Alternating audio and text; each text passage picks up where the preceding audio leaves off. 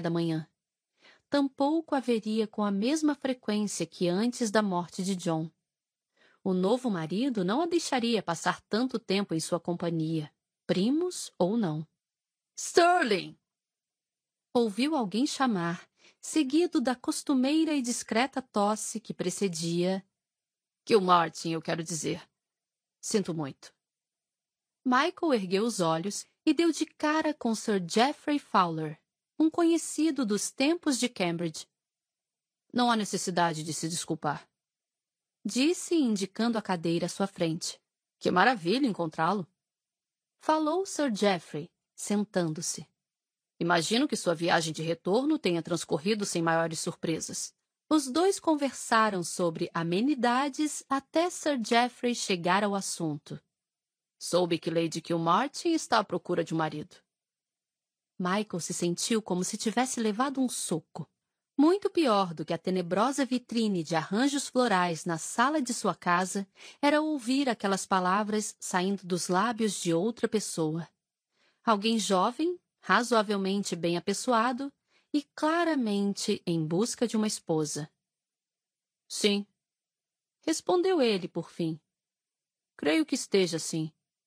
Ótimo! Sir Geoffrey esfregou as mãos uma na outra, mostrando-se ansioso e despertando em Michael o desejo de lhe virar a mão no rosto. Ela será bastante seletiva. Retrucou ele, irritado. Sir Geoffrey não pareceu se importar. Vai lhe proporcionar um dote? Como? Indagou Michael com a voz áspera. Por Deus! Agora era ele o parente homem mais próximo de Francesca, não era? Provavelmente teria de conduzi-la ao altar na cerimônia. Maldição! Vai? Insistiu Sir Geoffrey. É claro. Grunhiu Michael. Sir Geoffrey sorveu o ar em sinal de satisfação. O irmão dela também se ofereceu para isso. Os Sterlings cuidarão dela disse Michael secamente. Sir Geoffrey deu de ombros. Ao que parece, os Bridgertons farão o mesmo. Michael teve a sensação de que os dentes rangiam tanto que em breve iriam se transformar em pó. Alegre-se! incitou Sir Geoffrey. Com um dote duplo, ela logo estará fora de suas mãos. Deve estar ansioso para se livrar dela. Michael inclinou a cabeça para o lado, tentando decidir que parte do nariz de Sir Geoffrey se prestaria melhor a um soco. Deve ser um fardo para você. Continuou Sir Geoffrey com animação. As roupas por si só devem custar uma fortuna. Michael se perguntou quais seriam as implicações legais de se estrangular um cavalheiro da coroa. Certamente nada que não valesse a pena enfrentar. Além do mais, quando você se casar, prosseguiu Sir Geoffrey, obviamente ignorando o fato de que Michael dobrava e desdobrava os dedos enquanto avaliava o seu pescoço com o olhar. A nova condessa não vai querer que ela permaneça em sua casa. Não é possível ter duas mulheres no comando de uma única casa, certo? Certo. Concordou Michael a contragosto. Muito bem, então. Disse Sir Geoffrey, levantando-se. Foi bom falar com você, Martin. Tenho de ir. Preciso dar a notícia a Shively. Não que eu queira a concorrência, é claro, mas não é provável que uma informação como essa permaneça em segredo por muito tempo, de qualquer forma. Assim que caiba a mim revelá-lo. Michael lhe lançou um olhar glacial, mas Sir Geoffrey estava animado demais com o mexerico para notá-lo. Michael baixou os olhos para o copo. Estava vazio. Maldição. Fez sinal a um garçom para que lhe trouxesse mais um. Então, se recostou na poltrona com a intenção de ler o jornal que apanhara ao entrar. Mas, antes mesmo de ler a primeira manchete, ouviu seu nome outra vez. Fez um esforço para ocultar a irritação e ergueu o olhar. Trevelston. O das rosas amarelas. Michael começou a espremer o jornal entre as mãos. Martin cumprimentou o Visconde. Michael assentiu. Trevelston. Os dois se conheciam, não intimamente, mas bem o suficiente para travar uma conversa cordial. Sente-se, disse, indicando a poltrona à sua frente. Trevelson se acomodou e pousou a bebida, que se encontrava pela metade sobre a mesa. Como tem passado? Perguntou. Não o tenho visto com muita frequência desde o seu retorno. Bem. Grunhiu Michael, considerando que estava sendo forçado a interagir com um tolo que desejava se casar com o dote de Francesca, pensou. Não, na verdade, com o seu dote duplo. Do jeito que os boatos se espalhavam, Trevelston já devia ter ouvido a notícia por meio de Sir Geoffrey. Trevelston era ligeiramente mais sofisticado do que Sir Geoffrey, conseguiu conduzir uma conversa leve durante três minutos inteiros, indagando sobre a viagem de Michael à Índia, a viagem de retorno, etc. Mas então, é claro, chegou a seu verdadeiro objetivo. Passei para visitar Lady Kilmartin esta tarde. É mesmo? Murmurou Michael. Não voltara à sua casa desde que saíra pela manhã. A última coisa que desejava era estar presente para o desfile de pretendentes de Francesca. Sim, é uma mulher encantadora. Tem razão. Concordou Michael, satisfeito por ter chegado à bebida. Mas sua satisfação durou pouco. Dois minutos depois, ele constatou que já a consumira. Trevelston pigarreou. Certamente já sabe que tenho a intenção de cortejá-la. Agora não tenho mais nenhuma dúvida. Michael olhou para o copo, tentando ver se ainda restavam algumas gotas de brandy. Eu não sabia ao certo se deveria informar a você ou ao irmão dela sobre minhas intenções. Michael tinha certeza de que Anthony Bridgerton, irmão mais velho de Francesca, era perfeitamente capaz de se livrar dos pretendentes inadequados. Mas ainda assim, disse: Basta falar comigo. Ótimo, ótimo murmurou Trevelston, tomando outro gole da bebida. Eu. Trevelston! exclamou uma ribombante voz. E que o Martin! Era o grandalhão e corpulento Lord Hardwick, a meio caminho da embriaguez. Hardwick! Cumprimentaram os dois homens sentados. Hardwick agarrou uma cadeira e a arrastou pelo chão até a mesa deles. Que bom encontrá-los aqui, disse. Excelente noite, não acham? Excelente. Realmente excelente. Michael não tinha a menor ideia do que ele queria dizer, mas assentiu mesmo assim. Melhor do que lhe perguntar por que a noite estava tão excelente. Sabia que não estava com paciência para ouvir a explicação. This White está ali apostando nos cães da rainha e. Ah, ouvi falar de Lady Kilmartin também. Um ótimo tema para a conversa. Disse ele, assentindo com a cabeça. Um ótimo assunto, realmente. Detesto quando as coisas ficam calmas demais por aqui. E como vão os cães da rainha? Indagou Michael. Terminou o luto, pelo que soube. Dos cães? Não, de Lady Kilmartin. Exclamou Hardwick, rindo. Muito boa esta, Kilmartin. Michael fez um gesto para que lhe trouxessem outro drink. Ia precisar. Ela estava vestindo azul na outra noite. Comentou Hardwick. Todo mundo viu. Estava encantadora. Acrescentou Traveston. Ora, realmente. Realmente. Concordou Hardwick. É uma ótima mulher. Eu mesmo a cortejaria se já não estivesse acorrentado a Lady Hardwick. Sorte de Francesca, pensou Michael. Por quanto tempo ela ficou de luto pelo velho conde? Perguntou Hardwick. Seis anos? Considerando que o velho conde tinha apenas 28 anos à época de sua morte, Michael achou o comentário um tanto ofensivo.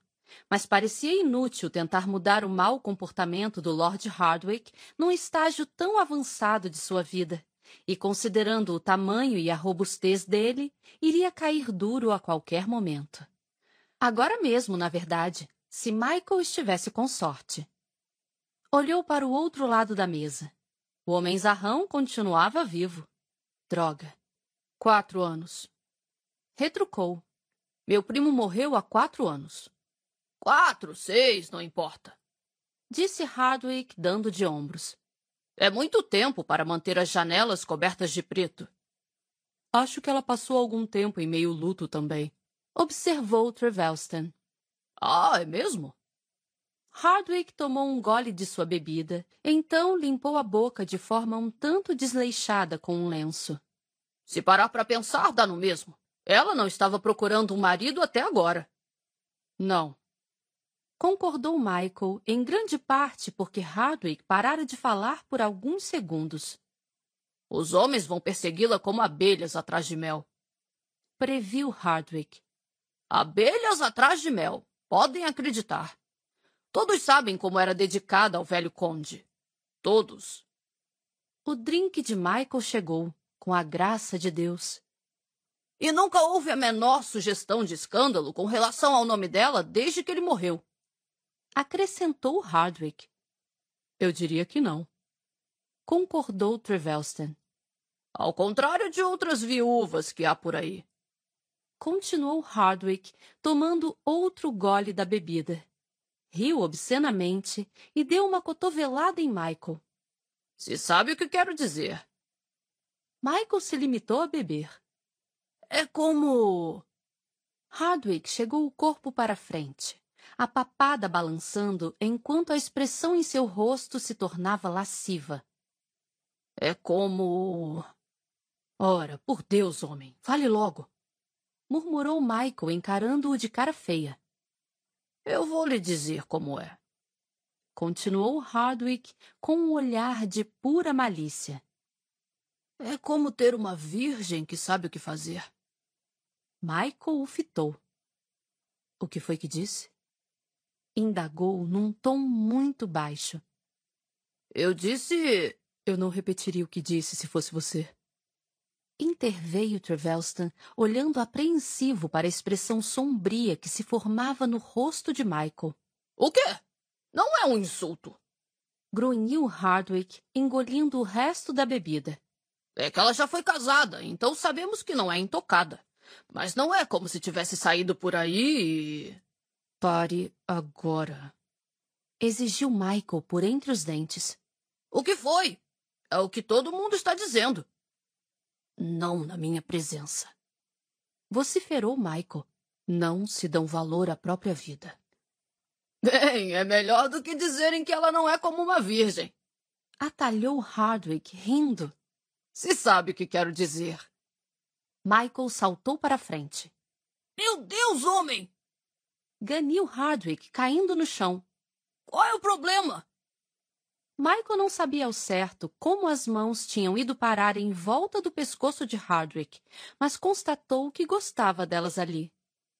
Nunca mais se atreva a pronunciar o nome dela. Sibilou.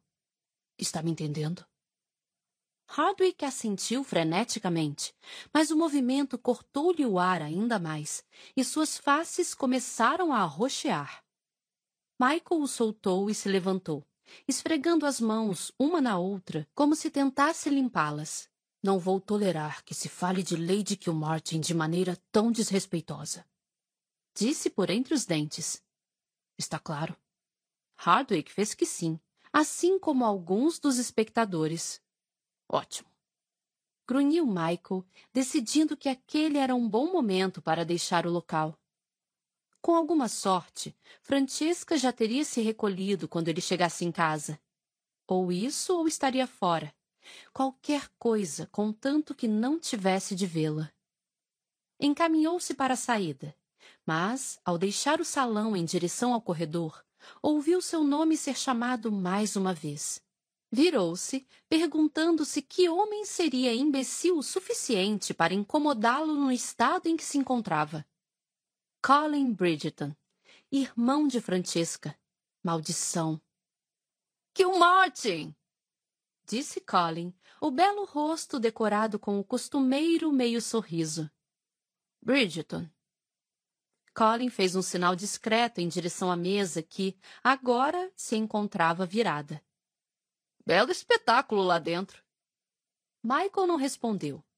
Colin Bridgeton sempre o enervara compartilhavam o mesmo tipo de reputação, a de moleques inconsequentes.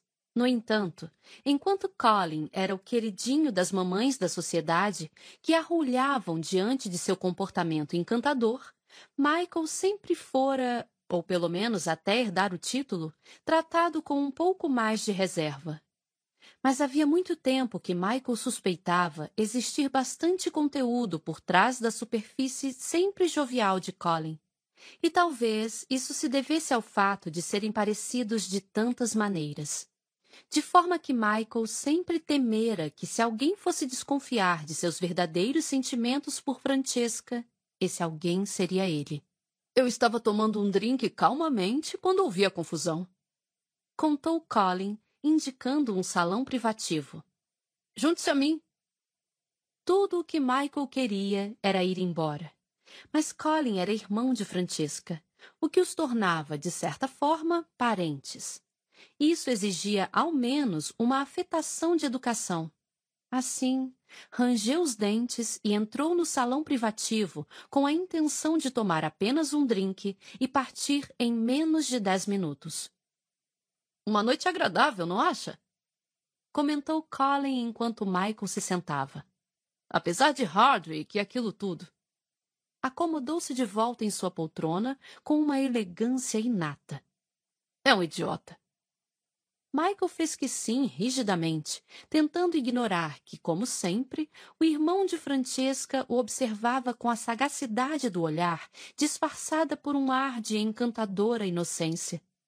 Colin inclinou a cabeça de leve para o lado, como se, pensou Michael azedo, procurasse um bom ângulo para estudar melhor a sua alma. Para o diabo com tudo isso! murmurou Michael baixinho, chamando um garçom. O que disse? indagou Colin. Michael se voltou lentamente para olhá-lo. Quer outro drink? Perguntou, tentando pronunciar as palavras o mais claramente possível por entre os dentes cerrados. Acho que sim, respondeu Colin, a própria imagem da amabilidade e da alegria. Michael não acreditou naquela fachada nem por um instante. Tem planos para hoje? Quis saber Colin. Nenhum. Por acaso nem eu. Murmurou Colin. Maldição! Era realmente pedir demais ter uma hora só para si? Obrigado por defender a honra de Francisca. Falou Colin em voz baixa. O primeiro impulso de Michael foi dizer que não era preciso que lhe agradecessem. Era papel dele, assim como de qualquer Bridgeton, defender a honra de Francisca mas os olhos verdes de Colin pareciam excepcionalmente argutos naquela noite. Então Michael se limitou a assentir. Sua irmã merece ser tratada com respeito. Retrucou, por fim, certificando-se de que a voz saísse suave e serena. É claro, concordou Colin, inclinando a cabeça. As bebidas chegaram. Michael lutou contra o ímpeto de virar a sua de uma vez só embora tenha tomado um gole grande o bastante para sentir a garganta queimar. Colin, por outro lado, deixou escapar um suspiro de satisfação e se recostou na poltrona. Excelente whisky, comentou com grande prazer. É a melhor coisa da Inglaterra. Ou, pelo menos, uma delas. Simplesmente não há nada parecido no Chipre. Michael se limitou a grunhir. Pareceu-lhe a única resposta necessária. Colin tomou outro gole, claramente saboreando a bebida. Ah! Gemeu, pousando o copo sobre a mesa. Quase tão bom quanto uma mulher. Michael voltou a grunhir, levando o copo aos lábios. Então Colin disse: Você deveria simplesmente se casar com ela, sabe? Michael quase engasgou. O que disse? Case-se com ela.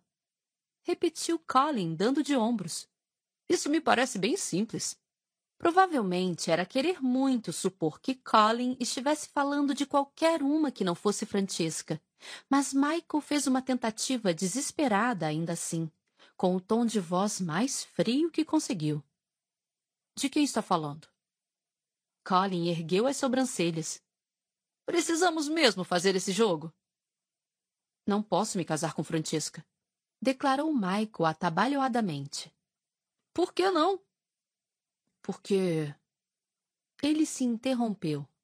Havia cem razões pelas quais não podia se casar com ela, mas não podia dizer nenhuma em voz alta. Assim, limitou-se a responder. Porque ela foi casada com meu primo. Da última vez que verifiquei, isso não era ilegal. Não, mas era imoral. Ele desejara e amara Francesca por tanto tempo, mesmo enquanto John era vivo. Enganara o primo da forma mais vil possível. Não podia aumentar a traição roubando-lhe a mulher. Isso completaria o círculo sombrio que o levara a se tornar Conde de Kilmartin, um título que nunca deveria ter sido seu. Nada daquilo deveria ser seu. E, a não ser por aquelas malditas botas que ele forçara Rivers a enfiar dentro de algum armário, Francesca era a única coisa que sobrara de John da qual ele não se apossara. A morte do primo lhe proporcionara uma fortuna fabulosa, lhe dera poder, prestígio e o título de conde. Se além de tudo também lhe desse Francesca, como Michael poderia se agarrar a um filete de esperança que fosse de que ele, de alguma forma, mesmo que apenas em seus sonhos, não desejara que aquilo acontecesse? Como poderia viver consigo mesmo? Ela tem de se casar com alguém. Prosseguiu Colin. Michael ergueu os olhos, ciente de que ficara pensativo por algum tempo, e de que Colin o estivera observando atentamente enquanto isso. Deu de ombros, tentando manter uma postura desinteressada, ainda que suspeitasse que isso não enganaria o homem do outro lado da mesa. Ela fará o que quiser, disse. Sempre faz. Talvez ela haja movida pela pressa, murmurou Colin. Quer ter filhos antes de ser velha demais. Mas ela não é velha. Não, mas talvez pense que seja. E talvez se preocupe com que os outros achem o mesmo. Ela não conseguiu conceber com seu primo, afinal. Michael teve de agarrar os cantos da mesa para não se levantar. Não conseguia entender por que a observação de Colin o tinha enfurecido tanto. Se ela agir com muita pressa, acrescentou o irmão de Francesca, quase sem pensar. É possível que escolha alguém que seja cruel com ela. Francesca? Indagou Michael, descartando a pergunta. Talvez outra mulher pudesse ser tola a tal ponto, mas não a sua Francesca. Colin deu de ombros. É possível. Ainda que isso acontecesse, falou Michael. Ela nunca permaneceria num casamento assim. E que escolha ela teria? Estamos falando de Francesca. Insistiu Michael, o que realmente deveria ter sido bastante para explicar tudo. Talvez tenha razão. Retrucou Colin, bebericando seu drink. Sempre terá os Bridgetons como refúgio. Certamente nós jamais a forçaríamos a viver com um cônjuge cruel. Ele pousou o copo sobre a mesa e se recostou na poltrona. Além do mais, esta é uma discussão inútil, não é mesmo? Havia algo estranho no tom de Colin, algo oculto e provocador.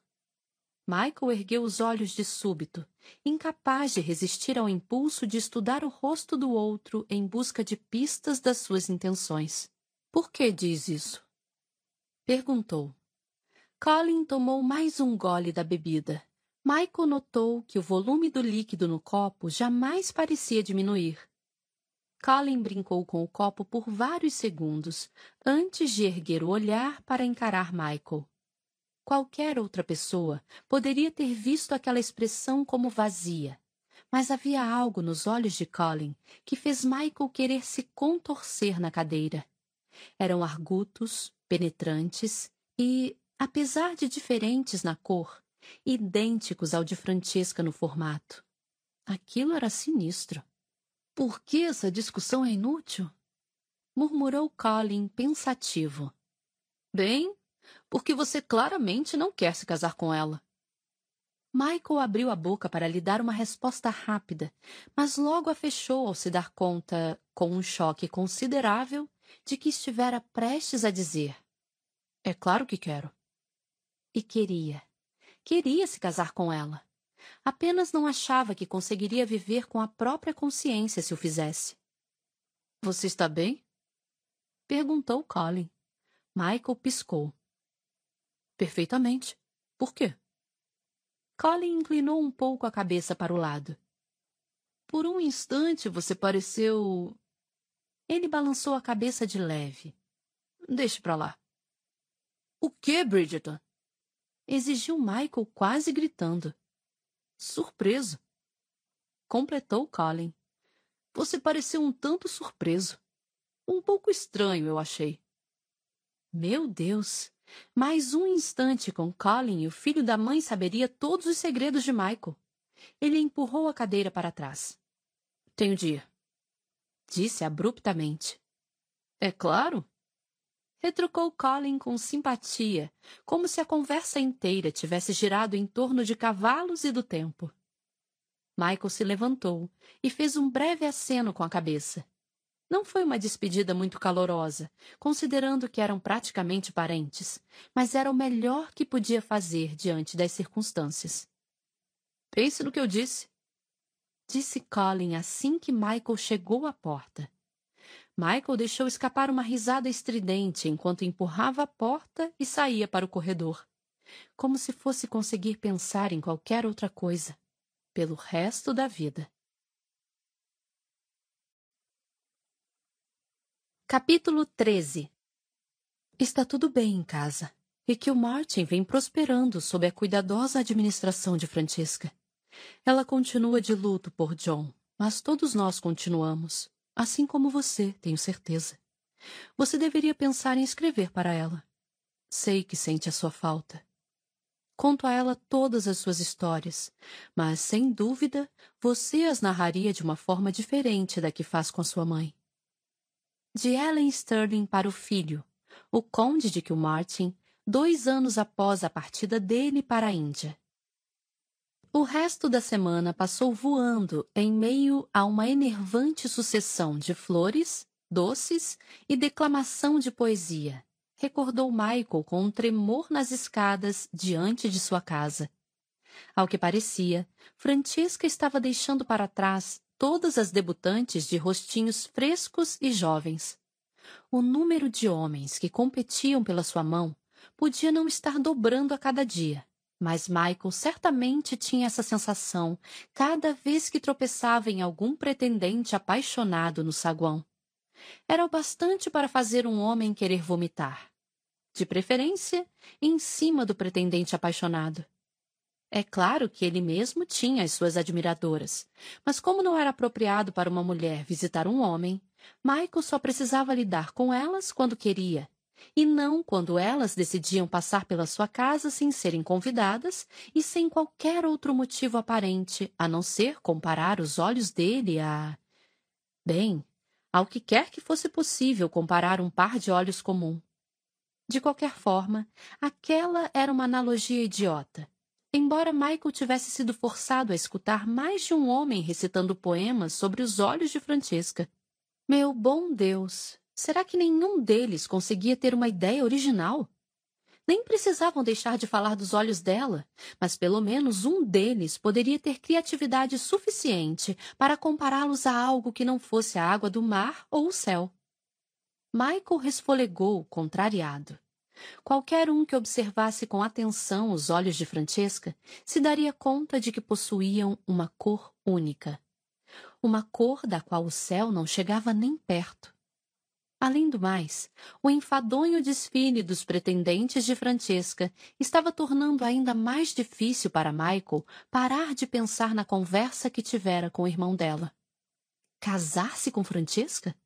Jamais se permitiria sequer pensar em tal ideia a não ser pelo fato de que agora essa ideia o tomara com uma intensidade que o deixava zonzo. Casar-se com Francesca. Meu Deus! Tudo naquilo estava errado, exceto pelo fato de que o desejava tão ardentemente. Era terrível observá-la, conversar com ela, viverem na mesma casa. Antes ele já achava difícil amar uma mulher que não podia ser sua, mas aquilo Aquilo era mil vezes pior. Colin sabia. Sem dúvida, ele sabia. Por que haveria de sugerir aquilo se não soubesse? Michael se mantivera são por todos aqueles anos por um único motivo. Ninguém sabia que ele era apaixonado por Francesca. Mas agora, pelo jeito, lhe seria negado até mesmo este último frangalho de dignidade. Agora Colin sabia, ou no mínimo suspeitava, e Michael não conseguia controlar a sensação de pânico que crescia em seu peito. Colin sabia, e Michael teria de fazer alguma coisa a respeito. Por Deus! E se ele contasse a Francesca? Essa era a pergunta que vinha em primeiro lugar em sua mente. Mesmo agora que se encontrava levemente afastado do burburinho generalizado no baile dos Burwicks, quase uma semana após o fatídico encontro com Colin. Ela está linda hoje, não é mesmo? Era a voz da mãe em seu ouvido. Ele se esquecera de fingir que não observava Francesca. Virou-se para Ellen e fez uma pequena reverência. Mamãe? Murmurou. Não está? Insistiu Ellen. É claro que sim. Concordou ele, rápido o bastante para que ela achasse que estava apenas sendo gentil. Ela fica bem de verde. Tudo ficava bem em Francisca, mas ele não iria dizer isso à mãe. Então, se limitou a assentir e murmurar sua concordância. Você deveria dançar com ela. Farei isso disse ele, tomando um gole de seu champanhe. O que queria mesmo era atravessar o salão de baile e arrancá-la do meio de sua irritante multidãozinha de admiradores. Mas não podia confessar tal desejo à mãe. Assim concluiu com: Depois de terminar a minha bebida. Ellen franziu os lábios. Até lá, Francesca já não terá tempo para você. Vá agora. Ele se virou para Ellen e sorriu. Exatamente o tipo de sorriso diabólico planejado para desviar a atenção da mãe do que quer que a estivesse mantendo tão concentrada. Ora, e por que eu deveria de fazer isso quando posso dançar com você? Perguntou ele, pousando a taça de champanhe sobre uma mesa próxima. Seu patife. Disse Ellen, mas deixou que ele a conduzisse até a pista de dança. Michael sabia que pagaria por isso no dia seguinte. As matronas da alta sociedade já nadavam ao seu redor, prontas para o ataque. E não havia nada que as agradasse mais do que um libertino que sabia ser atencioso com a mãe. Tratava-se de uma música alegre, o que não permitia muita conversa. E enquanto ele rodopiava e girava, se abaixava e fazia reverências, não parava de vislumbrar Francesca, radiante em seu vestido esmeralda. Ninguém parecia notar que ele a observava, o que lhe convinha perfeitamente. O único problema foi que, quando a música atingiu seu penúltimo crescendo, Michael foi forçado a dar um giro para longe dela. E quando se virou de novo em sua direção, Francesca havia sumido. Ele franziu a testa. Aquilo não lhe pareceu certo. Achou que ela poderia ter ido ao toalete, mas, tolo patético que era, vinha olhando para ela com atenção suficiente para saber que o fizera vinte minutos antes. Terminou de dançar com a mãe, despediu-se dela e foi caminhando de forma lenta e descompromissada até o extremo norte do salão, onde vira Francesca pela última vez. Precisava ser rápido, caso alguém tentasse interceptá-lo. Manteve os ouvidos bem abertos enquanto avançava pela multidão, mas ninguém parecia estar falando sobre ela. Ao chegar ao local onde ela estivera antes, notou portas duplas que deviam dar para um jardim nos fundos da casa. Estavam fechadas e cobertas por cortinas. Estavam em abril, mês em que não fazia calor suficiente para que se deixasse entrar o ar noturno, mesmo com uma multidão de trezentas pessoas aquecendo o salão. No mesmo instante, Michael ficou desconfiado. Ele próprio já atraíra muitas mulheres até jardins como aquele para não saber o que podia acontecer na escuridão. Abriu a porta e deslizou para fora da forma mais discreta possível. Se Francisca estivesse mesmo no Jardim dos Fundos com um cavalheiro, A última coisa que queria era uma multidão a segui-lo. O ribombar da festa parecia pulsar nas portas de vidro, mas ainda assim a noite estava silenciosa. Então ouviu a voz dela e sentiu as entranhas se contorcerem. Ela lhe pareceu feliz, constatou, mais do que satisfeita em estar na companhia do homem que a atraíra para fora, quem quer que ele fosse. Michael não conseguia distinguir as palavras, mas não tinha dúvida de que ela estava rindo. Era um som leve, musical, e terminou num murmúrio namorador de incendiar a alma. Michael colocou a mão de volta na maçaneta. Devia partir. Ela não haveria de querer encontrá-lo ali. Mas parecia ter criado raízes naquele local. Ele nunca, nunca a espionara quando estava com John. Jamais escutara uma conversa que não tivesse o intuito de incluí-lo. Caso se encontrasse próximo o bastante para ouvi-los, sempre se afastara imediatamente. Mas agora era diferente. Não conseguia explicar, mas era diferente. E não conseguia se forçar a sair dali. Só mais um minuto, jurou para si mesmo. Só isso. Um minuto para se certificar de que ela não se encontrava numa situação de perigo e. Não, não. Era a voz de Francisca. Esticou as orelhas e deu alguns passos em direção à voz. Ela não parecia zangada, mas dizia não. É claro que podia estar rindo de alguma piada ou, quem sabe, de algum mexerico sem importância. Eu realmente preciso. Não! Foi o suficiente para fazer Michael se mexer. Francesca sabia que não deveria ter saído com Sir Geoffrey Fowler, mas ele fora educado e encantador. E ela estava se sentindo um pouco abafada no salão de baile atulhado de gente. Era o tipo de coisa que jamais havia feito quando solteira. Mas viúvas não precisavam seguir os mesmos padrões. E, além do mais, Sir Geoffrey tinha dito que deixaria a porta entreaberta. Tudo fora perfeitamente agradável durante os primeiros minutos. Sir Geoffrey a fizera rir e sentir-se encantadora, e era quase de partir o coração constatar quanto sentira falta daquilo. Assim, ela se permitira divertir-se e viver o momento. Queria se sentir como uma mulher outra vez. Talvez não no sentido pleno da palavra, mas seria mesmo tão errado desfrutar da inebriante sensação de saber que era desejada? Talvez todos estivessem atrás do que agora se tornara o seu infame dote duplo. Talvez quisessem se ligar a duas das mais notáveis famílias britânicas. Afinal, Francesca era uma Bridgerton e uma Sterling. Mas, por uma encantadora noite, iria se permitir acreditar que era tudo por causa dela. Então Sir Geoffrey se aproximara mais um pouco.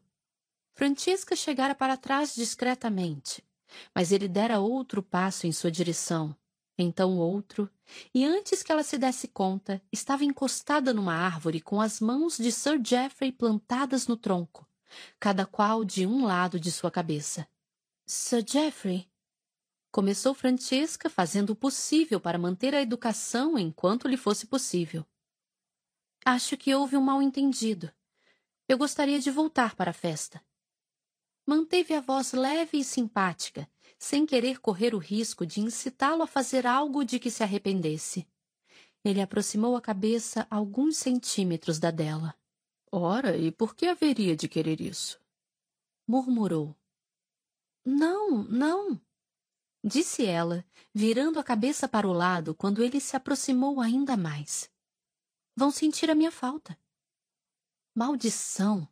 Ia ter de pisar no pé dele, ou pior, emasculá-lo da maneira que os irmãos haviam lhe ensinado quando era jovem e inocente. Sir Geoffrey, continuou, tentando ser cortês pela última vez. Eu realmente preciso.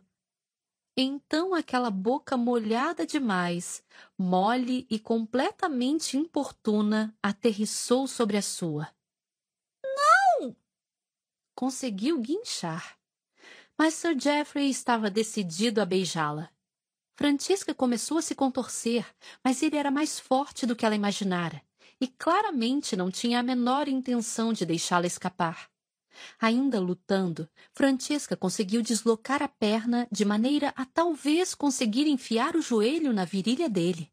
Mas antes que pudesse fazê-lo, Sir Geoffrey pareceu simplesmente desaparecer. Ah! Exclamou ela involuntariamente. Ouviu-se uma breve agitação, um som parecido com nós de dedos se chocando contra a carne e outro com um sincero grito de dor. Até Francisca ter alguma ideia do que estava acontecendo, Sir Geoffrey já estava estatelado de bruços no chão, praguejando, tendo um homem muito forte inclinado sobre ele com a bota plantada firmemente em suas costas. Michael? Disse Francesca, sem conseguir acreditar nos próprios olhos. É só pedir. Começou Michael, numa voz que ela jamais tinha ouvido dele antes. E eu esmago as costelas dele. Não! exclamou Francesca rapidamente. Não teria se sentido nem um pouco culpada por dar uma joelhada no meio das pernas de Sir Geoffrey, mas não queria que Michael matasse o homem. E pela expressão no rosto dele, Francesca tinha certeza que ele faria isso com grande satisfação. Não é preciso, continuou ela, correndo para o lado de Michael e em seguida dando um passo para trás ao perceber o brilho feroz em seus olhos. Talvez possamos pedir-lhe apenas que se vá? Por um instante, Michael nada fez além de fitá-la com um olhar duro e uma intensidade que a deixou sem fôlego. Então ele pressionou a bota nas costas de Sir Geoffrey. Não fez muita força, só o suficiente para levar o homem a grunhir de desconforto. Tem certeza? Rosnou Michael. Tenho, por favor. Não há necessidade de machucá-lo. Pediu Francesca. Minha nossa, seria um pesadelo se alguém os pegasse naquela situação. A reputação dela ficaria arruinada, e só Deus sabe o que diriam sobre Michael, atacando um respeitado baronete. Eu não devia ter vindo até aqui com ele. Acrescentou ela. Não, não devia. Concordou Michael de forma brusca. Mas isso não dá a ele o direito de se impor a você. Retirou a bota de cima de Sir Geoffrey e colocou o homem trêmulo de pé. Em seguida, agarrou-o pelas lapelas, encostou-o contra a árvore e aproximou o próprio corpo do dele, até os dois estarem praticamente cara a cara. Não é muito agradável se sentir preso, é? Escarneceu Michael. Sir Geoffrey não respondeu, limitando-se a fitá-lo, apavorado. Tem alguma coisa para dizer à senhora? Sir Geoffrey balançou a cabeça freneticamente. Michael chocou a cabeça dele contra a árvore. Pense melhor. Rosnou. Sinto muito. Guinchou Sir Geoffrey. Parecia uma moça, pensou Francisca, impassível. Sabia que ele não daria um bom marido, mas aquilo encerrava qualquer possível discussão. Mas Michael ainda não terminara com ele. Se algum dia chegar perto de Lady Kilmartin de novo, eu o estriparei com minhas próprias mãos. Até mesmo Francesca se encolheu. Foi claro, disse Michael por entre os dentes. Outro ganido, e dessa vez Sir Geoffrey pareceu que ia chorar. Saia daqui! grunhiu Michael, empurrando o homem apavorado para longe. E aproveite para passar um mês longe da cidade. Sir Geoffrey o olhou em estado de choque. Michael permaneceu imóvel, perigosamente imóvel, para então dar de ombros de maneira insolente. Ninguém vai sentir a sua falta. Acrescentou em voz baixa. Francisca então se deu conta de que estava prendendo a respiração. Michael era apavorante, mas também era magnífico, e ela ficou perplexa por jamais tê-lo enxergado daquela maneira, por jamais ter sonhado que ele pudesse ser assim. Sir Geoffrey saiu correndo, atravessando o gramado em direção ao portão dos fundos, e deixou Francesca sozinha com Michael, sem palavras pela primeira vez desde que o conhecera. Ela só conseguiu dizer: Desculpe. Michael se virou para ela com uma ferocidade que quase a fez cair para trás. Não tem do que se desculpar. Falou sucintamente. Não, é claro que não. Disse ela. Mas eu deveria ter sido mais esperta e. Ele deveria ter sido mais esperto. Interrompeu ele, duro. Ele tinha razão, e certamente Francesca não iria se culpar pelo ataque. Mas ao mesmo tempo achou melhor não alimentar ainda mais a raiva de Michael, ao menos não por hora. Nunca o vira assim. Nunca vira ninguém assim, tão tomado pela fúria. Achou que ele estivesse descontrolado, mas enquanto o observava, de tal forma imóvel que ela teve medo de respirar, ela se deu conta de que, na verdade, ele estava totalmente sob controle. Do contrário, Sir Geoffrey estaria encolhido no chão em uma poça de sangue. Francesca abriu a boca para dizer alguma coisa, algo leve ou até mesmo engraçado, mas se viu sem palavras, sem condições de fazer qualquer coisa além de observá-lo. Aquele homem que ela pensava conhecer tão bem. Havia algo hipnotizante naquele momento, e ela não conseguia desviar os olhos dele. Michael estava ofegante, claramente lutando para controlar a raiva, e ela percebeu que ele não estava inteiramente presente. Fitava algum ponto do horizonte, os olhos desfocados, de certa forma parecendo sentir dor. Michael? Sussurrou. Nenhuma reação. Michael. Dessa vez estendeu a mão para tocá-lo e ele se sobressaltou, virando-se com tal rapidez que Francesca se desequilibrou, precisando dar um passo para trás. O que é?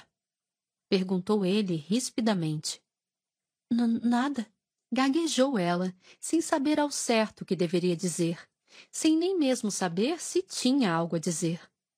Ele fechou os olhos por um instante, então os abriu, claramente esperando que ela falasse mais alguma coisa. Acho que vou para casa, comentou ela. A festa já perdera a graça.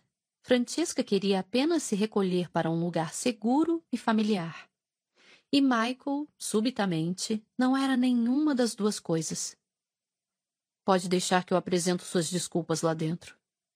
Disse ele com a voz seca. Vou mandar a carruagem de volta para você e para as mães. Acrescentou Francesca. Da última vez que ela as vira, Janet e Ellen estavam se divertindo muito. Não queria estragar a noite das duas. Quer que eu a acompanhe até o portão dos fundos ou prefere passar pelo meio do baile? Acho melhor ir pelo portão dos fundos.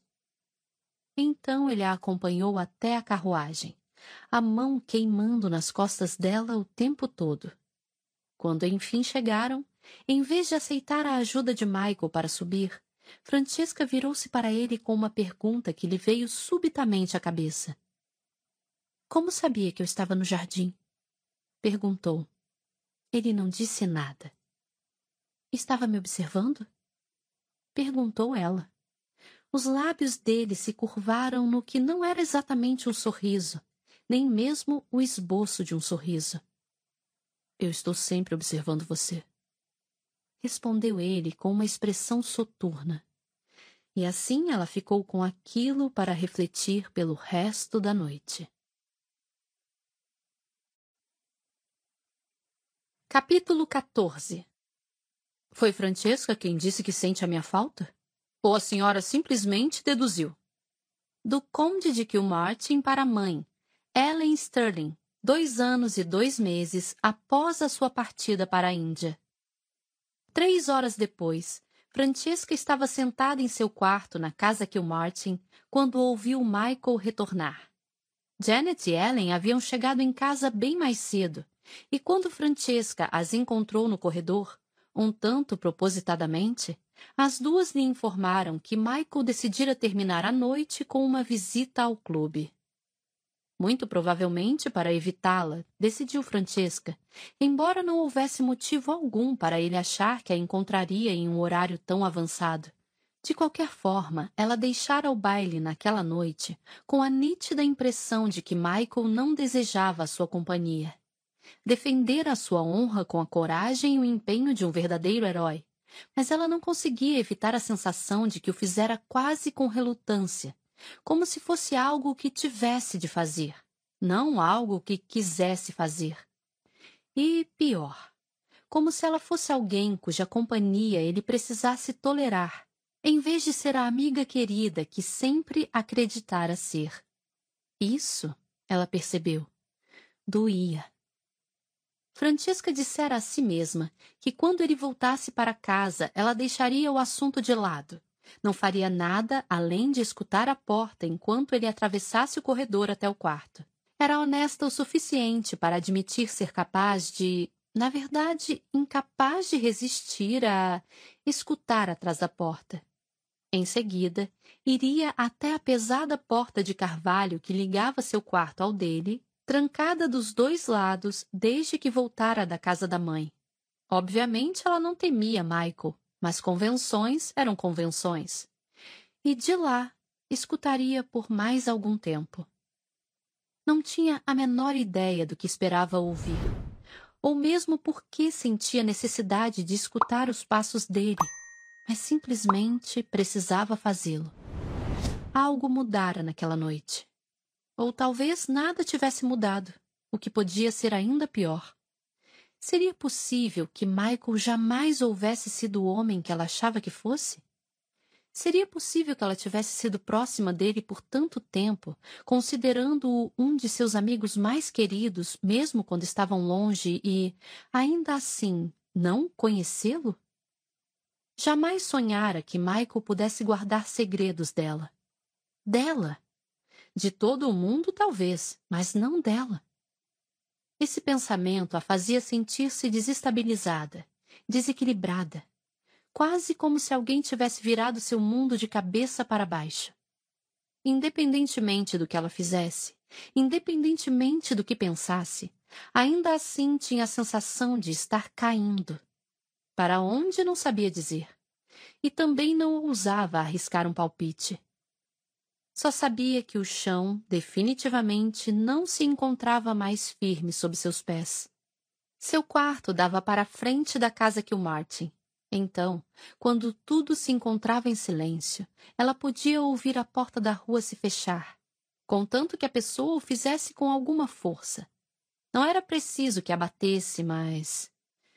Bem, Qualquer que fosse a firmeza necessária, Michael sem dúvida a estava exercitando, pois Francisca ouviu o revelador baque sob os pés, seguido de um grave ribombar de vozes, presumivelmente Priestley conversando com ele, enquanto tirava o seu casaco. Michael estava em casa, o que significava que ela enfim podia se deitar e fingir que dormia. Deveria deixar aquilo tudo para trás, ir em frente, talvez fingir que nada tinha acontecido. Mas, ao ouvir os passos dele subindo as escadas, fez a única coisa que jamais esperaria fazer. Abriu a porta do quarto e saiu para o corredor. Não tinha a menor ideia do que estava fazendo. Quando os pés descalços pisaram a passadeira, ficou tão perplexa com a própria ação que se viu paralisada e sem fôlego. Michael lhe pareceu exausto e surpreso. E lindo, com a gravata afrouxada e os cabelos caindo em ondas sobre a testa. O que a fez se perguntar desde quando começara a notar quão bonito ele era. A beleza dele sempre fora algo que existira, algo que ela soubera, mas jamais notara de fato. Só que agora. A respiração ficou presa no peito. Agora a beleza de Michael parecia impregnar o ar à sua volta, deixando-a trêmula e quente, tudo ao mesmo tempo. Francesca, disse ele com a voz cansada. Ela, é claro, nada tinha a dizer. Fazer algo como dar um passo impetuoso não fazia parte de seu comportamento. Mas Francesca não se sentia como ela mesma naquela noite. Estava tão inquieta, tão desestabilizada, que a única coisa que passara pela sua cabeça, se é que alguma coisa havia passado, antes de sair do quarto, era que precisava vê-lo. E, quem sabe, ouvir a sua voz. Se conseguisse se convencer de que ele realmente era a pessoa que ela achava conhecer, Então talvez ela também ainda fosse a mesma, porque não se sentia a mesma. E aquilo a abalava até o âmago. Michael, disse ela, por fim encontrando a voz. Eu. Boa noite. Ele apenas olhou para ela, erguendo a sobrancelha diante da frase sem sentido. Ela pigarreou. Eu queria me certificar de que você estava. bem. O final da frase soou um pouco fraco até mesmo aos próprios ouvidos, mas foi o melhor adjetivo que conseguiu encontrar, tão de última hora. Estou bem, disse ele bruscamente. Só cansado. É claro. É claro, é claro. Ele sorriu, mas foi um gesto desprovido de humor. É claro. Ela engoliu em seco. Então tentou sorrir, mas lhe pareceu forçado. Não lhe agradeci mais cedo. Falou. Agradecer o quê? Você ter ido em meu socorro. Respondeu ela, achando que devia ser óbvio. Eu teria. Bem, eu teria me defendido. Diante do olhar irônico dele, ela acrescentou, um tanto na defensiva: os meus irmãos me ensinaram. Ele cruzou os braços e a encarou de forma um tanto condescendente. Nesse caso, estou certo de que teria acabado com ele sem a menor dificuldade. Ela franziu os lábios. Não importa. Falou, decidida a não tecer comentários sobre o seu sarcasmo. Fico muito agradecida por não ter precisado. Uh... Ela ruborizou. Ah, Deus, detestava ficar ruborizada. Aplicar-lhe uma joelhada nos testículos? Finalizou Michael, prestativo, um dos lados da boca se curvando num sorriso divertido. Exato. Concordou ela com alguma dificuldade, convencida de que as faces haviam passado do rosa para o carmim. Não há de quê retrucou ele abruptamente, fazendo um aceno com a cabeça que tinha o intuito de indicar que a conversa chegara ao fim. Agora, se me dá licença. Ele ia se dirigindo à porta do quarto, mas Francisca ainda não estava pronta e tinha certeza de que apenas o diabo em pessoa saberia o motivo para terminar a conversa. Espere! gritou, engolindo em seco ao se dar conta de que agora iria ter de dizer alguma coisa. Ele se virou devagar e com um estranho ar de decisão. Sim. Eu. Eu só. Ele esperou enquanto ela tentava decidir o que dizer. Então, por fim, falou. Isso pode esperar até amanhã de manhã? Não, espere. E dessa vez Francisca estendeu a mão e segurou-lhe o braço. Ele ficou paralisado. Por que está tão bravo comigo? Sussurrou ela. Michael apenas balançou a cabeça, como se não conseguisse acreditar na pergunta, mas não tirou os olhos da mão dela sobre seu braço. Do que está falando? Perguntou. Por que está tão bravo comigo? Repetiu ela, então se deu conta de que não lhe ocorrera que se sentia assim até as palavras deixarem os seus lábios. Mas algo não estava bem entre os dois, e ela precisava saber por quê. Não seja ridícula, murmurou ele. Não estou bravo com você. Só estou cansado e quero ir dormir. Está sim. Tenho certeza. A convicção a fez erguer a voz. Agora que o colocara em palavras, sabia que era verdade. Ele tentava esconder e aperfeiçoar a capacidade de se desculpar quando o sentimento ficava evidente. Mas estava com raiva, e era dela. Michael colocou a mão por cima da dela. Francesca teve de conter a ânsia de gritar ante o calor do contato, mas ele se limitou a tirar a mão dela de seu braço. Vou me deitar. Falou. Então lhe deu as costas e começou a se afastar. Não! Você não pode ir. Ela saiu atrás dele, sem pensar, sem se dar conta, direto para dentro do quarto dele. Se ele não estava bravo antes, ficara agora. O que está fazendo aqui? Perguntou ele. Você não pode simplesmente me dispensar. Protestou ela. Ele a encarou severo. Você está no meu quarto. Falou em voz baixa. Sugiro que saia. Não, até você explicar o que está acontecendo. Michael se manteve perfeitamente imóvel. Cada um de seus músculos estava paralisado, o que era uma bênção, na verdade, pois se ele se permitisse se mexer, se ao menos se sentisse capaz de se mexer, teria saltado em cima dela. E o que faria uma vez que colocasse as mãos nela era impossível saber. Havia sido levado a seu limite, primeiro pelo irmão dela, depois por Sir Geoffrey, agora pela própria Francesca, de pé à sua frente. Seu mundo havia sido virado de cabeça para baixo por uma simples sugestão. Por que simplesmente não se casa com ela? A pergunta pendia diante dele como uma maçã madura, uma perversa possibilidade que não devia lhe pertencer. John. Pulsava sua consciência. John. Lembre-se de John. Francesca. Disse ele, a voz áspera e controlada. Já passa da meia-noite e você está no quarto de um homem com o qual não é casada. Eu sugiro que saia. Mas ela não saiu, nem mesmo se mexeu. Limitou-se a ficar ali, a pouco menos de um metro da porta ainda aberta, olhando para ele como se nunca o tivesse visto. Ele tentou ignorar que os cabelos dela estavam soltos. Tentou não notar que ela usava roupas de dormir. Sim, eram discretas, mas ainda assim um convite para serem removidas e o olhar dele não parava de ir até a barra sedosa que roçava o topo dos pés dela, permitindo-lhe um vislumbre atormentador de seus dedinhos. Meu Deus! Ele estava olhando para os dedos dos pés dela. Dos pés? A que ponto chegara? Por que está tão bravo comigo?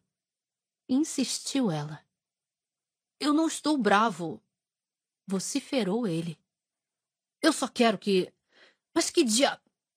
Ele se interrompeu no último instante. Quero que você saia do meu quarto. É porque eu desejo me casar outra vez? Indagou ela, a emoção embargando a voz. É isso?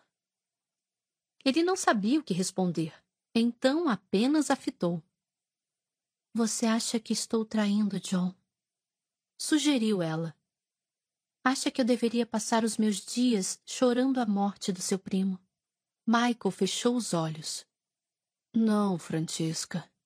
Disse cansado. Eu jamais. Mas ela não estava escutando. Acha que eu não choro a perda dele? Continuou ela. Acha que não penso nele todos os dias? Acha que eu me sinto bem em saber que, quando eu me casar, estarei escarnecendo do sacramento? Ele olhou para ela. Ela respirava com dificuldade, tomada pela raiva e, possivelmente, também pela dor que sentia. O que eu tive com John?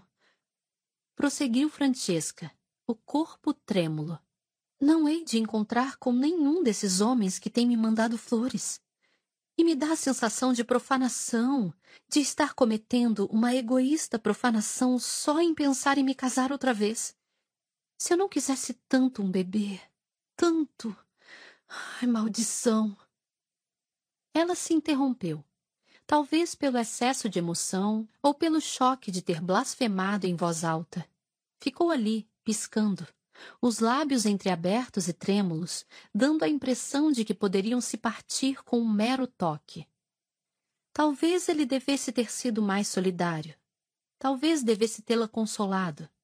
E teria feito isso se estivessem em qualquer outro aposento que não o seu quarto. Mas, na situação em que se encontravam, o melhor que podia fazer era controlar a respiração. E a si próprio. Ela lhe devolveu o olhar os olhos enormes de um azul de tirar o fôlego até mesmo à luz da vela. Você não sabe. Disse Francesca, virando-se. Caminhou até uma cômoda longa e baixa. Inclinou-se pesadamente contra ela, os dedos cravados na madeira. Você simplesmente não entende. Sussurrou ela, ainda de costas para ele. E, de alguma forma, aquilo foi mais do que ele pôde tolerar. Ela entrara em seu espaço sem pedir licença, exigindo respostas quando nem ao menos compreendia as perguntas. Invadira o seu quarto, levara-o a seu limite e agora esperava dispensá-lo? Dar-lhe as costas e lhe dizer que ele não entendia? Não entendo o quê? Exigiu ele, um pouco antes de atravessar o quarto em direção a ela. Com os pés silenciosos, mais rápidos, antes de se dar conta, ele se encontrava logo atrás dela, perto o bastante para tocá-la, para tomar para si o que desejava e. Francesca se virou, de súbito. Você. Então ela se deteve. Não emitiu mais um único som. Não fez mais nada além de permitir que os olhos se perdessem nos dele. Michael? Sussurrou. E ele ficou sem saber o que ela queria dizer. Seria uma pergunta? Uma súplica? Permaneceu ali imóvel. O único som audível era a respiração que lhe passava pelos lábios. E seus olhos jamais deixaram o rosto dele. Os dedos de Michael formigavam. O corpo ardia. Ela estava tão próxima. O mais perto que já estivera dele. E, se fosse qualquer outra mulher, ele teria jurado que desejava ser beijada. Os lábios estavam entreabertos, os olhos não tinham foco, e o queixo parecia inclinar-se para cima, como se ela estivesse esperando, desejando, imaginando quando ele finalmente se abaixaria e selaria o seu destino. Ele sentiu que dizia alguma coisa. O nome dela, talvez. Sentiu um aperto no peito. O coração começou a bater mais forte. E, de repente, o impossível se tornou inevitável. Michael se deu conta de que, dessa vez, não havia como parar. Dessa vez, o que contava não era o seu controle, o seu sacrifício ou a sua culpa. Dessa vez, o que contava era ele. E ele ia beijá-la. Quando Francesca pensou a respeito mais tarde, a única desculpa que conseguiu inventar foi que não sabia que ele se encontrava imediatamente atrás dela. O tapete era macio e espesso, e ela não ouvira os seus passos devido à pulsação em seus ouvidos.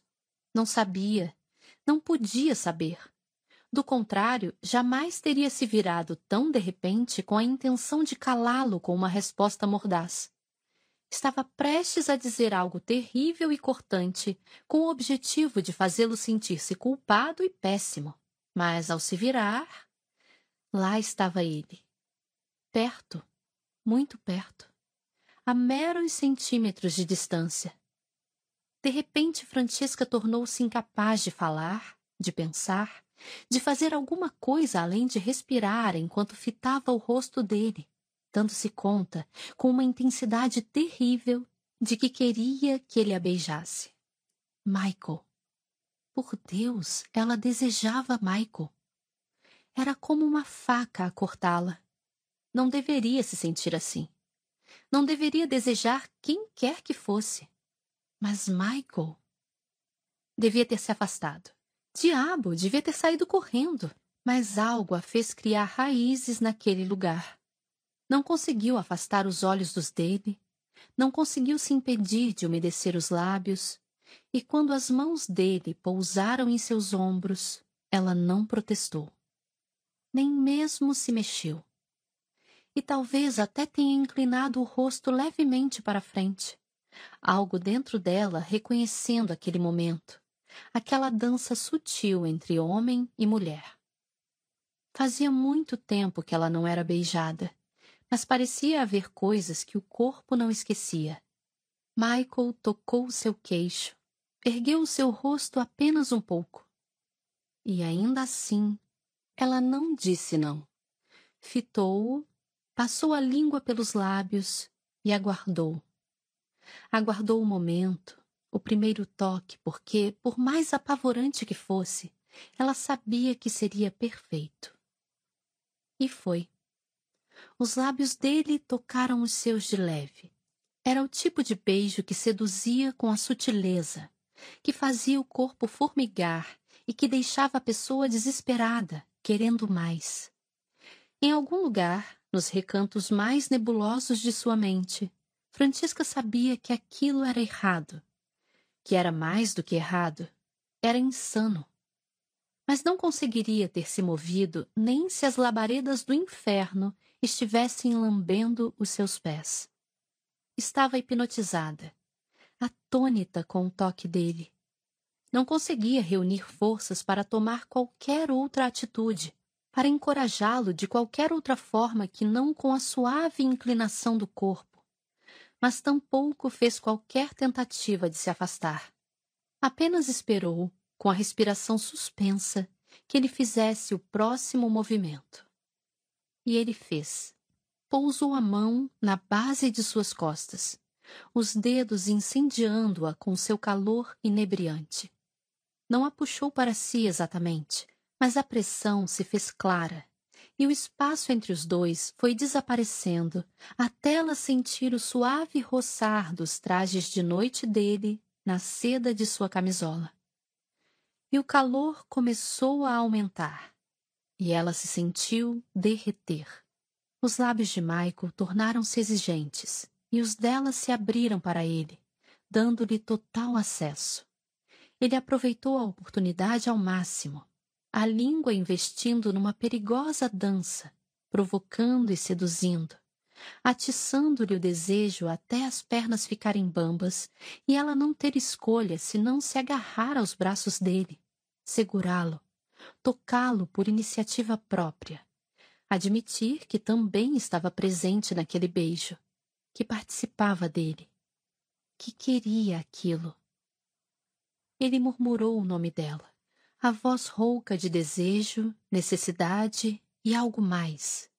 Algo dolorido, mas a única coisa que ela conseguia fazer era segurá-lo, permitir que ele a beijasse e, que Deus a perdoasse, beijá-lo de volta.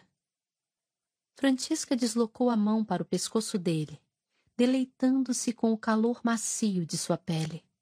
Os cabelos dele estavam mais longos do que de costume e se enroscaram em seus dedos, grossos e ondulados, e. Ah, Deus! Ela só queria afundar neles.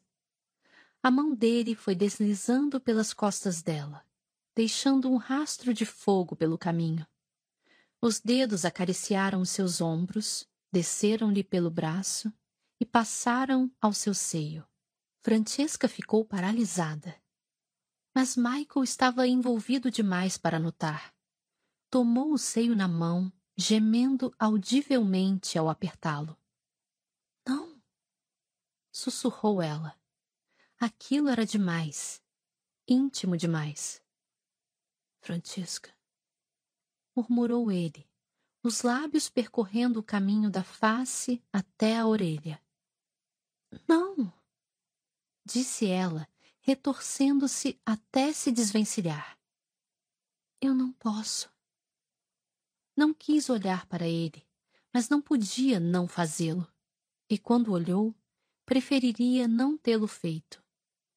O rosto estava abaixado, levemente inclinado, mas ainda a fitava, os olhos abrasadores, intensos, e ela se sentiu queimar. Não posso fazer isso sussurrou. Ele não disse nada. Não posso. Repetiu ela. Não posso. Não posso. Eu. Eu. Então vá. Vociferou ele. Agora. Ela correu. Correu para o quarto e no dia seguinte correu para a casa da mãe. E no outro correu para a Escócia. Capítulo 15 Fico satisfeita que esteja prosperando na Índia, mas gostaria que pensasse em voltar para casa. Todos sentimos a sua falta, e você tem responsabilidades que não podem ser cumpridas do exterior. De Ellen Sterling para o filho, o Conde de Kilmartin, dois anos e quatro meses após a sua partida para a Índia. Francesca sempre fora uma boa mentirosa, e, refletiu Michael enquanto relia a breve carta que ela deixara para Ellen e Janet, era ainda melhor quando podia evitar um contato cara a cara e fazê-lo por escrito. Uma emergência surgira em Kilmartin, explicara ela, descrevendo com admirável riqueza de detalhes um surto de febre maculosa entre as ovelhas, o que exigia sua atenção imediata. Não precisavam se preocupar, garantia ela estaria de volta em breve e prometia lhes trazer a extraordinária geleia de framboesa da cozinheira, a melhor de Londres. Não importava que Michael jamais tivesse ouvido falar de uma ovelha, ou qualquer outro animal de criação, na verdade, que houvesse contraído febre maculosa.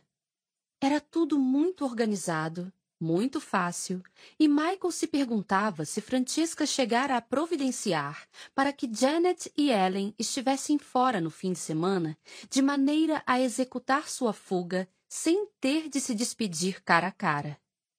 E era, sim, uma fuga. Não havia como duvidar disso. Michael não acreditava, nem por um minuto, que houvesse alguma emergência em Kilmartin. Se fosse o caso, Francisca teria se sentido no dever de lhe comunicar. Podia estar administrando as propriedades havia anos, mas ele era o conde.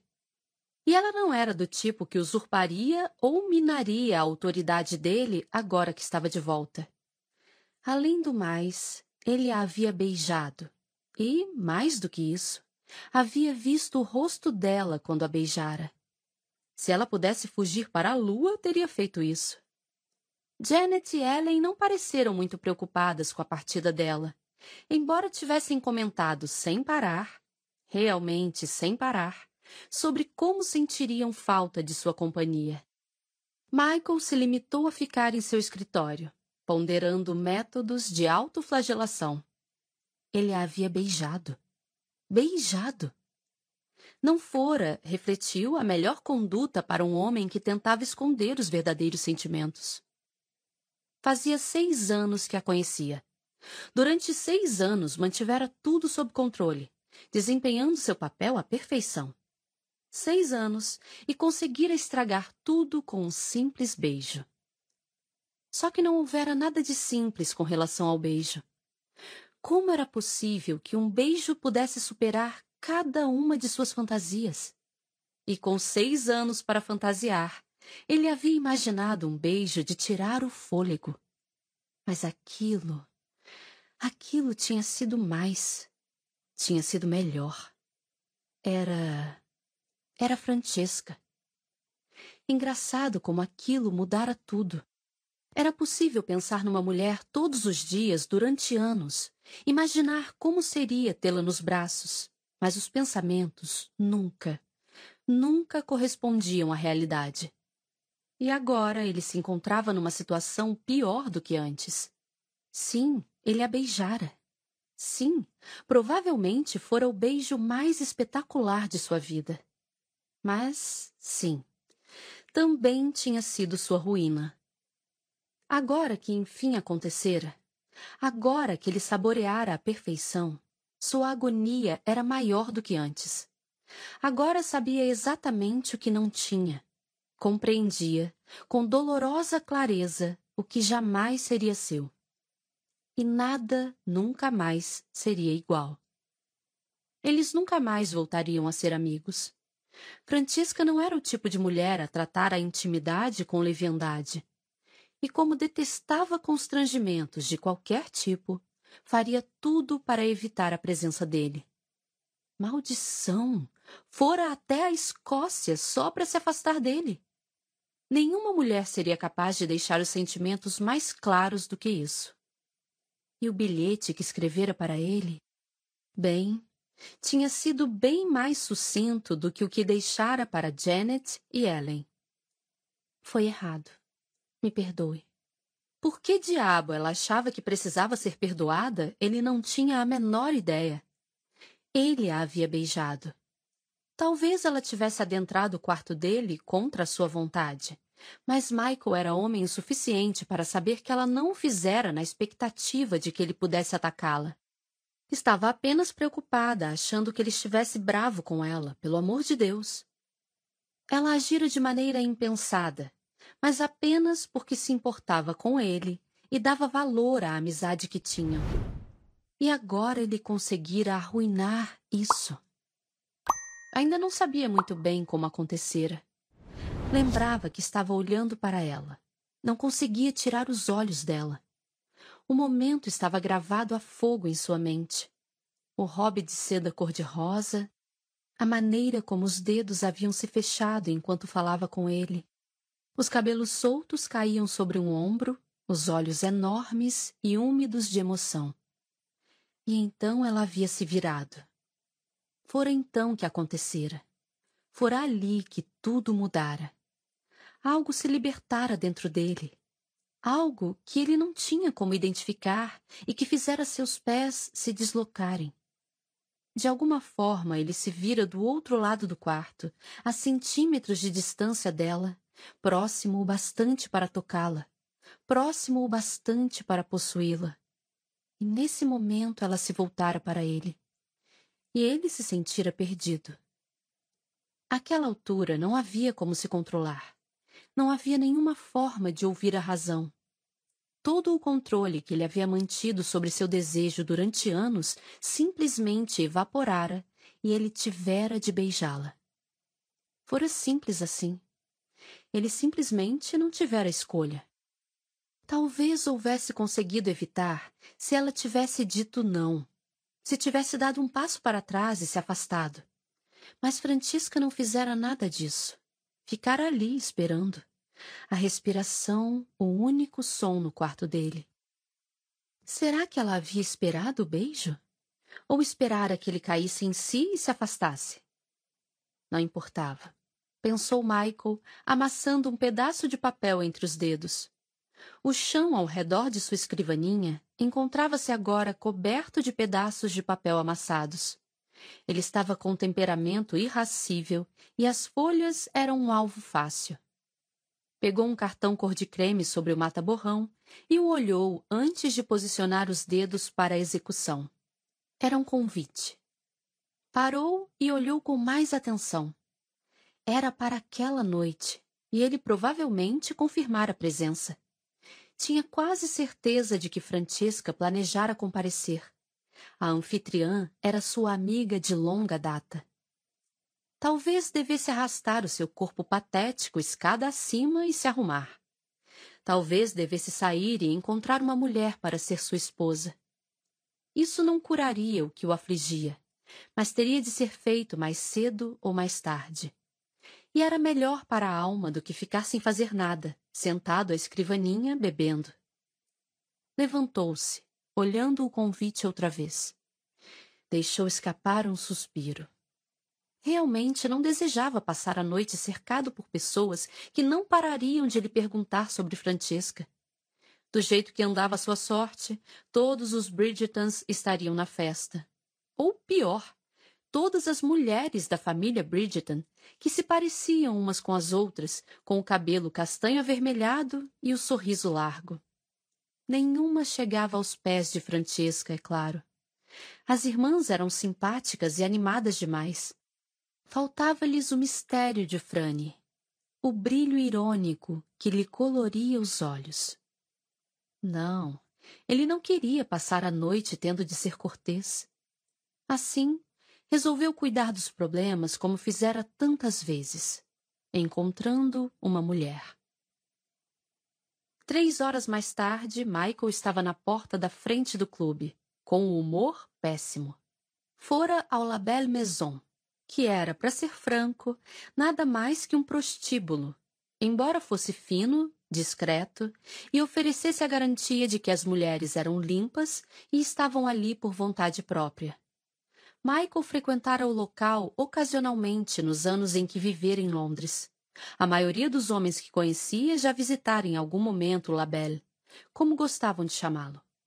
Até mesmo John fora lá, antes de se casar com Francesca. Michael foi recebido com grande carinho pela dona do lugar, tratado como um filho pródigo. Ele tinha uma reputação, explicou ela, e haviam sentido sua falta. As mulheres sempre o adoraram, observando com frequência que era um dos poucos que parecia se importar tanto com o prazer delas quanto com o próprio. Por algum motivo, a bajulação deixou um gosto azedo em sua boca. Não se sentia um amante lendário naquele momento. Tinha-se cansado da reputação de devasso e não estava muito preocupado se iria satisfazer alguém naquela noite. Só queria uma mulher que talvez o fizesse esquecer tudo, mesmo que só por alguns minutos. Tinha uma garota certa para ele, afirmou a dona. Era nova e vinha sendo muito solicitada. Ele a adoraria. Michael apenas deu de ombros e se deixou ser conduzido até uma bela loura de tipo mignon, que, segundo lhe garantiram, era o que havia de melhor. Quando ia fazer menção de tocá-la, desistiu. Não era adequada. Era loura demais. Não queria uma loura. Não havia o menor problema, lhe disseram. E então lhe apresentaram uma encantadora morena. Exótica demais. Uma ruiva? Completamente errada. E assim começou um desfile de mulheres, mas eram jovens demais, ou velhas demais, ou rechonchudas demais, ou frágeis demais. Então, por fim, escolhera uma a esmo, decidido a simplesmente fechar os olhos e terminar logo com aquilo. Durara dois minutos. A porta se fechara às suas costas e ele ficara enjoado, quase em pânico, ao dar-se conta de que não conseguiria. Não conseguia fazer amor com uma mulher. Era estarrecedor, castrador. Mas que inferno! Daria no mesmo pegar uma faca e se transformar num eunuco. Antes ele procurara o prazer com várias mulheres para apagar a lembrança de uma mulher. Agora que sentira o seu sabor, ainda que com um beijo rápido, estava arruinado. Assim saiu do prostíbulo e tomou o caminho do clube, onde não teria de se preocupar em ver ninguém do sexo feminino. O objetivo, é claro, era apagar o rosto de Francesca da mente. E esperava que o álcool funcionasse melhor que as lindas meninas do La Belle Maison. Martin! Michael ergueu a vista. Colin Bridgeton. Maldição. Bridgeton. Grunhiu. Droga, droga, droga! Colin Bridgeton era a última pessoa que queria ver naquele momento. Até o fantasma de Napoleão se materializando para atravessar sua goela com uma espada teria sido preferível. Sente-se, disse Colin, indicando a poltrona à sua frente. Não havia como sair daquela situação.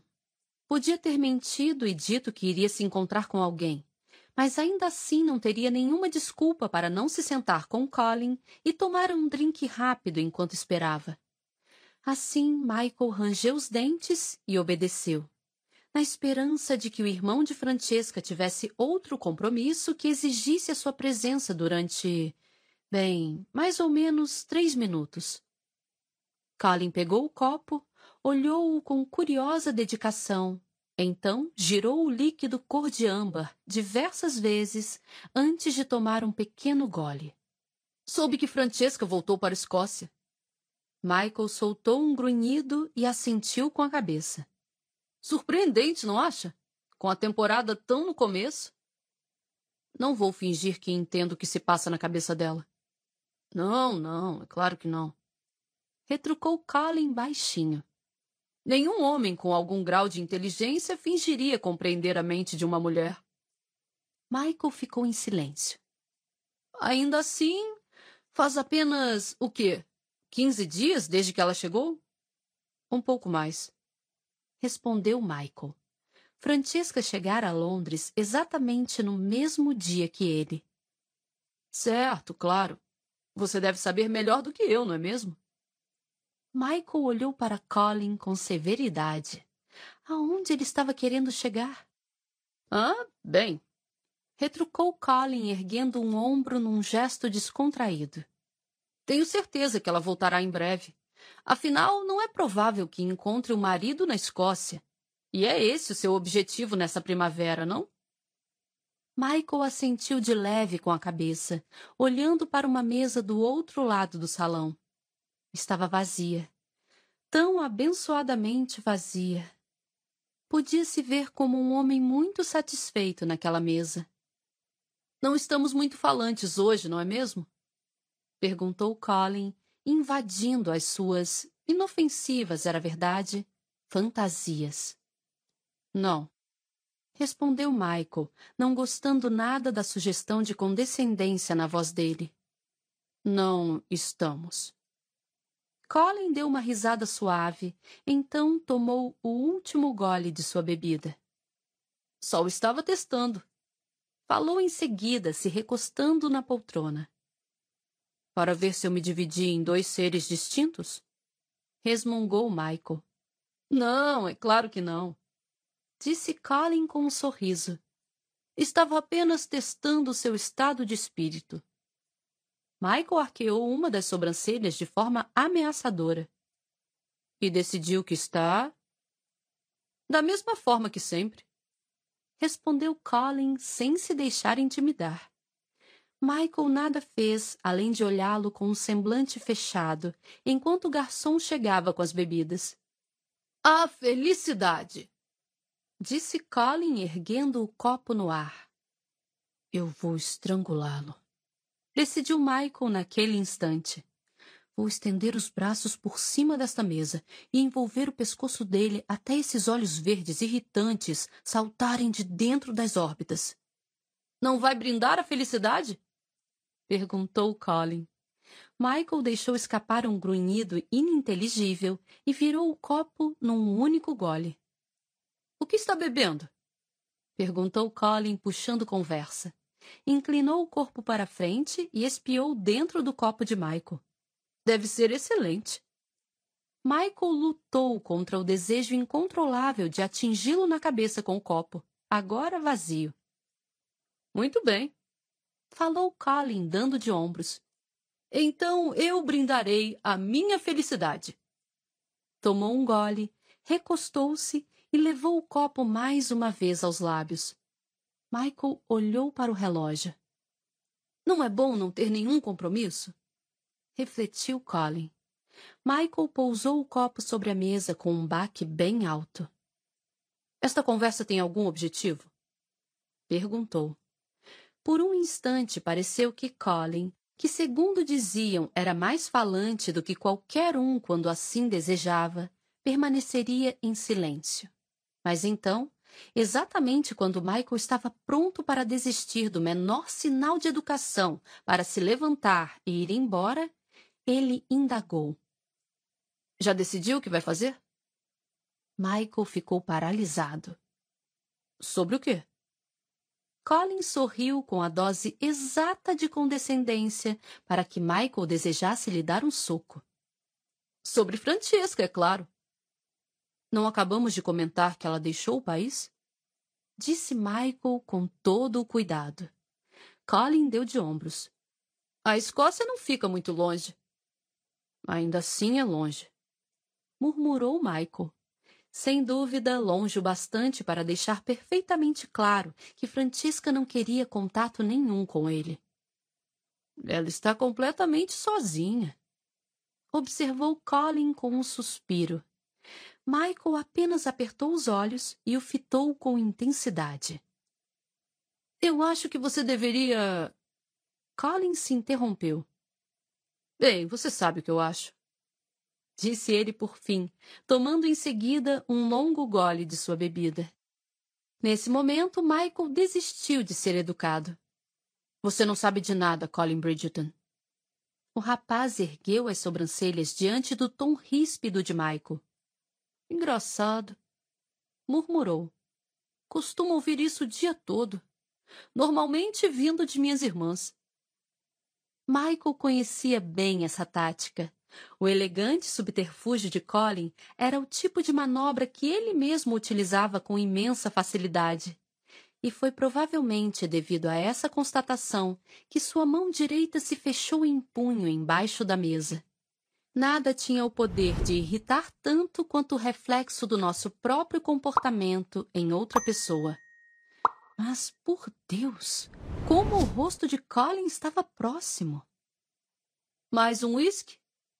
Perguntou ele, estragando por completo a encantadora fantasia de Michael de deixar seu olho roxo. Michael tinha o estado de espírito perfeito para beber até cair, mas não na companhia de Colin Bridgeton. Então respondeu com apenas um conciso: Não. E arrastou a cadeira para trás. Você se dá conta que o Martin. Disse Colin com uma voz tão suave que chegava a ser sinistra. Que não há nada que o impeça de se casar com ela? Nada mesmo. A não ser, é claro.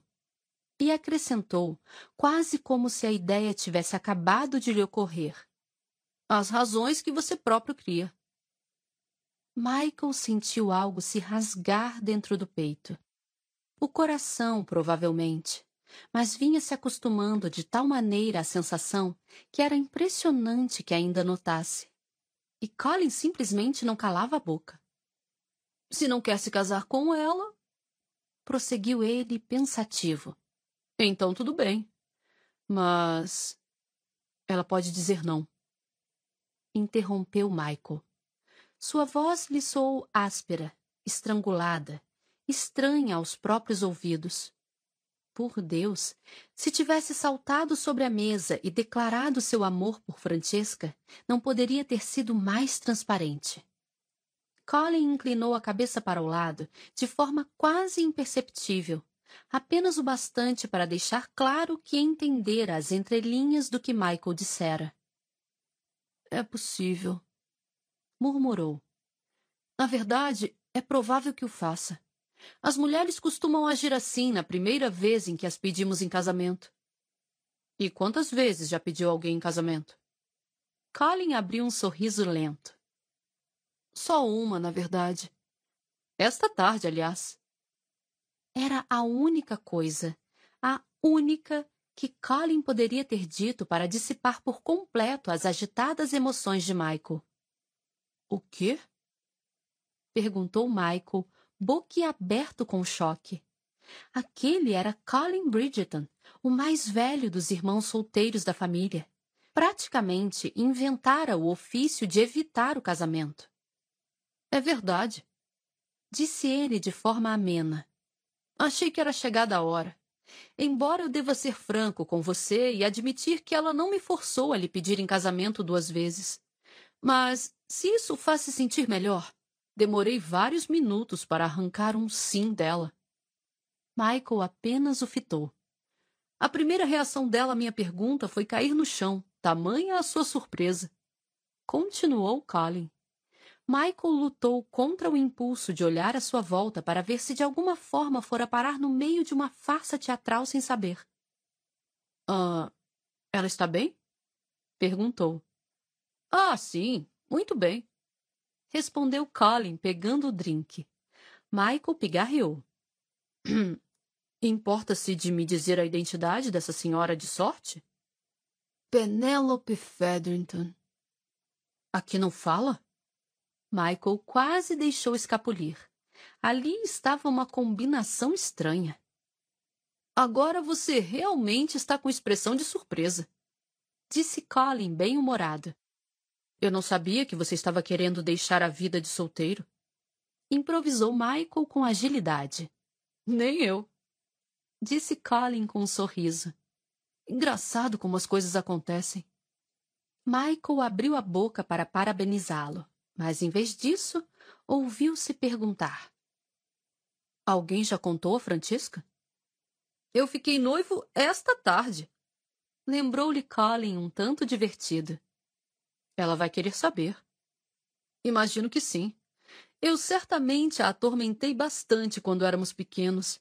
Sem dúvida, ela vai querer bolar algum tipo de tortura para mim, relacionada às núpcias. Alguém precisa contar a ela.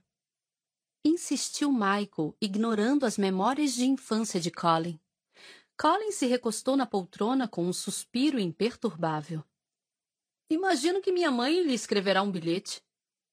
Sua mãe estará muito ocupada. Não será o primeiro item de sua lista. Não tenho como discordar. Michael franziu a testa. Alguém devia lhe dar a notícia. Sim, concordou Colin com um sorriso. Tem razão.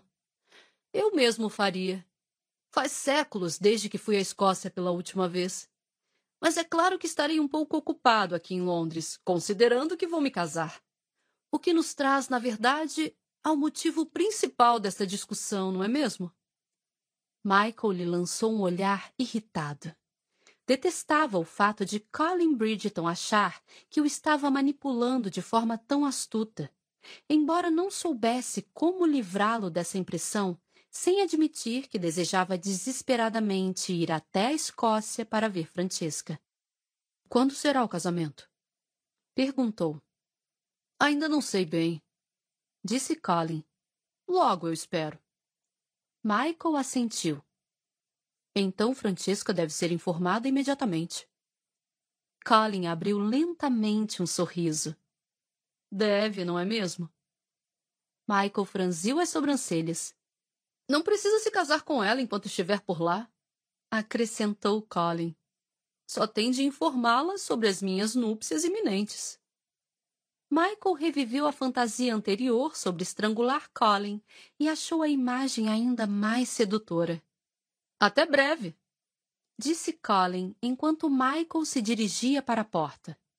Talvez daqui a um mês, mais ou menos? Isso queria dizer que esperava que Michael não estivesse em Londres num futuro próximo. Michael praguejou baixinho, mas nada fez para contradizê-lo. Talvez viesse a se odiar por isso, mas agora que tinha uma desculpa para ir atrás de Francesca, não conseguiria resistir à viagem. A pergunta era: será que conseguiria resistir a ela? E, de uma forma mais direta, será que queria?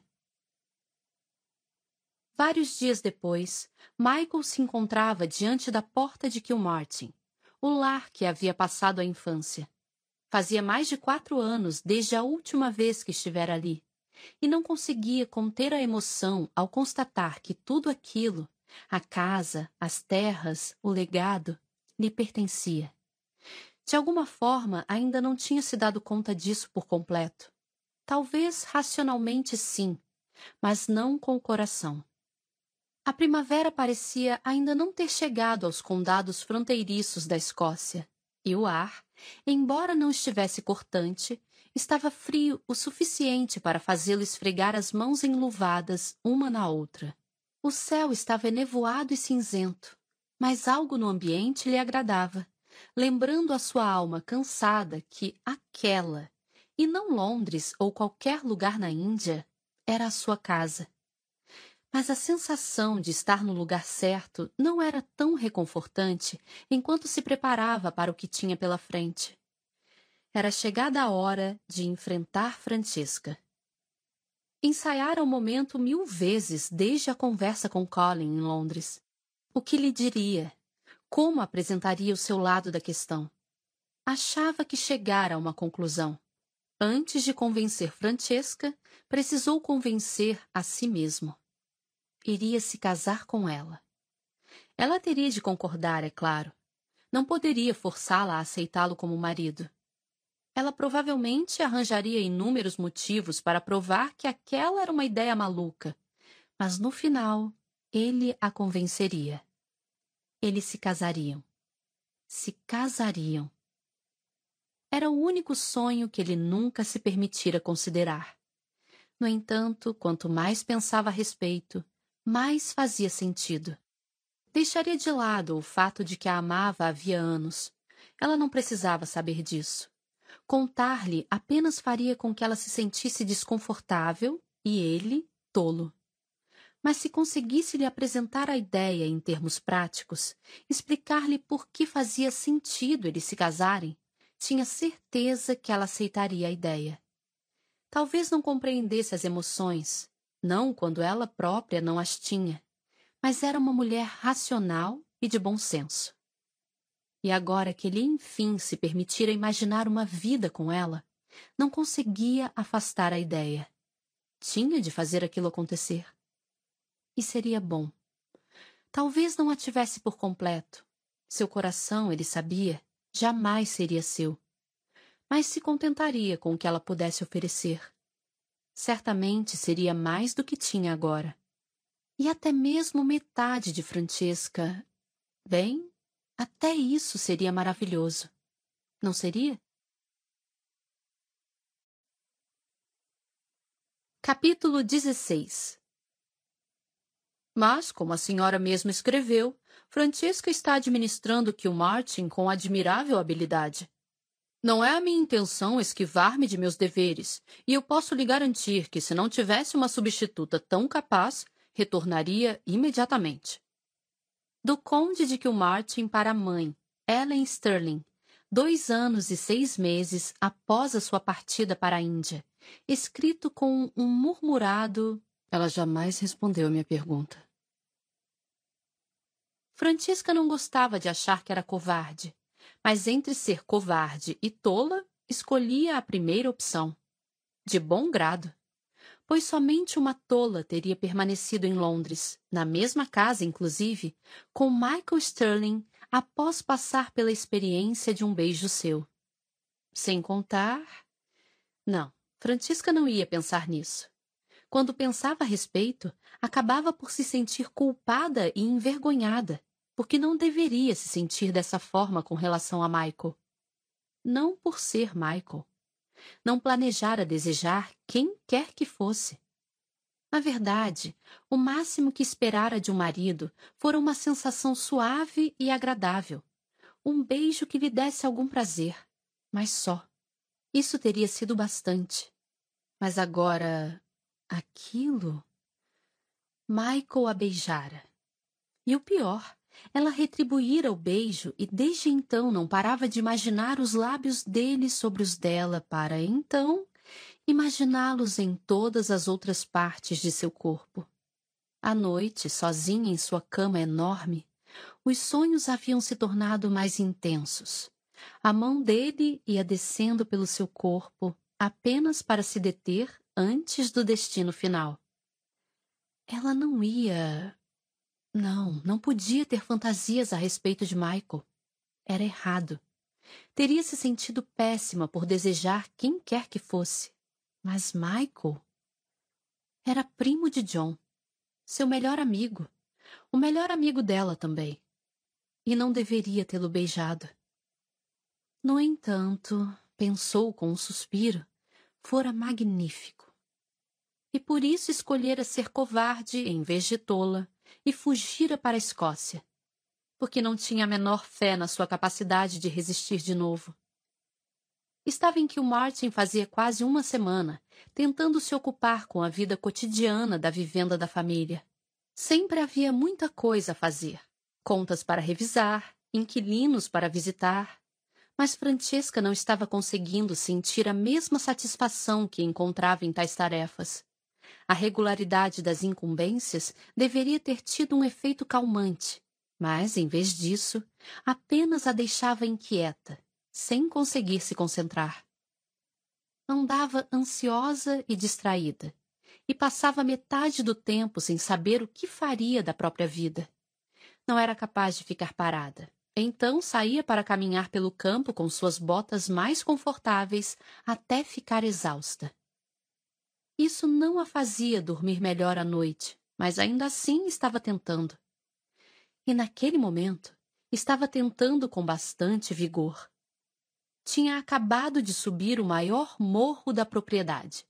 Respirando com dificuldade devido ao esforço, Francisca ergueu a vista em direção ao céu que escurecia, tentando calcular a hora e a possibilidade de chuva. Era tarde e provavelmente choveria. Ela franziu a testa. Devia voltar para casa. Não estava muito longe. Só precisava descer um morro e atravessar um campo relvado.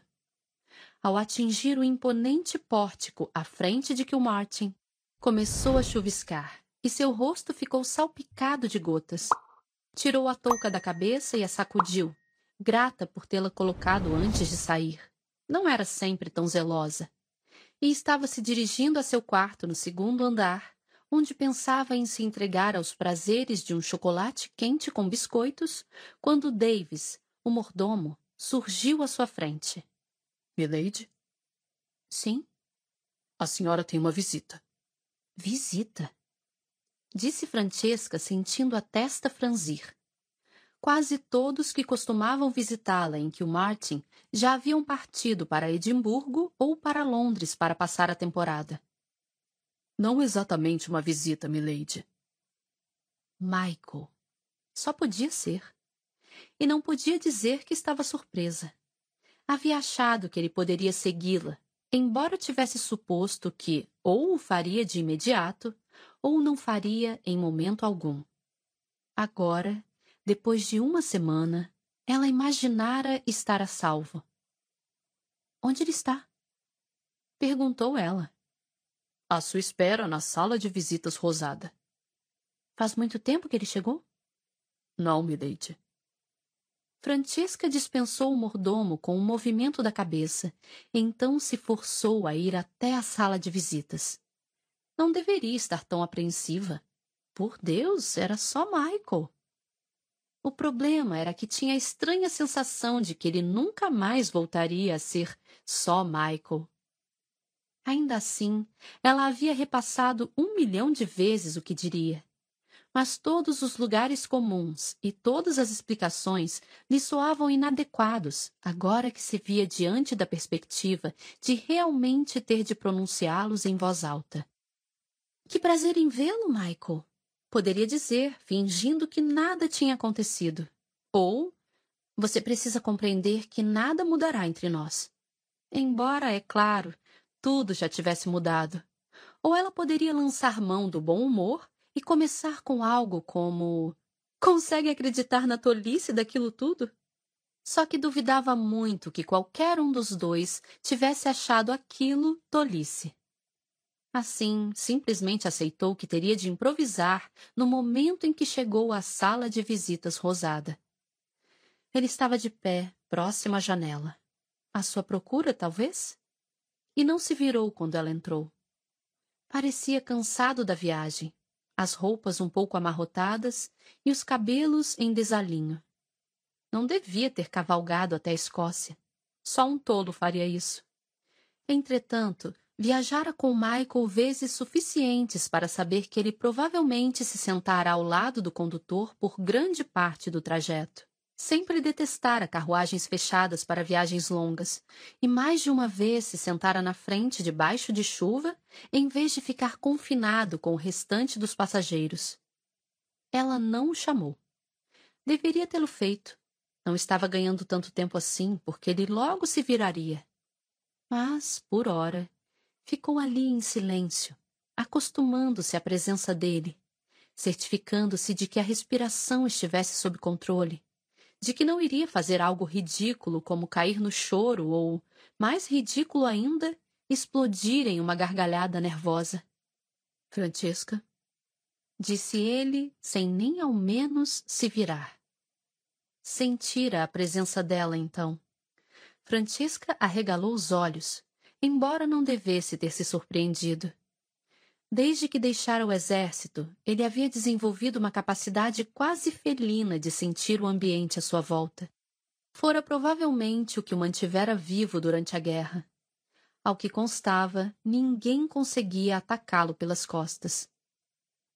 Sim, respondeu ela. Então, achando que deveria falar mais alguma coisa, acrescentou: Espero que tenha feito boa viagem. Ele se virou. Foi muito boa. Ela engoliu em seco, tentando ignorar a beleza dele. Sem dúvida, ele a deixara sem fôlego em Londres. Mas ali, na Escócia, parecia mudado. Tinha um ar mais selvagem, talvez. Bem mais perigoso. Algum problema em Londres? Indagou ela, esperando que houvesse um objetivo prático para a visita dele porque se não houvesse, ele fora até ali apenas por ela, e isso a aterrorizava. Nada de ruim, respondeu ele. Embora eu tenha novidades para contar. Ela inclinou a cabeça, esperando que ele continuasse. Seu irmão ficou noivo. Colin? Perguntou ela, surpresa. O irmão se dedicara de tal maneira à vida de solteiro que ela não estranharia se Michael lhe dissesse que o rapaz de sorte era, na verdade, o caçula, Gregory, embora ele fosse dez anos mais novo que Colin. Michael fez que sim. De Penelope Featherton. De Pené... Minha nossa! Isso é surpreendente. Mas encantador, devo acrescentar. Acho que os dois combinam muitíssimo bem. Michael deu um passo em sua direção, as mãos ainda para trás. Achei que iria querer saber. E não podia ter escrito uma carta? Obrigada, disse ela. Fico-lhe grata por tanta atenção. Há muito tempo não temos um casamento na família. Desde. o meu. Ambos se deram conta do que ela estivera prestes a dizer. O silêncio pairou no aposento como um convidado indesejado, até ela enfim rompê-lo. Bem, já faz muito tempo. Minha mãe deve estar radiante. Está mesmo. Confirmou Michael. Pelo menos foi o que me disse o seu irmão. Não tive a oportunidade de conversar com ela pessoalmente. Francisca pigarreou, então tentou fingir que estava à vontade, fazendo um pequeno aceno com a mão ao perguntar: Vai ficar muito tempo? Ainda não decidi. Disse ele, dando outro passo em sua direção. Depende. Ela engoliu em seco. De quê? Ele reduziu à metade a distância entre os dois. De você. Falou baixinho. Ela sabia o que ele queria dizer com aquilo, ou achava saber. Mas a última coisa que queria, naquele momento, era admitir o que acontecera em Londres. Então deu um passo para trás, que era o máximo que podia fazer sem sair correndo da sala, e se fez de desentendida. Não seja tolo. Falou. Que o Martin pertence a você.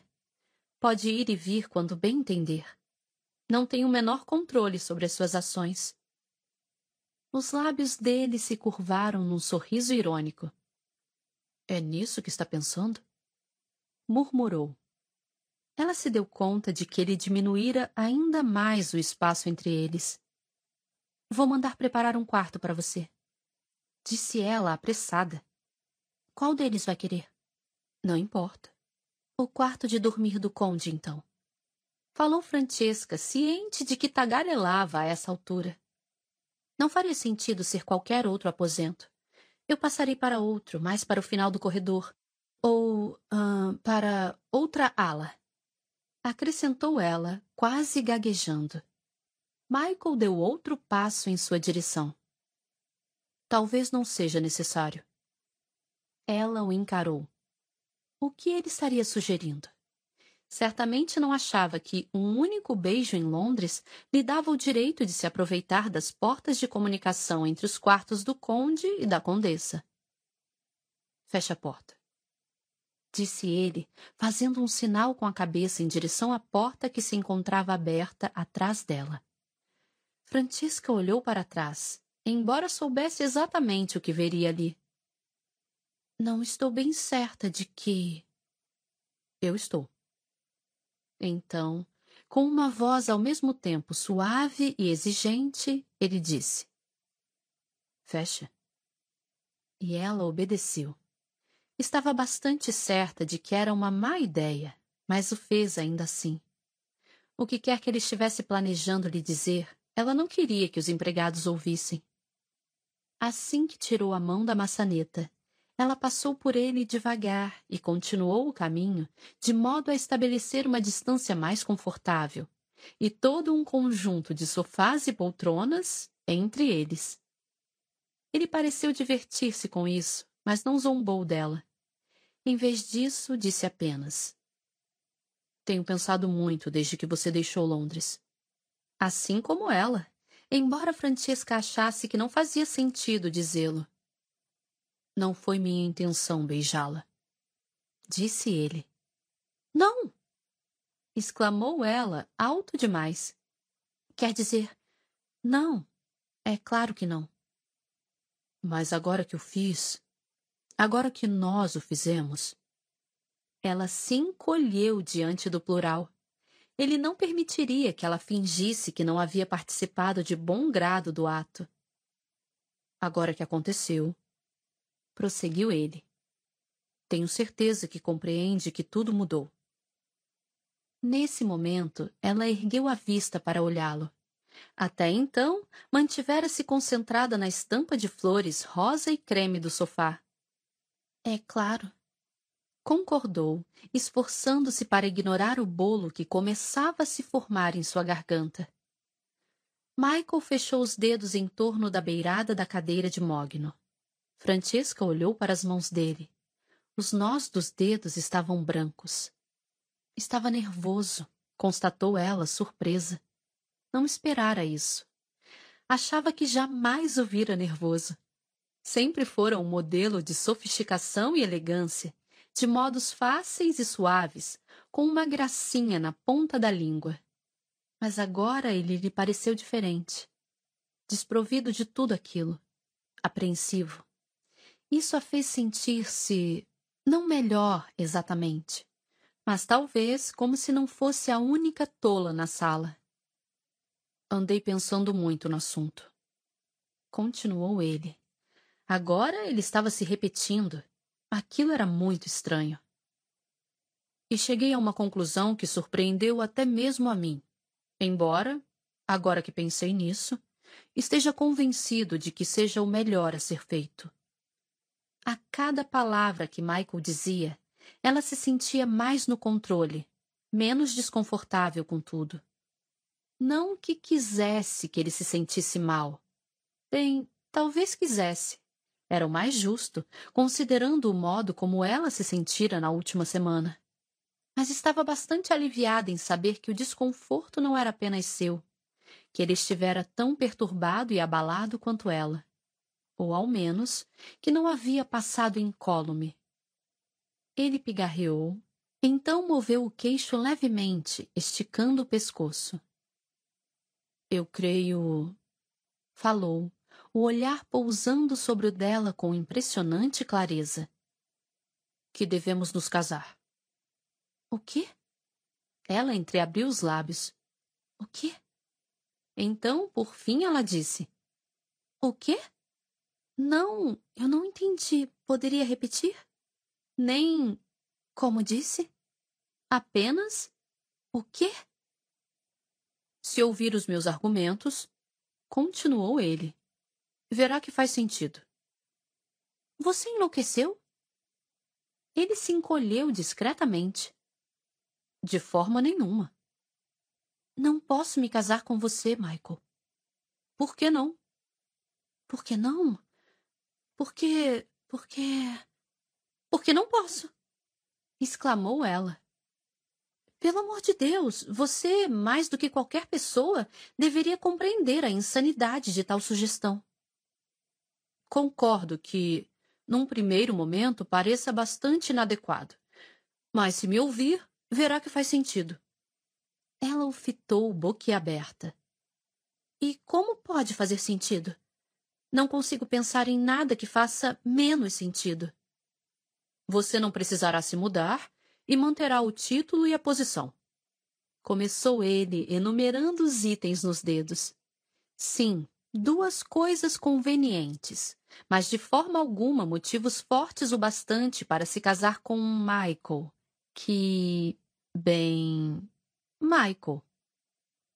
Vai se casar sabendo que será tratada com cuidado e respeito, acrescentou ele poderá levar meses para chegar à mesma conclusão sobre outro homem e, mesmo então, não poderá realmente ter certeza.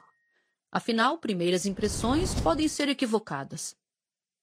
Ela perscrutou o rosto dele, tentando ver se havia qualquer coisa, qualquer coisa por trás de suas palavras. Tinha de haver algum motivo para aquilo, pois ela não conseguia conceber que ele a estivesse pedindo em casamento. Era loucura. Era. Por Deus, ela não sabia ao certo o que era. Haveria alguma palavra para descrever com exatidão algo que simplesmente tirasse o chão de debaixo dos pés de alguém? Eu lhe darei filhos, disse ele baixinho. Ou, pelo menos, tentarei. Ela ruborizou. Sentiu no mesmo instante as faces se tornando vermelhas. Não queria se imaginar na cama com ele. Passara a última semana tentando desesperadamente não fazê-lo. O que você ganhará com isso? Sussurrou ela. Por um instante ele pareceu sobressaltado com a pergunta dela, mas logo recuperou a compostura e respondeu. Terei uma esposa que já vem administrando minhas propriedades há anos. Não sou orgulhoso a ponto de não admitir seu conhecimento. Ela assentiu. Uma vez apenas, mas foi o bastante para indicar que ele fosse em frente. Eu já a conheço e confio em você. E estou seguro de que não será infiel. Não posso pensar nisso agora. Disse ela, levando as mãos ao rosto. Sua mente rodava com tudo aquilo, e Francisca tinha a terrível sensação de que talvez jamais se recuperasse. Faz sentido retrucou Michael. Você só precisa considerar. Não, declarou ela, tentando soar resoluta. Jamais funcionaria. Você sabe disso. Ela desviou o olhar, não querendo encará-lo. Não acredito que você sequer consideraria uma coisa dessas. Nem eu, admitiu ele, quando a ideia me ocorreu de início. Mas uma vez que o pensamento surgiu, não consegui mais deixá-lo de lado. E logo me dei conta de que fazia todo sentido. Ela pressionou os dedos contra as têmporas. Pelo amor de Deus, por que ele ficava insistindo nessa coisa de sentido? Se repetisse a palavra mais uma vez, ela achava que gritaria. E como ele podia estar tão calmo? Francisca não sabia ao certo como devia agir. Certamente jamais imaginara aquele momento. Mas algo naquele discurso sem graça que ele fizera sobre os dois se casarem a incomodava. Fora tão impassível, tão controlado, um pouco nervoso talvez, mas sereno, distante, enquanto ela fora tomada pela sensação de que o mundo tinha saído do eixo. Não era justo. E por um instante ela o odiou por fazê-la se sentir assim. Vou subir. Falou abruptamente. Conversarei com você sobre isso pela manhã. Ela quase conseguiu. Já tinha passado da metade do caminho até a porta quando sentiu a mão dele em seu braço. O toque suave, mas firme. Espere. Pediu Michael, e ela não conseguiu se mexer. O que quer? sussurrou Francesca. Não o olhava, mas podia ver o rosto dele em sua mente, a forma como os cabelos escuros lhe caíam sobre a testa, os olhos emoldurados por cílios tão longos que poderiam levar um anjo às lágrimas, e os lábios. Acima de tudo, podia ver os lábios perfeitos, elegantemente moldados, sempre curvados naquela expressão de quem sabia das coisas, como se ele compreendesse o mundo de uma forma que os mortais mais inocentes jamais compreenderiam. A mão dele subiu pelo seu braço até chegar ao ombro. Então, um dos dedos percorreu uma linha, leve como uma pluma, até a lateral do seu pescoço. A voz, quando saiu, soou grave e rouca, e ela a sentiu bem no centro de seu ser. Não vai querer outro beijo? Capítulo 17 Sim, é claro. Francesca é um prodígio. Mas você já sabia disso, não é mesmo? De Ellen Sterling para o filho, o conde de Kilmartin, dois anos e nove meses após a sua partida para a Índia. Michael não sabia ao certo quando ficara claro para ele que teria de seduzi-la. Tentara apelar para sua mente, para o seu senso inato do que era prático e sábio. Isso não estava funcionando. E não podia se concentrar em emoções, porque sabia que elas eram só de sua parte. Então teria de apelar para a paixão. Ele a desejava. Ah, Deus, sim, Desejava-a com uma intensidade que nem imaginara antes de beijá-la na semana anterior, em Londres. Mas mesmo enquanto o sangue corria por suas veias com desejo, necessidade e, sim, com amor, a mente continuava aguçada e calculista. E ele sabia que se desejava tê-la, teria de fazê-lo dessa forma. Teria de falar de modo que ela não pudesse rejeitá-lo, não bastaria apenas tentar convencê-la com palavras, pensamentos e ideias. Ela poderia tentar usar de ardis para se esquivar, fingir que os sentimentos não existiam. Mas se ele a tornasse sua, deixasse sua marca sobre ela da forma mais física possível, estaria sempre com ela. E Francesca seria sua. Ela se esquivou do toque dele, chegando lentamente para trás, até conseguir colocar alguma distância entre os dois. Não quer outro beijo, Francesca? murmurou ele, aproximando-se dela com a elegância de um predador. Foi um erro, disse ela com a voz trêmula. Afastou-se mais alguns centímetros, parando apenas quando se chocou contra a beirada da mesa. Ele chegou para a frente. Não se nos casarmos. Não posso me casar com você, sabe disso. Michael tomou a mão dela e esfregou a pele com o polegar, preguiçosamente. E por que diz isso? Porque eu. Você. Você é você. É verdade. Disse ele, levando a mão dela à boca e beijando-lhe a palma. Em seguida, passou a língua pelo punho. E, pela primeira vez em muito tempo, afirmou, olhando-a por entre os cílios: Não há ninguém que eu preferiria ser. Michael! sussurrou ela, arqueando as costas. Mas ela o desejava. Ele podia sentir isso em sua respiração. Michael não ou Michael sim? murmurou ele, beijando-lhe a parte interna do cotovelo. Eu não sei. Gemeu ela. Muito bem. Ele subiu um pouco a cabeça, tocando-lhe o queixo até ela não ter escolha senão atirar a cabeça para trás.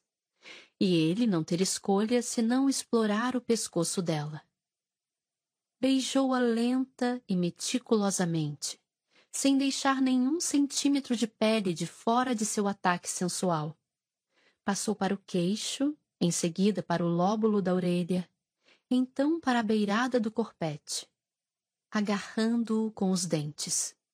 Ouviu Francesca sufocar um grito, embora não o tenha mandado parar. Então ele puxou o corpete para baixo com os dentes, até um dos seios se libertar. Deus, como ele adorava a atual moda feminina. Michael! Sussurrou ela. Shhh. Ele não queria ter de responder a nenhuma pergunta. Não a queria pensando o suficiente para fazer uma. Correu a língua pela parte inferior do seio, saboreando a essência de sua pele. Então estendeu a mão e o tomou. Ele a tocara por cima do vestido na primeira vez em que se beijaram e pensara estar no paraíso.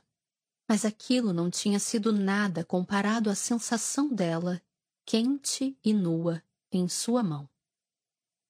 Ai, meu Deus! Gemeu Francesca.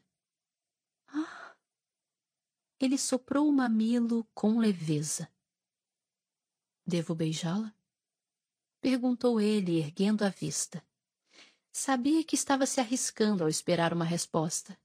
Talvez não devesse nem mesmo ter feito a pergunta, mas, embora a intenção fosse seduzir, Precisava ouvir ao menos uma palavra afirmativa. Devo?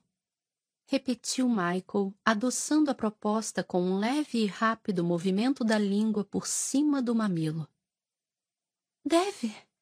explodiu ela. Sim, pelo amor de Deus, deve! Ele sorriu lenta e languidamente, saboreando o momento. Então, depois de deixá-la estremecer de ansiedade por um segundo mais, chegou o rosto para frente e a tomou na boca, libertando anos e anos de desejo sobre um único seio, concentrando-os diabolicamente sobre um inocente mamilo. Ela não teria a menor chance. Ai, meu Deus! Arfou ela, agarrando a beirada da mesa em busca de apoio, enquanto o corpo todo se arqueava para trás. Ai, meu Deus! Ah! Michael! Ah, meu Deus! Aproveitou-se da paixão que ela exprimia para deslizar as mãos em torno de seus quadris e erguê-la até estar sentada na mesa, as pernas se abrindo para ele enquanto Michael se posicionava entre elas. A satisfação corria pelas veias dele, mesmo enquanto o corpo clamava pelo próprio prazer. Adorava poder fazer aquilo com ela, poder fazê-la gritar, gemer e bradar de desejo. Ela era tão forte, sempre tão impassível e contida, e, no entanto, naquele momento, era sua, escrava das próprias necessidades, prisioneira de seu toque de especialista. Ele beijou, lambeu, mordiscou e puxou. Ele a torturou até achar que ela poderia explodir. A respiração saía alta e entrecortada, e seus gemidos haviam se tornado mais e mais incoerentes. E o tempo todo deslocava as mãos pernas acima, primeiro segurando-lhe os tornozelos, depois as panturrilhas, então levantando o vestido cada vez mais até formar um amarfanhado acima de seus joelhos. Foi só então que ele se afastou um pouco e deu a ela algum sinal de alento. Francesca o fitou, os olhos vidrados, os lábios rosados e entreabertos. Não disse nada. Michael achava que ela não conseguiria dizer nada. Mas ele percebeu que havia perguntas em seus olhos. Ela podia estar além da capacidade da fala, mas estava longe da insanidade completa. Achei que seria cruel torturá-la por muito mais tempo. Disse ele, tomando-lhe o mamilo suavemente entre o polegar e o indicador. Ela gemeu. Você gosta disso? Era uma afirmação, e não das mais sofisticadas, mas aquela era Francisca, não uma mulher desconhecida com a qual se deitava de olhos fechados enquanto imaginava o rosto dela. E cada vez que ela gemia de prazer, o coração dele batia mais rápido, satisfeito. Você gosta disso? Repetiu Michael, sorrindo. Gosto. Sussurrou ela. Gosto. Ele inclinou o corpo para frente até os lábios roçarem sua orelha. Vai gostar disso também. De quê? Indagou ela, surpreendendo-o com a pergunta. Ele achara que ela estivesse arrebatada demais para questioná-lo em voz alta. Puxou a saia do vestido dela um pouco mais para cima, apenas o suficiente para que não despencasse sobre o seu colo. Você quer ouvir, não quer? Murmurou ele, deslizando as mãos até estarem logo acima dos joelhos dela. Apertou-lhe as coxas de leve, fazendo círculos em sua pele com os polegares. Você quer saber? Ela fez que sim com a cabeça. Deslocou-se em sua direção mais uma vez, dando-lhe um beijo rápido e depois se afastando apenas o suficiente para poder falar. Você sempre foi tão curiosa? Sempre me fez tantas perguntas? Escorregou os lábios pelas suas faces até chegar às orelhas, sussurrando o tempo todo. Michael, disse ele, suavizando a voz para imitar a dela. Conte algo indecente. Conte algo devasso. Ela ruborizou. Ele não podia ver, mas conseguia sentir. Mas eu nunca lhe disse o que você queria ouvir, não é? Perguntou ele, mordiscando-lhe de leve o lóbulo da orelha. Eu sempre a deixei do lado de fora do quarto. Ele fez uma pausa, não porque esperasse uma resposta, mas apenas por querer ouvi-la respirar. Você se perguntava? Sussurrou. Ficava imaginando que eu não lhe contara? Ele inclinou o corpo para a frente, só para que ela pudesse sentir os seus lábios se mexerem em sua orelha enquanto falava. Você queria saber o que eu fazia quando era lascivo? Não a faria responder. Não era justo. Mas não conseguia fazer a mente parar de voltar no tempo, recordando as inúmeras vezes que a provocara com insinuações de suas conquistas. Nunca fora ele quem as mencionara, no entanto. Era sempre ela que lhe perguntava. Quer que eu lhe conte? Murmurou. Sentiu-a dar um pequeno salto, surpresa, e riu. Não sobre elas, Francisca. Sobre você. Só você. Ela se virou, fazendo os lábios dele se arrastarem contra sua face. Ele se afastou de forma a poder ver o seu rosto, e a pergunta se mostrou clara nos olhos dela. O que quer dizer com isso? Ele afastou as coxas dela apenas dois centímetros mais. Vai querer que eu lhe conte o que vou fazer agora? Chegou para a frente e correu a língua pelo seu mamilo, que se tornara duro e retesado ao ar frio do final de tarde. Quer que eu lhe mostre? Ela engolia em seco freneticamente. Ele decidiu interpretar aquilo como um sim. Há tantas escolhas. Falou com a voz rouca, deslizando a mão perna acima só mais alguns centímetros. Eu nem sei por onde começar. Parou para olhá-la por um instante.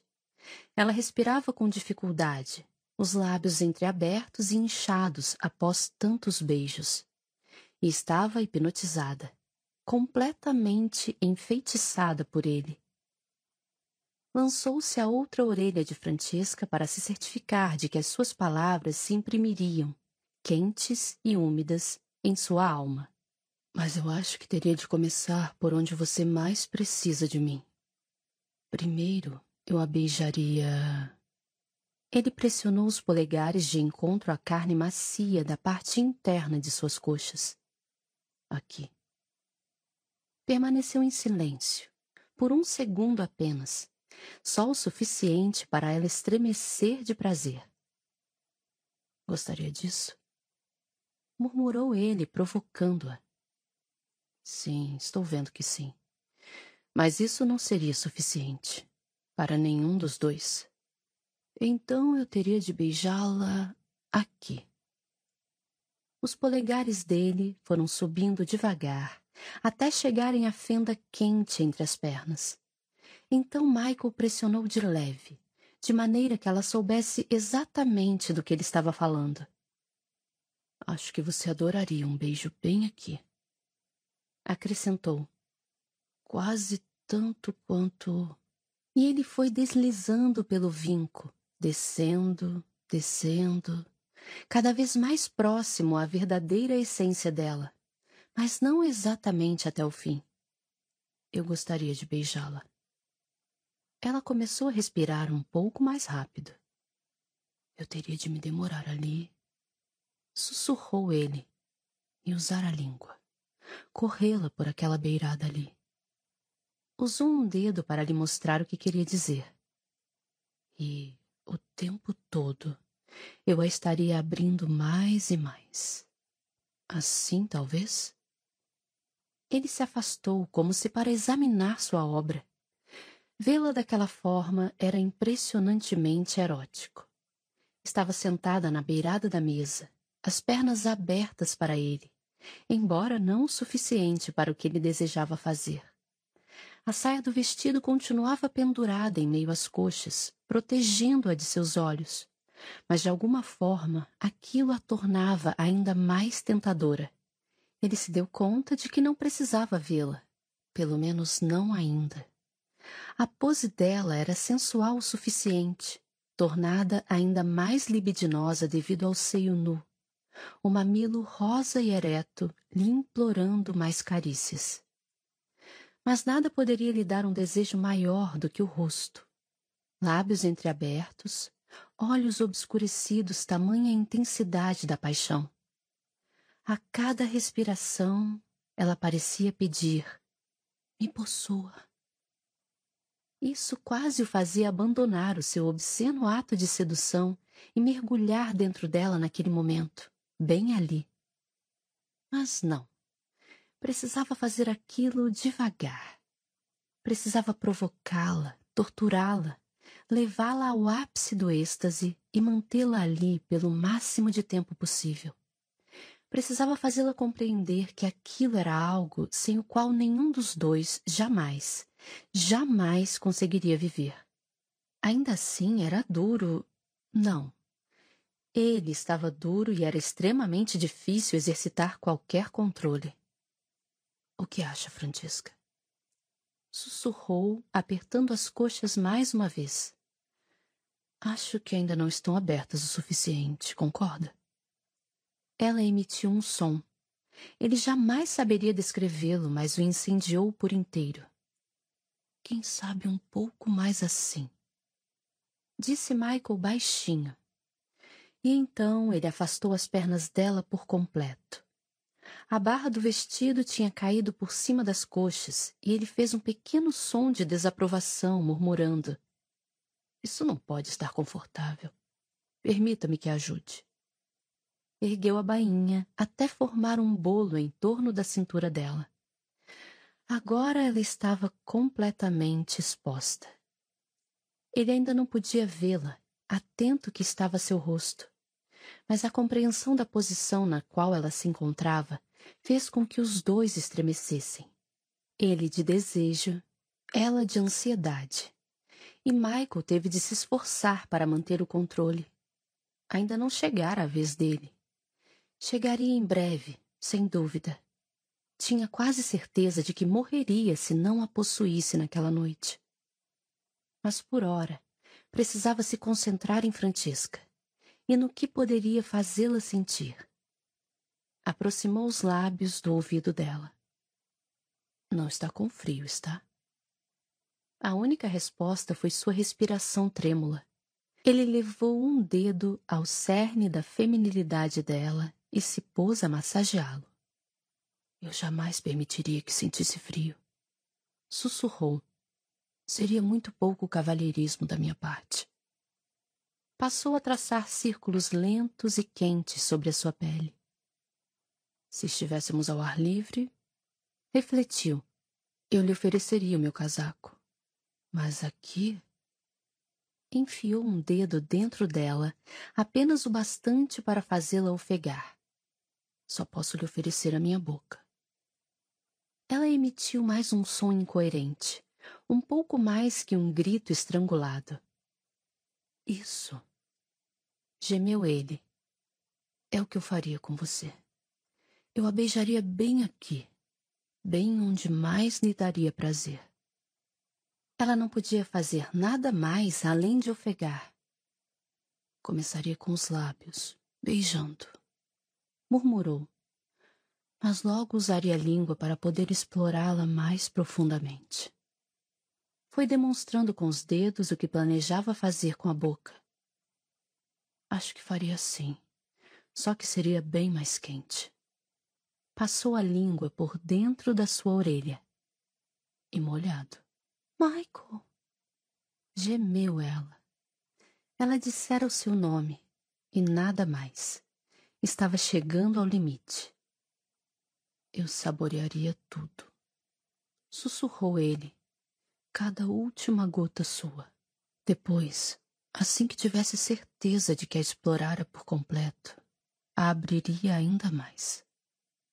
Ele a apartou com os dedos, abrindo-a da forma mais indecorosa possível. Então massageou. Caso tivesse esquecido algum canto secreto. Michael, Gemeu ela de novo. Quem sabe por quanto tempo eu a beijaria? Murmurou ele. Talvez eu não conseguisse parar. Desceu o rosto um pouco, chegando ao pescoço. Talvez você não queira que eu pare. Fez uma pausa e deslizou mais um dedo para dentro dela. Então sussurrou: Quer que eu pare? Brincava com fogo cada vez que lhe fazia uma pergunta, cada vez que lhe dava a oportunidade de dizer não.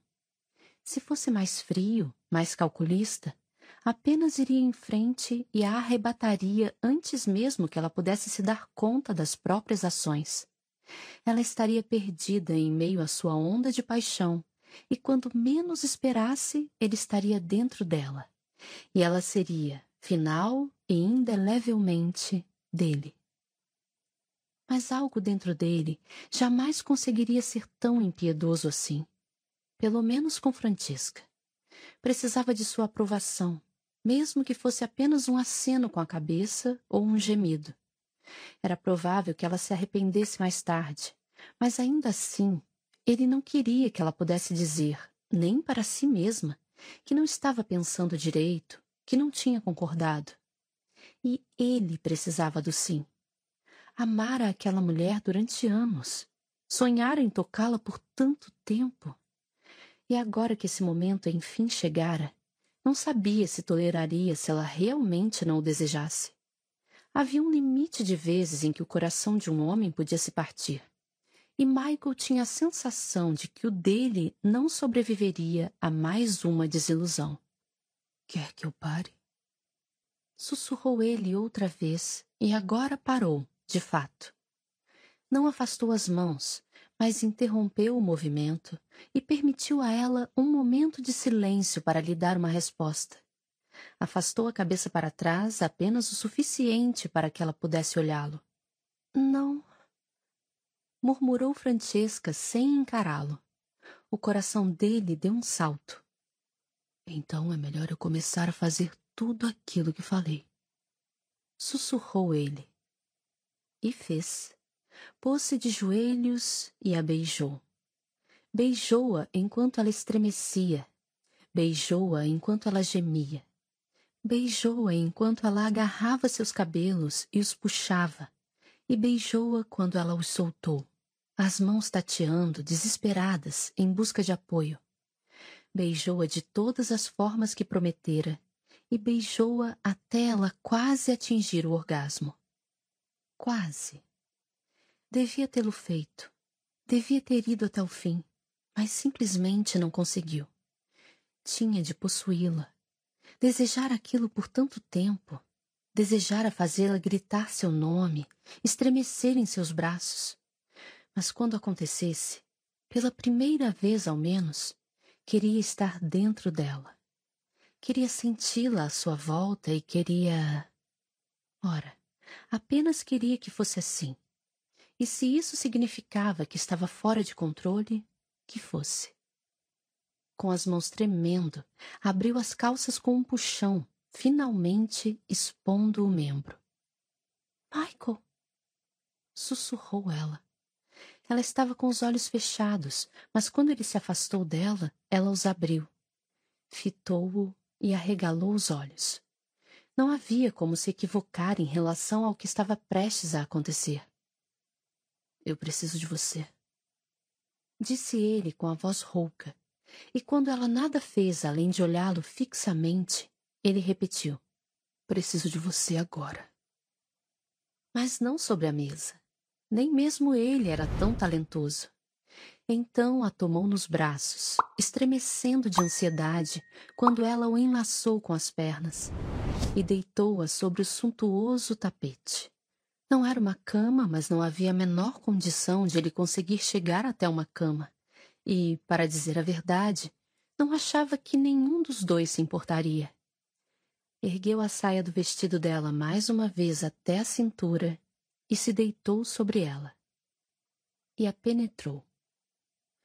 Pensou em ir devagar, mas ela estava tão molhada e pronta para recebê-lo que ele simplesmente deslizou para dentro dela, mesmo enquanto ela arfava ante a intrusão. Eu a machuquei? Grunhiu ele. Ela fez que não com a cabeça. Não pare. Gemeu. Por favor. Nunca. Jurou ele. Nunca. Michael começou a se mover dentro dela, e ela se contorceu por baixo dele. E ambos já estavam num tal ponto de excitação que demorou apenas um instante até explodirem.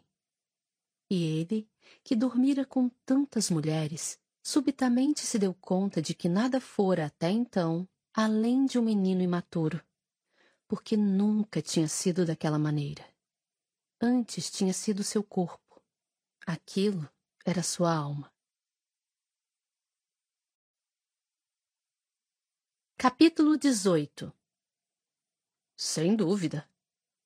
De Michael Sterling para a mãe, Ellen, três anos após a sua partida para a Índia. A manhã seguinte foi, até onde Francesca recordava, possivelmente a pior de sua memória recente. Tudo o que queria fazer era chorar, mas até mesmo isso parecia demais para ela. As lágrimas eram para os inocentes, e esse era um adjetivo que ela jamais poderia voltar a usar em relação a si mesma. Odiava-se.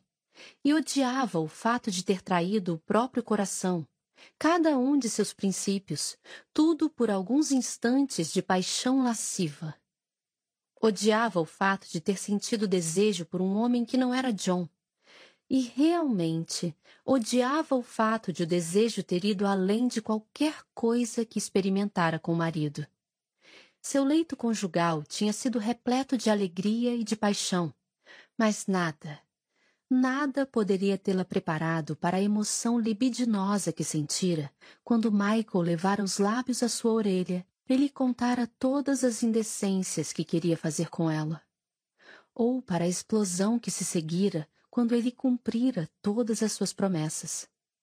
Odiava o fato de que tudo aquilo acontecera e de que acontecera com Michael, pois de alguma forma fazia a situação parecer triplamente errada. E, acima de tudo, odiava-o por ter-lhe pedido permissão, porque até mesmo enquanto os dedos dele a provocavam sem trégua, ele se certificara de que ela estava ali de bom grado. Não poderia dizer que fora arrebatada, que tinha ficado impotente diante da força do desejo dele. Agora, na manhã seguinte, Francisca se dava conta de que já não sabia a diferença entre ser covarde e ser tola. Ela, sem dúvida, era as duas coisas, e possivelmente também imatura. Porque a única coisa que desejava fazer era sair correndo. Claro que poderia assumir as consequências de seus atos. Na verdade, era o que deveria fazer. Mas em vez disso, exatamente como da vez anterior, fugiu. Não podia ir embora de Kilmartin. Só fazia uma semana que chegara, afinal. E, a não ser que continuasse a fuga em direção ao norte, passando pelas Ilhas Órcades até a Noruega, estava presa ali. Mas podia, sim, deixar a casa, o que fez tão logo os primeiros raios da manhã surgiram no céu. Isso após sua patética atitude na noite anterior, quando saíra aos tropeços da sala rosada dez minutos depois da troca de intimidades com Michael, resmungando incoerências e desculpas e indo se esconder no quarto pelo resto da noite. Não queria enfrentá-lo ainda. Por Deus, não sabia se conseguiria. Ela, que sempre se orgulhara da cabeça fria e do equilíbrio, fora reduzida a uma idiota balbuciante, gaguejando para si mesma como uma louca, apavorada por ter de enfrentar o único homem que ela obviamente não poderia evitar para sempre. Mas se pudesse evitá-lo por um dia, pensou, já era alguma coisa. E quanto ao dia seguinte, bem, se preocuparia com isso em algum outro momento. Por ora, a única coisa que desejava fazer era fugir de seus problemas. A coragem, ela agora tinha certeza, era uma virtude superestimada. Não sabia bem para onde queria ir. Podia ser qualquer lugar onde não corresse o risco de se encontrar com Michael, E assim, como se já não estivesse bastante convencida de que nenhuma força do além jamais voltaria a lhe demonstrar qualquer benevolência, começou a chover uma hora após o início de sua caminhada. Primeiro uma leve garoa, que logo se transformou num verdadeiro temporal. Francesca se encolheu debaixo de uma árvore em busca de abrigo, resignada a esperar que a chuva passasse. Então, por fim, depois de vinte minutos transferindo o peso do corpo de um pé para o outro, simplesmente se sentou na terra úmida, mandando as favas à limpeza. Iria ficar ali por algum tempo, portanto era bom estar confortável, já que não estaria aquecida nem seca. E, é claro, foi assim que Michael a encontrou, um pouco menos de duas horas depois. Por Deus, é claro que ele sairia à sua procura. Não se podia contar com um homem para se comportar como um cafajeste quando realmente importava? Tem espaço para mim aí embaixo? Gritou ele para se sobrepor ao barulho da chuva. Não para você e o cavalo. Resmungou ela. O que disse? Não! gritou ela. Ele não lhe deu ouvidos, é claro, e acomodou o cavalo debaixo da árvore, amarrando-o num galho baixo depois de saltar. Meu Deus, Francisca! Que diabo está fazendo aqui fora? Bom dia para você também, murmurou ela. Tem alguma ideia de quanto tempo já faz desde que saí à sua procura? Mais ou menos o tempo que estou encolhida debaixo desta árvore, imagino. Respondeu ela. Achava que, no fundo, estava satisfeita por ele ter ido resgatá-la. E seus membros trêmulos só queriam saltar sobre o cavalo dele e sair dali. Mas continuava de mau humor e querendo ser do contra só por ser, bem, do contra. E de qualquer forma, pensou ela um tanto irritada. Ele certamente não era inocente do desastre que fora a noite anterior. E se achava que o festival de Sinto Muito cheio de pânico que se seguiu ao fato, significava que ela o absolvia da culpa, estava bastante enganado. Bem, então vamos embora. Disse ele, fazendo um sinal com a cabeça em direção ao cavalo. Ela manteve o olhar fixo por cima do ombro dele. A chuva está diminuindo. Só se for na China.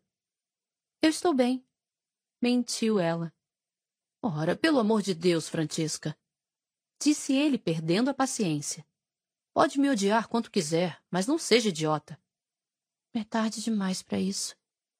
Retrucou ela baixinho. Pode ser. Concordou ele, demonstrando que possuía uma ótima audição. Mas estou morrendo de frio e quero ir para casa. Pode não acreditar, mas neste instante desejo uma xícara de chá mais do que desejo você. Isso deveria tê-la tranquilizado, mas a única coisa que ela sentiu vontade de fazer foi atirar uma pedra na cabeça dele. Mas então, talvez só para provar que a alma dela não estava irreversivelmente condenada a ir para o inferno, a chuva de fato diminuiu o suficiente para dar um vislumbre de verdade à sua mentira. O sol logo sairá. Observou ela. Estou bem. E está planejando ficar no meio do campo até seu vestido secar? Perguntou ele. Ou só prefere mesmo correr o risco de cair doente e ficar de cama por várias semanas? Ela o encarou pela primeira vez. Você é um homem horrível, falou. Ele riu. Ora, esta foi a primeira coisa sincera que você disse hoje. Será que você não entende que eu quero ficar sozinha? Devolveu ela. Será que você não entende que eu não quero que você fique doente? Suba no cavalo, Francisca ordenou ele, no mesmo tom que ela o imaginava usando com suas tropas na França. Quando chegarmos em casa, você poderá se sentir à vontade para se trancar no quarto durante duas semanas inteiras, se quiser. Mas agora, será que podemos sair da chuva, pelo amor de Deus? Era tentador, é claro, mas acima disso, era terrivelmente irritante, porque o que Michael dizia fazia todo sentido. E a última coisa que ela queria naquele momento era que ele estivesse certo sobre qualquer coisa, sobretudo por ter a péssima sensação de que precisaria de mais do que duas semanas para se recuperar do que acontecera na noite anterior. Precisaria de uma vida inteira. Michael, sussurrou ela, esperando apelar para alguma parte dele que se apiedasse de mulheres patéticas e trêmulas. Não posso ficar perto de você neste momento. Nem para um percurso de vinte minutos? Vociferou ele. Então, antes mesmo que ela conseguisse emitir um som de irritação, ele se levantou, ergueu-a no colo e a colocou sobre o cavalo. Michael! exclamou Francesca. Que pena que não disse meu nome no mesmo tom sussurrado de ontem à noite. Retrucou ele numa voz seca. Ela lhe deu um tapa. Eu mereci isso. Observou ele subindo no cavalo por trás dela, para então começar a se remexer diabolicamente até ela ser forçada, devido ao formato da cela, a se acomodar em parte sobre o seu colo mas não tanto quanto você merece levar umas chicotadas pela sua tolice. Ela arfou. Se queria que eu me ajoelhasse aos seus pés, implorando seu perdão. Disse ele, os lábios escandalosamente próximos de seu ouvido. Não deveria ter se portado como uma idiota e fugido na chuva. Não estava chovendo quando saí. Retrucou ela de modo infantil, deixando escapar um pequeno oh de surpresa quando ele esporeou o cavalo para que andasse. Então, é claro, desejou ter alguma outra coisa além das coxas dele em que se segurar para se equilibrar. Ou que o braço dele não a estivesse envolvendo com tanta força ou tão próximo aos seus seios. Por Deus, eles estavam praticamente repousando sobre o braço dele. Sem contar que ela se encontrava firmemente aninhada em meio às suas pernas, com o traseiro posicionado bem de encontro a seu. Bem, ela supunha que a chuva havia sido boa para uma coisa. Ele só podia estar murcho e gelado, o que ajudaria muito a manter o seu corpo traidor sob controle. Exceto pelo fato de que o vira na noite anterior. Vira-o de uma forma que jamais pensara, em toda a sua esplêndida glória masculina.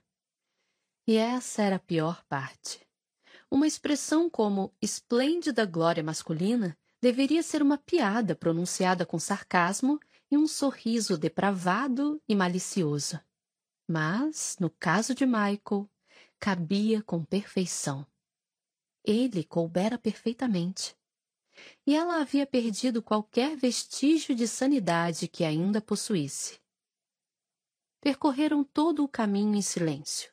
Isto é, não falaram nada mas havia outros sons, bem mais perigosos e enervantes que palavras. Francisca tinha plena consciência de cada vez que ele inspirava, o som grave e sussurrante próximo ao seu ouvido, e podia jurar que conseguia ouvir o coração dele batendo nas suas costas. Então, maldição! O que foi? Perguntou ela, tentando se virar para olhar o seu rosto. Félix está mancando murmurou ele, fazendo o cavalo parar e em seguida saltando da sela. Ele está bem? indagou ela, aceitando a oferta silenciosa dele para ajudá-la a descer. Vai ficar, afirmou Michael, ajoelhando-se para inspecionar a pata dianteira esquerda do animal. Seus joelhos imediatamente afundaram na terra lamacenta, arruinando as calças de montaria mas não pode carregar nós dois. Acho que não consegue nem levar só você. Ele se levantou e vasculhou o horizonte, tentando chegar a uma conclusão do ponto exato em que estavam na propriedade. Vamos ter que ir até a casa do jardineiro. Falou impaciente, afastando os cabelos encharcados da testa. No mesmo instante, as mechas caíram de volta sobre os olhos. A casa do jardineiro? Ecoou Francisca, embora soubesse muito bem ao que ele se referia. Era uma construção pequena, de um cômodo só, vazia desde que o homem e a esposa, que recentemente dera à luz gêmeos, se mudaram para um lugar maior, do outro lado de Kilmartin. Não podemos ir para casa? Perguntou ela um pouco desesperada. Não queria ficar a sós com ele, presa num aconchegante chalé com se ela se lembrava bem, uma cama bastante grande. Vamos levar mais de uma hora a pé. Lembrou ele. E a chuva parece estar piorando. Droga, ele estava certo. O céu adquirira um sinistro tom de cinza, e as nuvens tinham aquela estranha luz que precedia os temporais violentos. Muito bem, concordou ela, tentando controlar a apreensão. Não sabia o que a assustava mais. A ideia de enfrentar uma tempestade ou ficar presa dentro de um casebre com Michael. Se corrermos, conseguiremos chegar lá em poucos minutos, disse ele. Ou, melhor, você pode correr. Eu terei de conduzir Félix. Não sei quanto tempo ele levará para fazer o percurso. Francesca estreitou os olhos ao se virar para ele. Não fez isso de propósito, fez? Ele a fitou com uma expressão ameaçadora, ao mesmo tempo que um relâmpago assustador rasgou o céu. Desculpe, disse ela, imediatamente arrependida do que dissera. Havia acusações que jamais se deveria fazer a um cavalheiro inglês e a primeira delas era a de ter machucado de propósito um animal, por qualquer que fosse o motivo. Sinto muito. Acrescentou, no mesmo instante em que o estampido de um trovão chocalhou a terra. Sinto muito mesmo. Sabe chegar lá? Gritou ele para ser ouvido por cima do temporal. Ela fez que sim. Pode acender a lareira enquanto me espera? Posso tentar. Então vá disse ele, lacônico. Corra e se aqueça. Eu logo chegarei. E ela correu, embora não soubesse ao certo se corria para o casebre ou dele. E, considerando que ele chegaria lá alguns minutos depois dela, isso tinha alguma importância? De qualquer forma, enquanto ela corria, com as pernas queimando e os pulmões ardendo, parou de pensar nisso. A dor causada pelo esforço tomou conta dela sendo igualada apenas pelas ferroadas da chuva caindo em seu rosto. Mas tudo lhe pareceu estranhamente apropriado, como se ela merecesse passar por aquilo. E, pensou ela, infeliz, provavelmente merecia mesmo. Quando Michael abriu a porta da casa do jardineiro, estava encharcado e tremendo. Levara mais tempo do que previra para conduzir Félix até lá. E então, é claro, precisara encontrar um local decente para amarrar o cavalo ferido. Finalmente, conseguiu criar um estábulo improvisado, que um dia fora um galinheiro. Mas até conseguir chegar ao casebre, as mãos sangravam, e as botas estavam salpicadas de uma substância imunda que a chuva, por algum motivo inexplicável, não conseguira limpar. Francesca estava ajoelhada ao lado da lareira, tentando acendê-la. A julgar por seus resmungos, não estava tendo muito sucesso. Meu Deus! Exclamou ela. O que aconteceu com você? Tive dificuldade em encontrar um lugar para amarrar Félix. Explicou ele, mal-humorado. Precisei construir um abrigo para ele. Com as próprias mãos? Não tinha outras ferramentas. Disse ele, dando de ombros. Ela olhou nervosamente pela janela. Ele vai ficar bem? Espero que sim.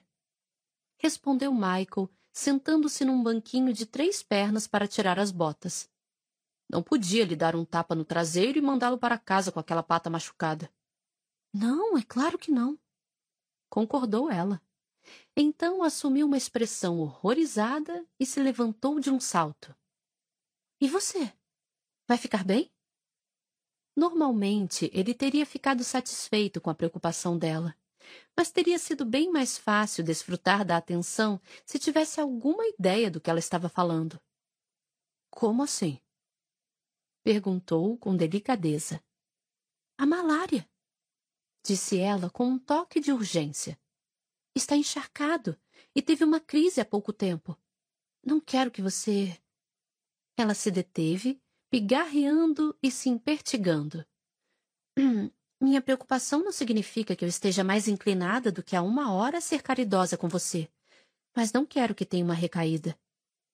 Por um instante ele pensou em mentir para despertar a compaixão dela, mas em vez disso, apenas falou: Não é assim que funciona. Tem certeza? Absoluta. A friagem não desperta a doença. Ah. Ela demorou um pouco para digerir a informação. Bem, nesse caso. As palavras dela ficaram em suspenso e os lábios se franziram numa expressão não muito compassiva. Continue o que estava fazendo, então. Disse por fim. Michael bateu continência para ela de maneira insolente e voltou às botas, dando um bom puxão na segunda antes de pegar as duas pela borda, com cuidado, e colocá-las perto da porta. Não toque nelas. Avisou indo até a lareira. Estão imundas. Não consegui acender o fogo disse Francesca, ainda postada desconfortavelmente perto da lareira. Sinto muito. Creio que não tenho muita experiência nessa área, mas encontrei um pouco de lenha seca no canto. Ela fez um sinal em direção à grade, onde colocara duas toras. Ele se pôs a acender a chama, as mãos ainda ardendo dos arranhões que sofrera ao tirar o mato de dentro do galinheiro para acomodar Félix. Na verdade, sentiu-se grato pela dor. Por menor que fosse, lhe dava algo em que pensar além da mulher que estava atrás dele. Ela estava irritada. Ele devia ter esperado isso. Na verdade, tinha esperado. Mas não contava que a reação dela fosse ferir tanto o seu orgulho e, para ser franco, o seu coração. Tinha consciência, é claro, de que ela não declararia amor eterno por ele após um único episódio de avassaladora paixão, mas fora tolo bastante para que um pedacinho minúsculo de si desejasse isso ainda assim. Quem teria imaginado que, depois de tantos anos de mau comportamento, ele se revelaria um romântico inveterado? Mas Francisca daria o braço a torcer. Ele tinha quase certeza. Teria de dar. Ela se entregara de forma bem completa, pensou ele com alguma satisfação. E embora obviamente já não fosse virgem, isso ainda queria dizer alguma coisa para uma mulher de princípios como ela. Agora ele tinha uma decisão a tomar. Deveria esperar que a raiva dela passasse ou pressioná-la até ela aceitar a inevitabilidade da situação. A última opção provavelmente seria a mais desgastante mas ele acreditava que era a que apresentava maior chance de sucesso. Se a deixasse em paz, talvez ela começasse a refletir e possivelmente encontraria alguma forma de fingir que nada jamais acontecera. Conseguiu acender? Ele a ouviu perguntar do outro lado do aposento.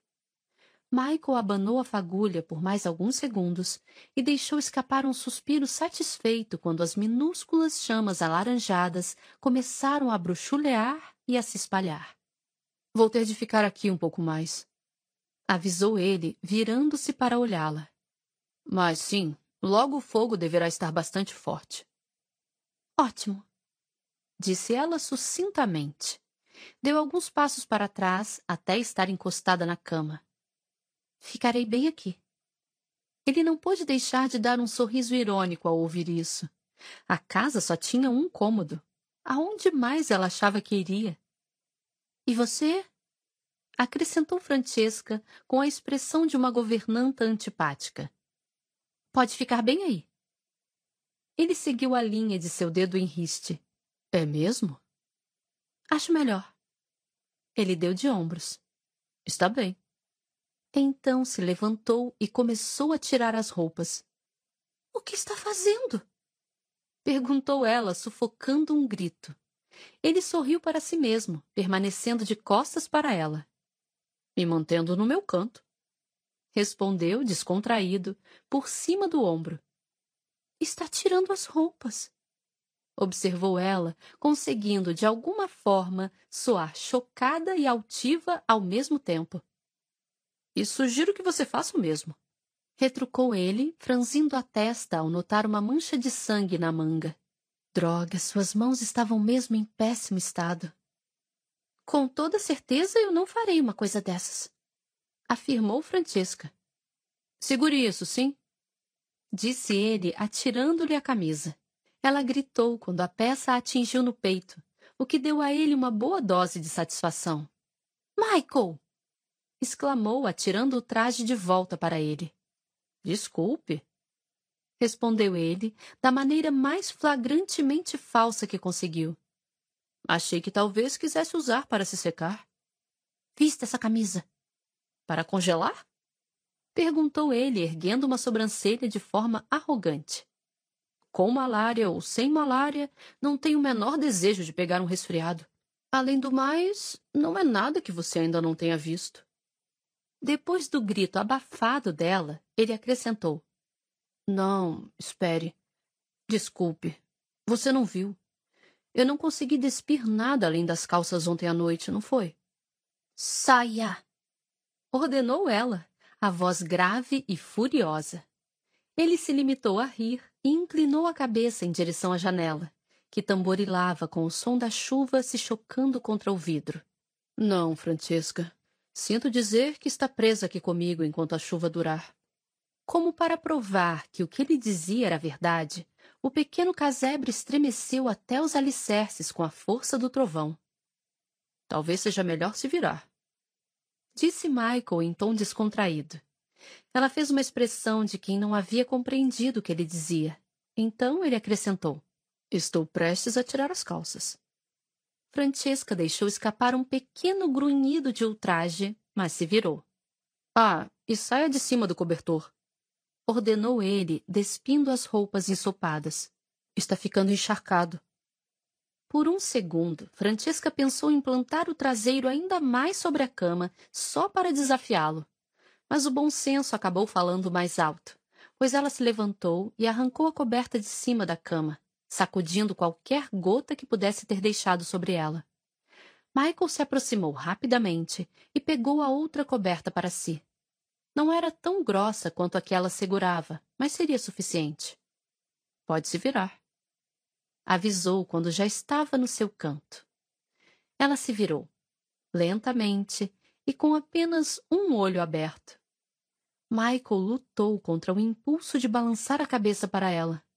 Todo aquele pudor lhe parecia desnecessário, considerando o que acontecera na noite anterior. Mas se ela se sentia melhor se agarrando aos fiapos de sua virtude virginal, ele lhe concederia esse direito, ao menos pelo restante da manhã. Você está tremendo, observou ele. Estou com frio. É claro que está. Seu vestido está encharcado. Ela não respondeu. Apenas o fuzilou com um olhar que deixava claro que não pretendia tirar a roupa. Faça o que quiser, então, disse ele. Mas pelo menos venha se sentar perto do fogo. Ela hesitou. Pelo amor de Deus, Francesca, falou Michael, a paciência se esgotando. Prometo que não vou devorá-la. Pelo menos não agora. E não sem a sua permissão. Por algum motivo, aquilo fez com que as faces dela queimassem ainda mais. Mas ela deve ter dado algum crédito à palavra dele pois atravessou o aposento e se sentou perto do fogo. Aquecido? Perguntou ele apenas para provocá-la. Bastante. Ele atiçou o fogo pelos minutos que se seguiram, ficando por perto para se certificar de que as chamas não se apagariam. E vislumbrava Francesca de perfil de vez em quando. Após algum tempo, depois que a expressão dela se abrandou um pouco, decidiu testar a própria sorte e disse baixinho: Você acabou não respondendo à minha pergunta ontem à noite. Ela não se virou. Que pergunta? Creio que a pedi em casamento. Não, não pediu. Retrucou ela com a voz bastante calma. Você disse que acreditava que deveríamos nos casar, e então explicou por quê. Foi mesmo? murmurou ele. Que descuido meu! Não ache que isso foi um convite para fazer o pedido agora. Avisou ela de forma brusca. Prefere que eu desperdice esse momento fabulosamente romântico? Indagou ele. Michael não pôde ter certeza, mas achou que os lábios dela se retesaram com uma discreta sugestão de humor contido. Muito bem. Falou em seu tom mais magnânimo. Não a pedirei em casamento. Esqueça que um cavalheiro insistiria nisso depois do que aconteceu. Se você fosse um cavalheiro, interrompeu ela, não teria acontecido. Havia dois de nós presentes, Francesca. Lembrou-lhe ele com delicadeza. Eu sei. Disse ela, e seu tom de voz era tão amargo que ele se arrependeu de tê-la provocado. Infelizmente, assim que tomou a decisão de não a atormentar mais, se viu sem mais nada para falar. O que não dizia nada de bom a respeito dele, mas era verdade. Assim permaneceu em silêncio, enrolando mais a coberta em torno do corpo quase nu, olhando-a de vez em quando discretamente, tentando ver se ela estaria ficando resfriada. Ele não falaria mais nada, mesmo que estivesse cheio de veneno a destilar, para lhe poupar os sentimentos. Mas se a saúde dela estivesse em risco, bem, então ele não poderia garantir que ficaria calado. Mas ela não tremia nem mostrava sinais de estar sentindo frio demais, a não ser pelo modo como segurava várias partes da saia em direção ao fogo, tentando em vão secar o tecido. De vez em quando parecia prestes a dizer alguma coisa, mas logo voltava a fechar a boca, umedecendo os lábios com a língua e deixando escapar pequenos suspiros. Então, sem nem mesmo olhá-lo, ela disse: Eu pensaria a respeito. Ele arqueou uma das sobrancelhas, esperando que ela fosse em frente. Sobre me casar com você. Esclareceu ela, ainda olhando para o fogo. Mas não lhe darei uma resposta agora. É possível que já esteja grávida de um filho meu. Disse ele baixinho. Estou perfeitamente ciente disso. Ela passou os braços ao redor dos joelhos dobrados. Eu lhe darei uma resposta assim que estiver pronta para isso. Michael enterrou as unhas nas palmas das mãos. Fizera amor com ela em parte, para forçar-lhe uma decisão a seu favor. Não tinha como negar esse fato moralmente ofensivo, mas não como tentativa de engravidá-la. Achou que aprenderia por paixão, não devido a uma gravidez inesperada. E agora ela estava lhe dizendo, em resumo, que a única coisa que a faria se casar com ele seria o bem de um possível bebê.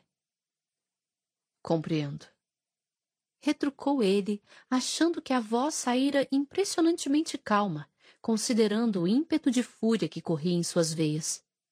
Fúria esta que provavelmente ele não tinha o menor direito de sentir, mas que ainda assim era uma realidade, e ele não era cavalheiro suficiente para ignorá-la. É uma pena, então, eu ter prometido não devorá-la esta manhã. Falou ameaçadoramente, incapaz de evitar o sorriso de predador. Ela virou a cabeça para encará-lo. Eu poderia. Como é mesmo que dizem? Refletiu ele, dando uma coçadinha no queixo. Concluir o negócio. Ou pelo menos me divertir bastante no processo. Michael. Mas, felizmente, segundo meu relógio. Interrompeu ele. Estava próximo o suficiente do paletó sobre a mesa para sacar o relógio de bolso. Segundo meu relógio, só faltam cinco minutos para o meio-dia. Você não faria uma coisa dessas? Murmurou ela. Mesmo sem achar muita graça de tudo aquilo, ele sorriu.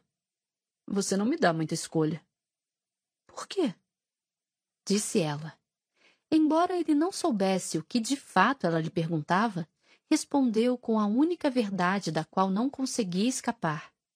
Porque é o que tenho de fazer. Ela arregalou os olhos.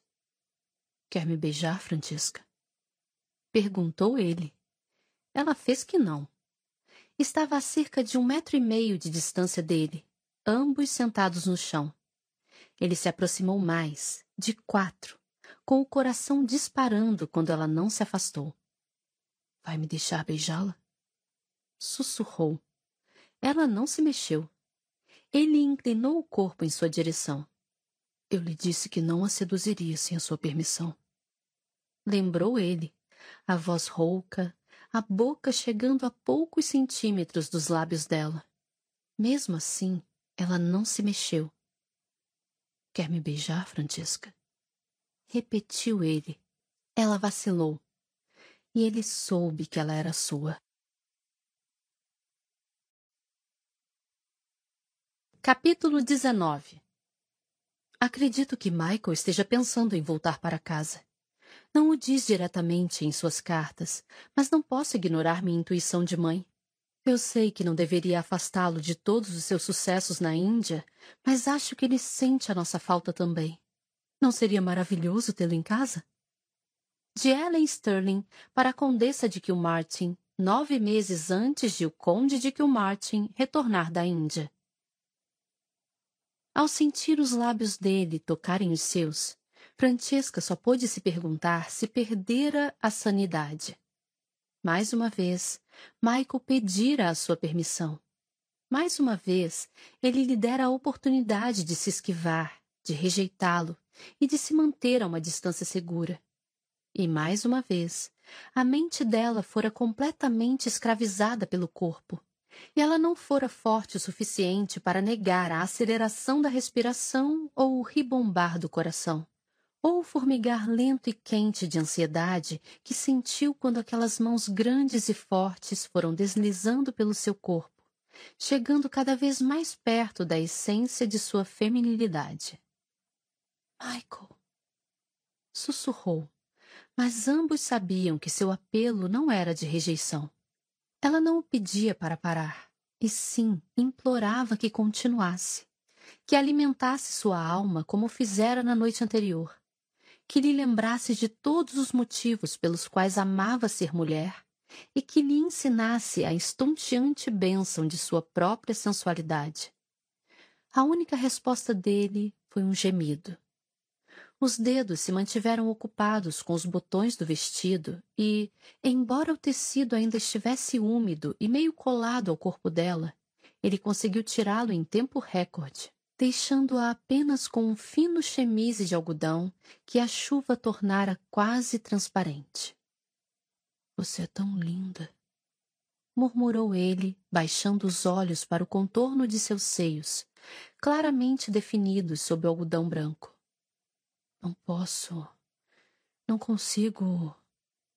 Ele não disse mais nada, o que ela achou intrigante, e olhou para o seu rosto. Aquelas não eram palavras fáceis para ele, constatou ela surpresa.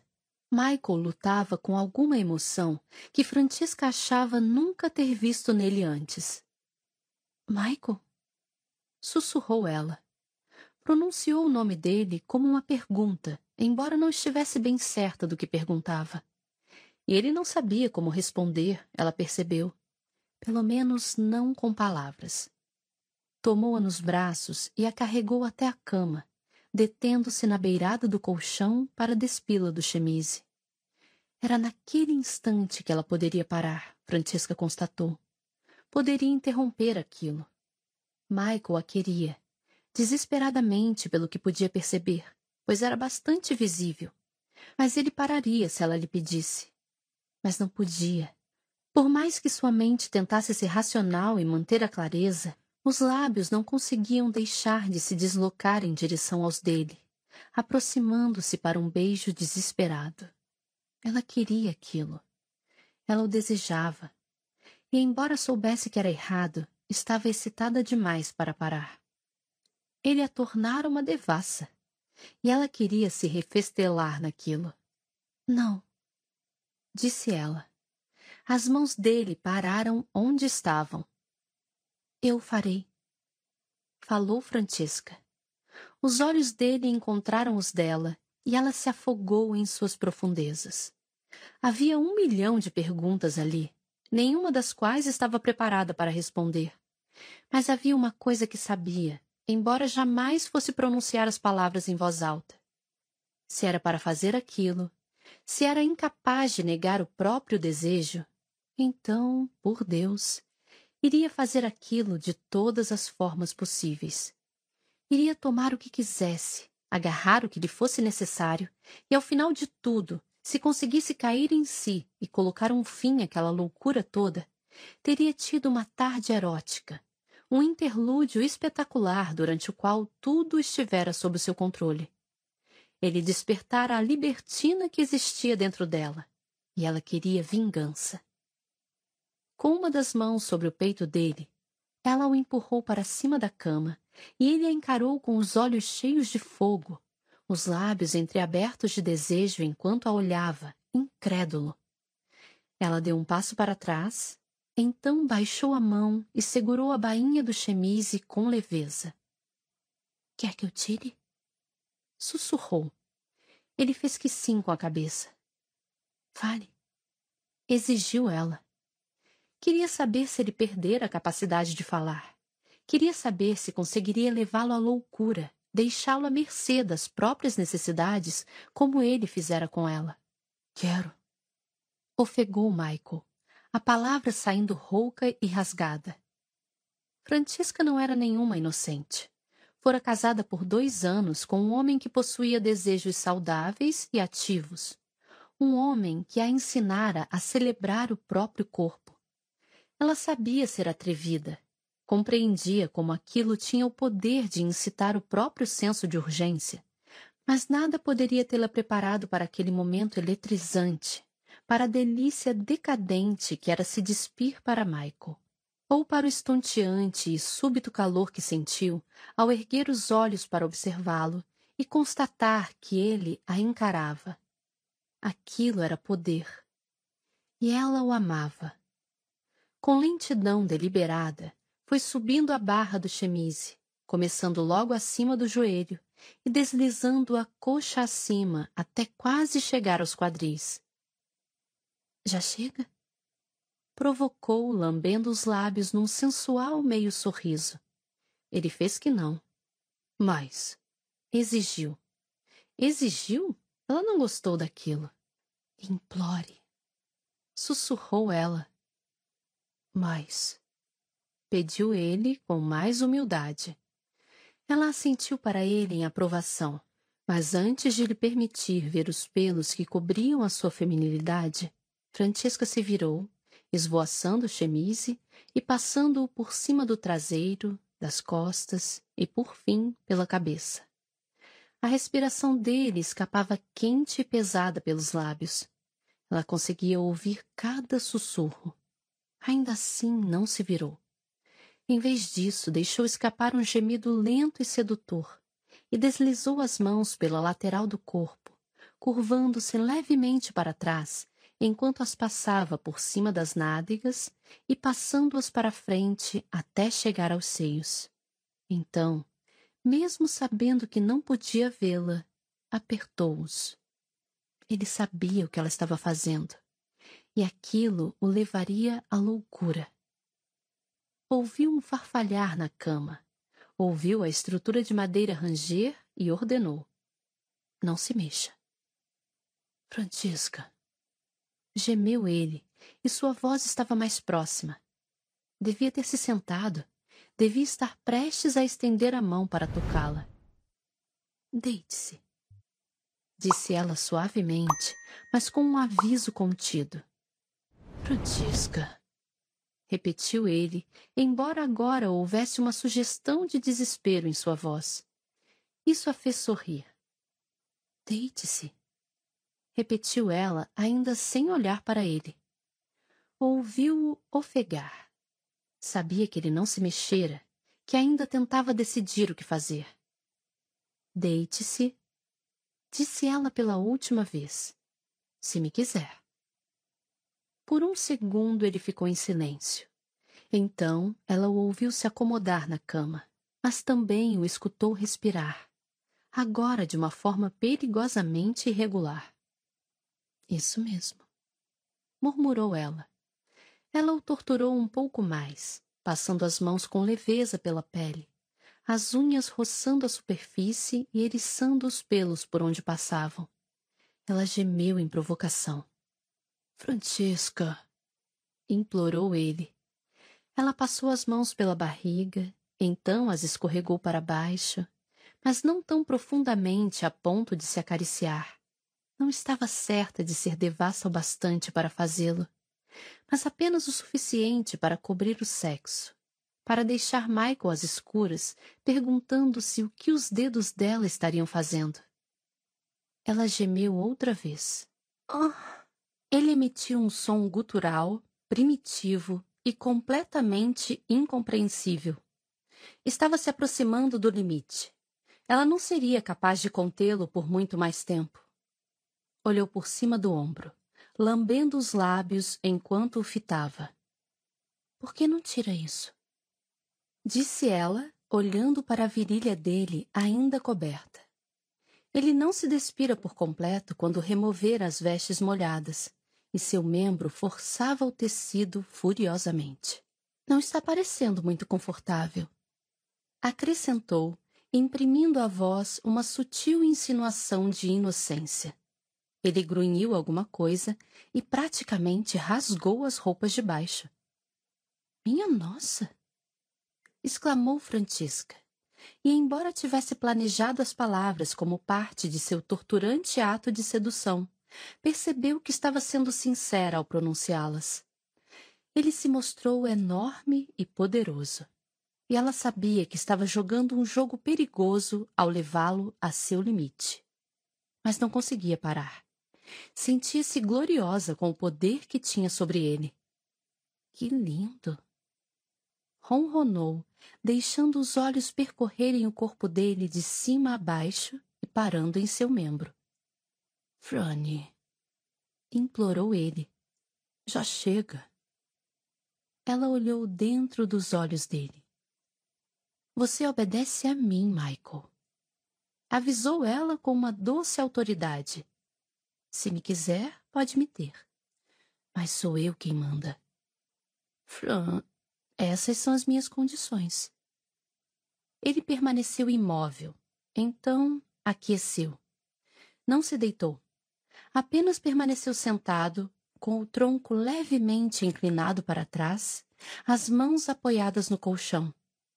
Cada um de seus músculos estava retesado, e os olhos tinham uma expressão felina, como se estivesse pronto para saltar sobre a presa. Ele era, ela se deu conta, estremecendo de desejo, simplesmente magnífico. E era dela.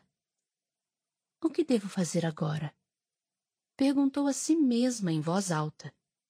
Vem aqui. Respondeu ele asperamente. Ainda não.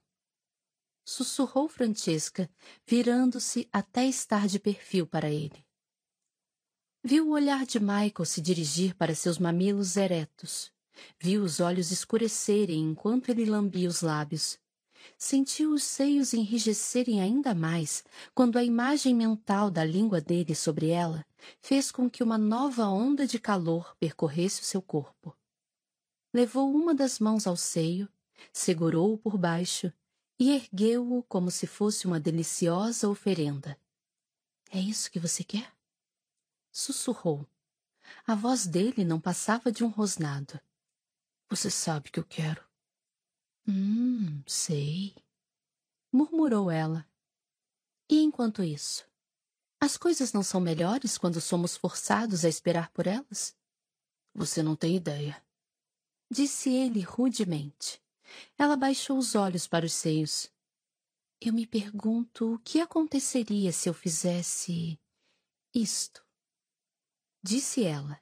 Então levou os dedos aos mamilos e acariciou-os, o corpo se contorcendo enquanto o movimento enviava calafrios até o centro de seu ser. Franny, gemeu Michael. Ela ergueu os olhos para ele. Seus lábios estavam entreabertos e os olhos vidrados de desejo. Hum, que delícia! Comentou Francesca, quase maravilhada. Nunca se tocara daquela forma nem mesmo pensar em fazê-lo até aquele momento, com Michael assistindo. Que delícia! Repetiu, levando a mão livre ao outro seio e acariciando os dois ao mesmo tempo. Ergueu-os e os uniu, as mãos formando um sedutor corpete. Ai, meu Deus! Gemeu Michael. Não tinha ideia de que podia fazer isso disse ela, arqueando as costas. Eu sei fazer melhor. Arfou ele. Hum, provavelmente sim, disse ela. Tem muita experiência, não é? E ela lhe lançou um olhar de sofisticada elegância, como se estivesse à vontade com o fato de ele ter seduzido inúmeras mulheres. A estranha verdade era que, até aquele exato momento, estava mesmo à vontade com isso. Mas agora. Agora ele lhe pertencia. Era seu, e ela podia deleitar-se com ele à vontade. Contanto que o tivesse exatamente onde queria, ele não pensaria nessas outras mulheres. Elas não estavam naquele quarto. Ali eram apenas ela, Michael e o calor abrasador que só fazia aumentar entre os dois. Francisca chegou mais perto da cama e repeliu a mão de Michael quando ele a estendeu em sua direção. Se eu deixar me tocar, você me promete uma coisa? Sussurrou ela. Qualquer coisa. Você só pode fazer o que eu lhe permitir e nada mais. Disse ela num tom quase oficial. Ele assentiu com a cabeça. Recoste-se. Ordenou ela. Michael obedeceu. Ela subiu na cama sem deixar que seus corpos se tocassem. Ficou de quatro por cima dele e então disse suavemente: Uma das mãos, Michael. Pode usar uma das mãos. Com um gemido que pareceu vir das profundezas de seu ser, ele estendeu o braço em direção a ela, a mão grande o bastante para agarrar o seio inteiro. Ah, oh, meu Deus! Ofegou, o corpo se contraindo com movimentos involuntários enquanto o apertava. As duas mãos, por favor implorou. Ela não conseguiu resistir. Aquele simples toque a estava incendiando. E mesmo quando desejava exercitar seu poder sobre ele, não podia dizer não. Assentindo com a cabeça, porque mal conseguira falar, arqueou as costas, e subitamente as duas mãos estavam nela, amassando, acariciando, num frenesi maravilhoso. O bico, sussurrou ela. Faça o que eu fiz. Ele sorriu discretamente, dando a ela a impressão de que já não tinha a situação tão sob controle assim, mas fez o que ela mandou. E, conforme prometera, era melhor naquilo do que ela. O corpo dela estremeceu por inteiro, e ela quase perdeu a força para se manter naquela posição. Coloque na boca, ordenou Francesca, embora a voz já não estivesse tão autoritária. Ela estava implorando, e ambos sabiam disso. Mas ela queria aquilo. Demais. John, apesar de todo o seu entusiasmo na cama, jamais se deleitara com os seus seios como Michael fizera na noite anterior. Nunca o chupara. Jamais lhe mostrara como lábios e língua podiam fazer o seu corpo todo se contorcer. Francisca nem mesmo sabia que um homem e uma mulher podiam fazer uma coisa assim. Mas agora que sabia, não conseguia parar de fantasiar a respeito. Abaixe-se mais, pediu Michael, se quiser que eu continue deitado. Ainda de quatro, ela desceu o corpo, permitindo que um dos seios balançasse próximo à boca dele. A princípio ele nada fez, forçando-a a se abaixar mais e mais, até o mamilo roçar de leve em seus lábios. O que quer, Francisca? perguntou ele, o hálito quente e úmido na pele dela. Você sabe, sussurrou ela. Fale outra vez. Ela já não mandava mais em nada. Sabia disso, mas não se importava. A voz dele trazia uma leve sugestão de autoridade, mas ela estava envolvida demais para fazer qualquer coisa senão obedecer. Coloque na boca. Repetiu. Ele ergueu a cabeça e os lábios abocanharam o seio dela, puxando-a para baixo até ela se encontrar na posição adequada para que ele se deleitasse com toda a calma. Fazia cócegas e provocava, e ela se sentia mergulhar cada vez mais profundamente em seu encanto perdendo a vontade própria e a força, não desejando mais do que se deitar e permitir que ele fizesse dela o que quisesse. E agora? perguntou ele sem soltá-la. Quer mais? Ou. Ele fez círculos com a língua de uma maneira especialmente perversa. Alguma outra coisa. Outra coisa. Arfou ela, desesperada. Você é quem manda.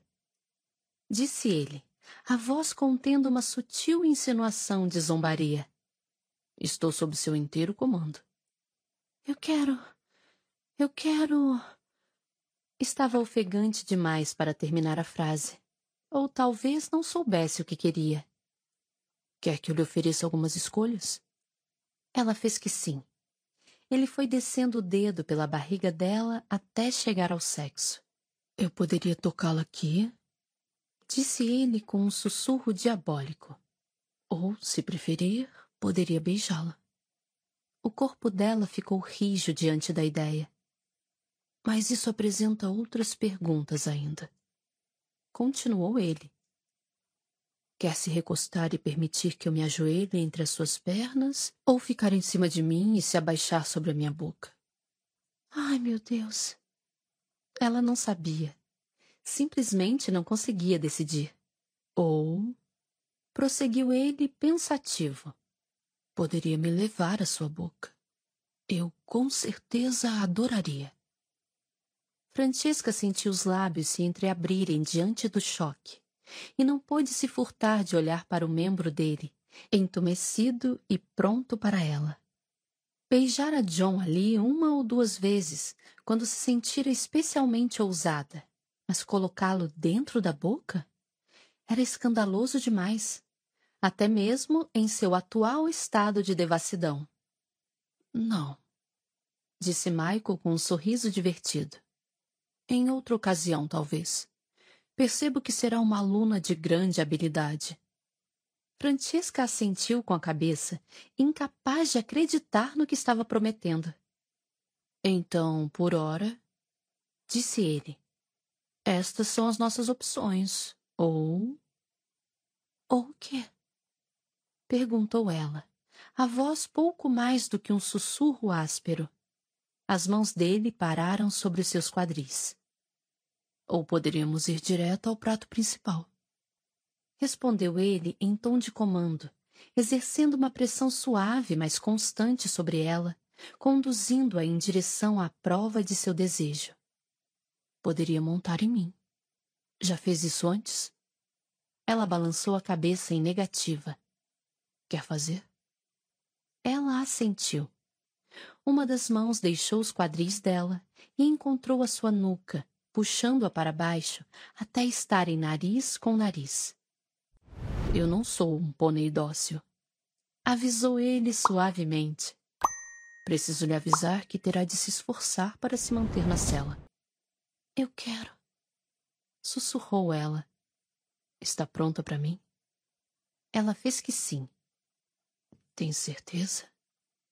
Sussurrou ele, os lábios se curvando apenas o bastante para provocá-la.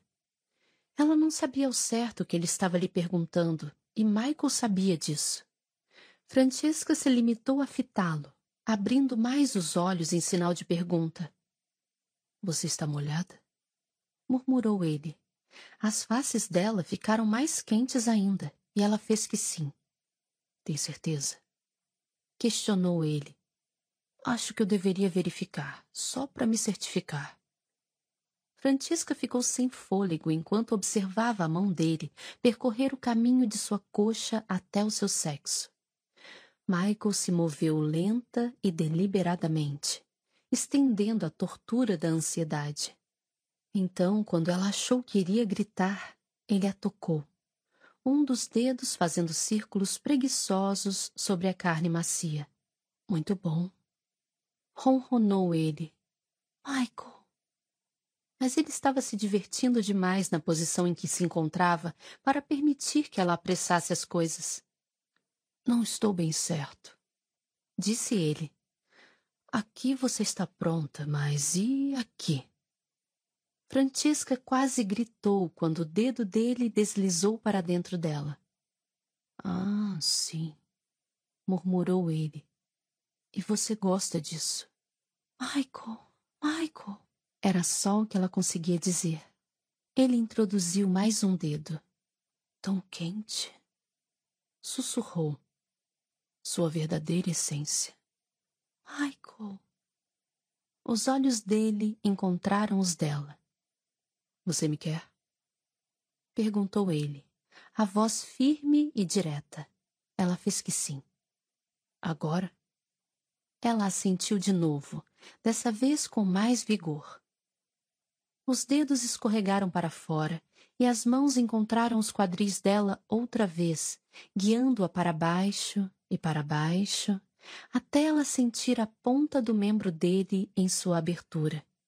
Ela tentou descer o corpo de maneira a se abaixar até ele, mas ele a segurou no lugar. Não tão rápido. Sussurrou ele. Por favor. Deixe-me movê-la. Disse ele, e as mãos empurraram os quadris dela suavemente, movendo-a para baixo até ela se sentir ser aberta por ele. Francisca teve a sensação de que ele era enorme e que tudo era diferente naquela posição. Está bom? Perguntou ele. Ela assentiu. Mais? Francisca fez que sim mais uma vez.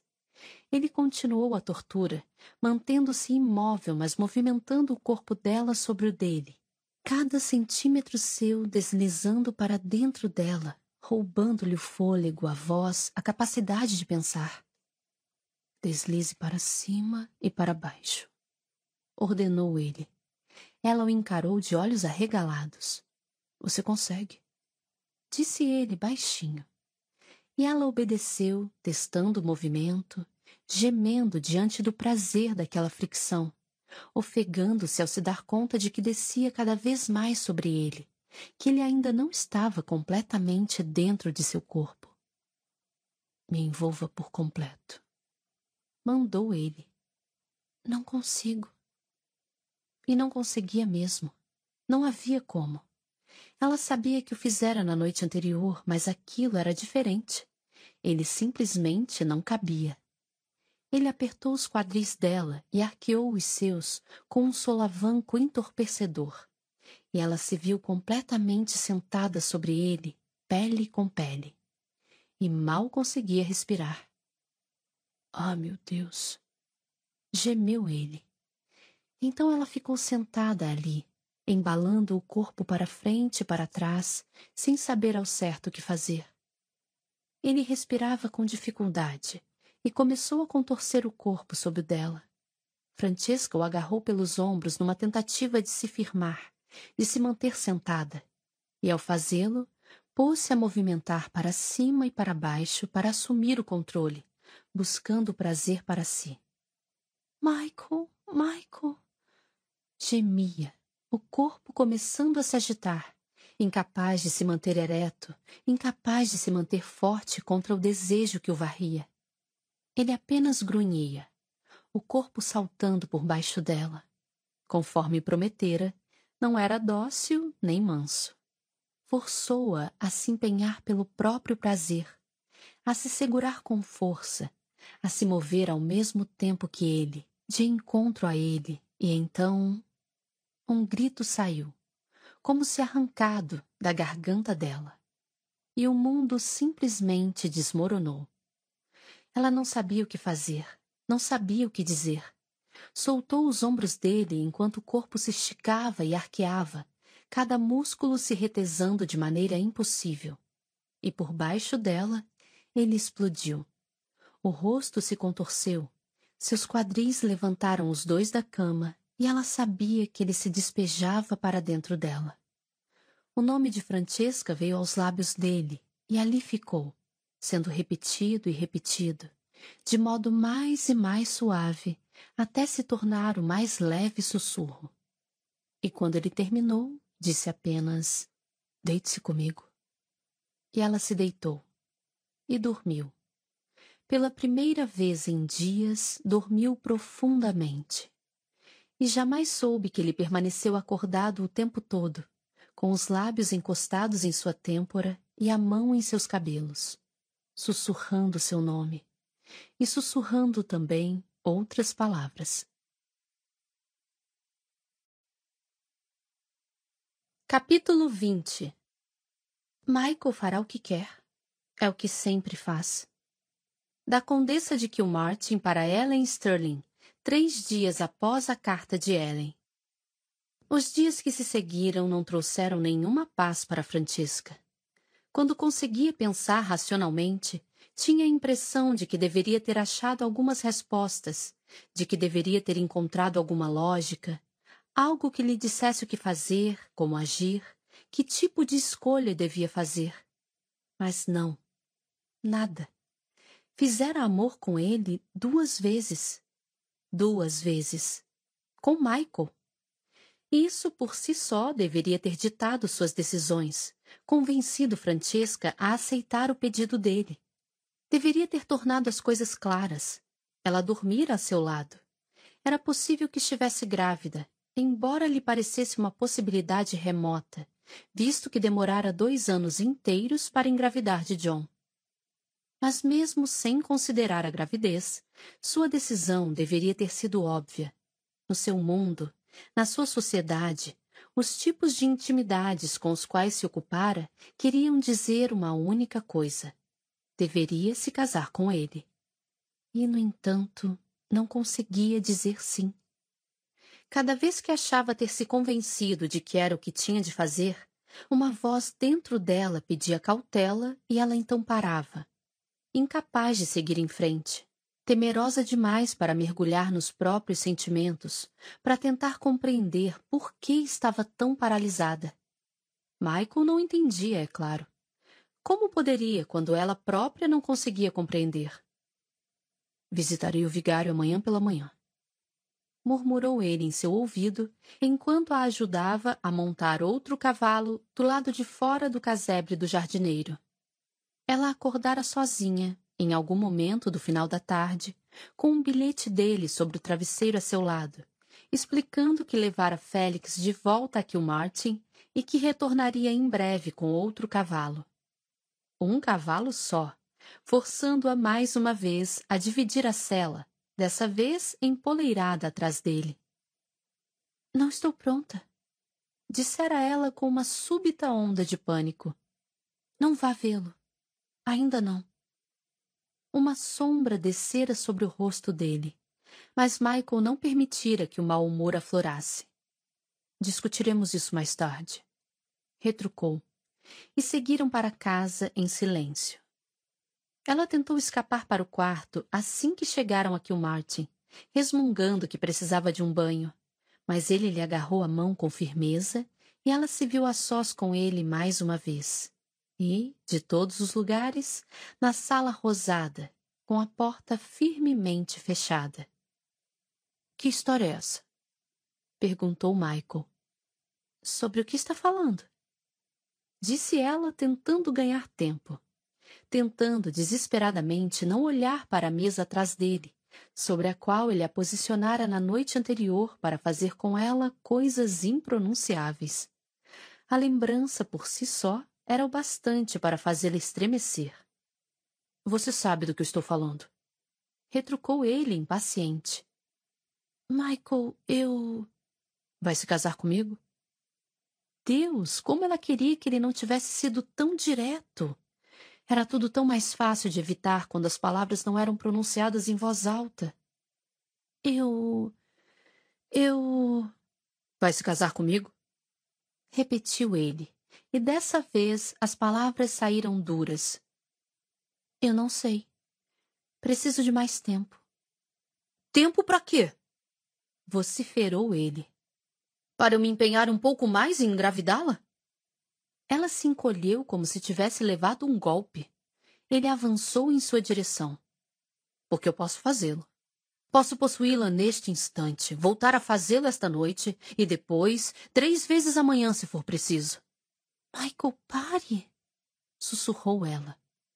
Nós fizemos amor, disse ele, as palavras saindo de sua boca com uma estranha urgência. Duas vezes. Você não é nenhuma inocente. Sabe o que isso significa? Justamente por não ser nenhuma inocente, e ninguém jamais esperaria que ela fosse, ela foi capaz de dizer: Eu sei, mas isso não importa. Não se eu não conceber. Michael sibilou uma palavra que ela jamais sonhara que ele fosse capaz de dizer em sua presença. Preciso de tempo, repetiu ela, abraçando o próprio corpo. Por quê? Não sei. Para pensar. Colocar as ideias em ordem. Não sei.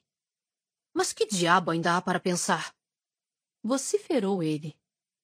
Bem, em primeiro lugar, se você daria ou não um bom marido.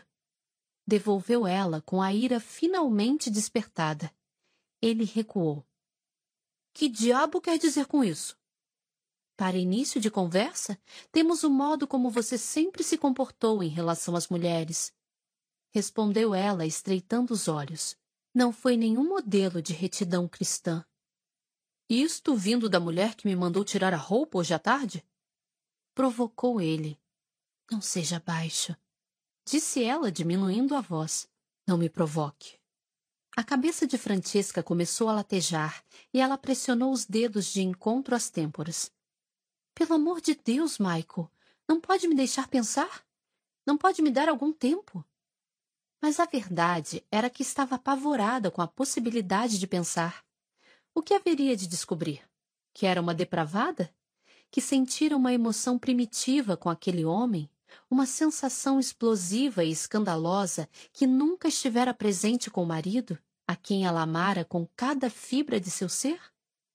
Ela sentira prazer com John, mas nada como aquilo. Nem ao menos sonhara que aquilo existia.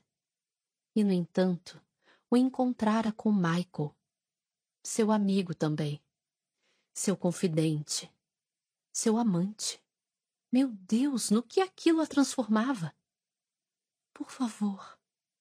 Sussurrou ela por fim. Por favor. Eu preciso ficar sozinha. Michael a fitou por um longo tempo. O suficiente para ela querer sair correndo, mas finalmente se limitou a praguejar baixinho e saiu da sala pisando duro. Ela se atirou no sofá e deixou a cabeça pender nas mãos. Mas não chorou. Não derramou uma única lágrima e por mais que tentasse, não compreendia por quê. Ele jamais entenderia as mulheres. Praguejou furiosamente enquanto arrancava as botas, depois atirou-as de encontro à porta do armário.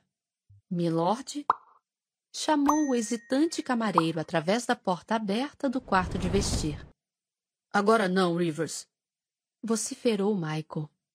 Certo disse o camareiro depressa, correndo até o outro lado do aposento para pegar as botas. Vou só pegar isso para limpar. Michael praguejou outra vez. Ah, talvez seja melhor queimá-las.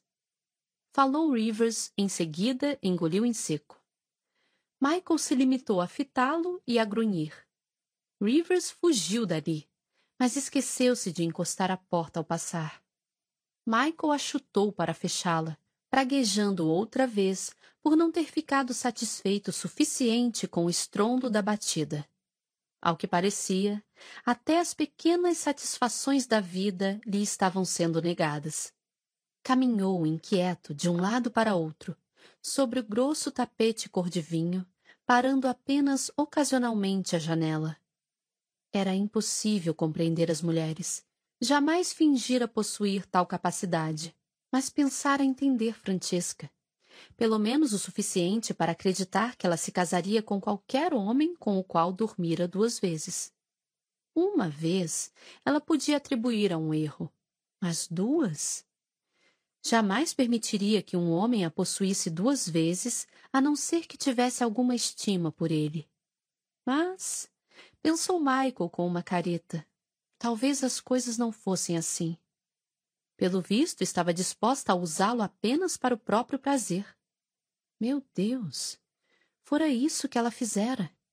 Tomara o controle da situação, fizera o que desejava, abrindo mão desse controle apenas quando as chamas entre os dois chegaram a um ponto insuportável. Ela o usara. E ele jamais a teria imaginado capaz disso. Teria ela sido daquela forma com John? Teria assumido o controle? Teria. Ele parou. John. Esquecera-se de John. Como era possível? Por anos, a cada vez que vira Francesca, a cada vez que inclinara o corpo para a frente e inspirara o seu inebriante aroma, John estivera presente. Mas desde o momento em que ela entrara na sala de visitas rosada na noite anterior, quando ele escutara seus passos às suas costas e dissera que eles deveriam se casar, esquecera-se de John. Sua memória jamais desapareceria. Era querido demais, importante demais para ambos. Mas em algum momento, em algum ponto durante o percurso até a Escócia, Michael finalmente se permitira pensar. Eu poderia me casar com ela.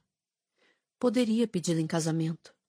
E ao se dar tal permissão, cada vez menos tinha a sensação de estar roubando-a da memória do primo. Michael não havia pedido para ser colocado na posição em que estava. Nunca desejara o condado, nem mesmo desejara Francisca de verdade. Sempre aceitara que ela jamais lhe pertenceria. Mas John havia morrido. Morrido e a culpa não era de ninguém. John estava morto e a vida de Michael mudara de todas as formas imagináveis, exceto uma. Ainda amava Francesca. Deus, como a amava! Não havia motivo pelo qual não poderiam se casar. Não havia leis, costumes, nada além da própria consciência que, de forma um tanto súbita, se calara a respeito. Então Michael finalmente se permitiu pensar, pela primeira vez, na única pergunta que jamais se fizera. O que John acharia daquilo tudo? E ele se deu conta de que o primo teria dado a sua bênção. O coração de John era grande a esse ponto. Seu amor por Francesca e por Michael, verdadeiro assim. Ele teria desejado que Francesca fosse amada da maneira que Michael a amava e a queria. Teria desejado que Michael fosse feliz. O único sentimento que Michael nunca achara ser possível aplicar a si mesmo, a felicidade. Francisco esperara que Michael fosse bater à sua porta, mas quando ouviu a batida, saltou surpresa, mesmo assim. Seu choque foi muito maior quando abriu a porta e descobriu que precisava baixar o olhar consideravelmente para ver quem era. Não era Michael. Era só uma das criadas levando-lhe uma bandeja. Estreitando os olhos, desconfiada, Francisca olhou de um lado para outro no corredor, convencida de que Michael estaria à espreita em algum canto escuro, apenas esperando o momento ideal para saltar sobre ela. Mas ele não estava em lugar algum. O conde achou que a senhora poderia estar com fome, disse a criada, pousando a bandeja sobre a escrivaninha de Francesca. Francesca buscou dentre os itens algum bilhete, uma flor, algo que indicasse as intenções de Michael, mas não havia nada. E não houve nada pelo resto da noite, tampouco na manhã seguinte. Nada além de uma bandeja com desjejum e outra reverência por parte da criada, com mais um. O conde achou que a senhora poderia estar com fome. Francesca havia pedido tempo para pensar e isso parecia ser exatamente o que estava recebendo. E estava sendo horrível. É claro que teria sido pior se ele tivesse ignorado sua vontade, não lhe permitindo ficar só. Ela claramente não podia confiar em si mesma na presença dele, e tampouco confiava nele, com aquela aparência sedutora e as perguntas sussurradas. Quer me beijar, Francisca? Permite que eu a beije? Ela não conseguia lhe dizer não não quando estava tão próximo, com aqueles olhos profundos a observá-la com uma intensidade tão ardente. Ele a hipnotizava. Só podia ser essa a explicação.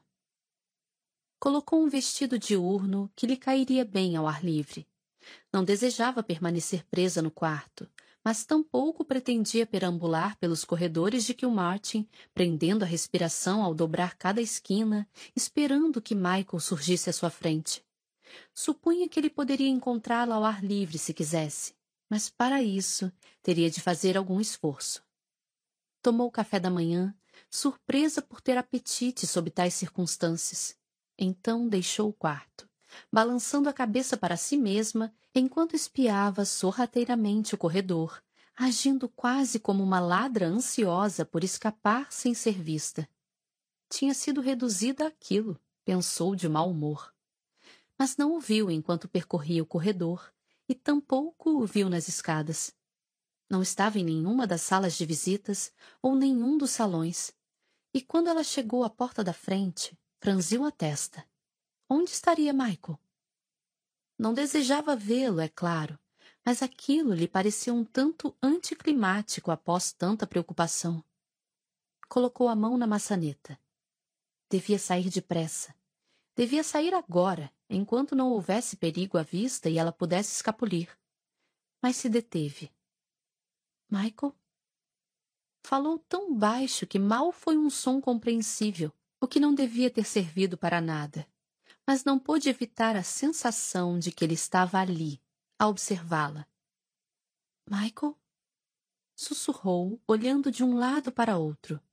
Nada. Balançou a cabeça. Meu bom Deus! Em que havia se transformado? Estava ficando muito fantasiosa, até mesmo paranoica. Com uma última olhada para trás, deixou a casa. Não viu que ele a espiava de debaixo da escada em caracol, o rosto esboçando um sorriso discreto e verdadeiro. Francesca permaneceu fora o máximo de tempo que lhe foi possível, finalmente cedendo a uma mistura de cansaço e de frio. Passou seis ou sete horas perambulando pela propriedade e ficara cansada, faminta, e ansiosa por uma xícara de chá. Além do mais, não havia como evitar a própria casa para sempre. Assim, entrou tão silenciosamente quanto havia saído, planejando subir para o quarto, onde jantaria sozinha. Mas antes que conseguisse chegar ao pé da escada, ouviu seu nome. Francesca? Michael. É claro que era Michael. Não podia esperar que a deixasse em paz para sempre mas o estranho era que não sabia muito bem se estava irritada ou aliviada. Francesca, repetiu ele, aproximando-se da porta da biblioteca. Junte-se a mim. Ele lhe soou amável, amável demais, se é que era possível. E além disso, Francesca desconfiou da sua escolha de aposento.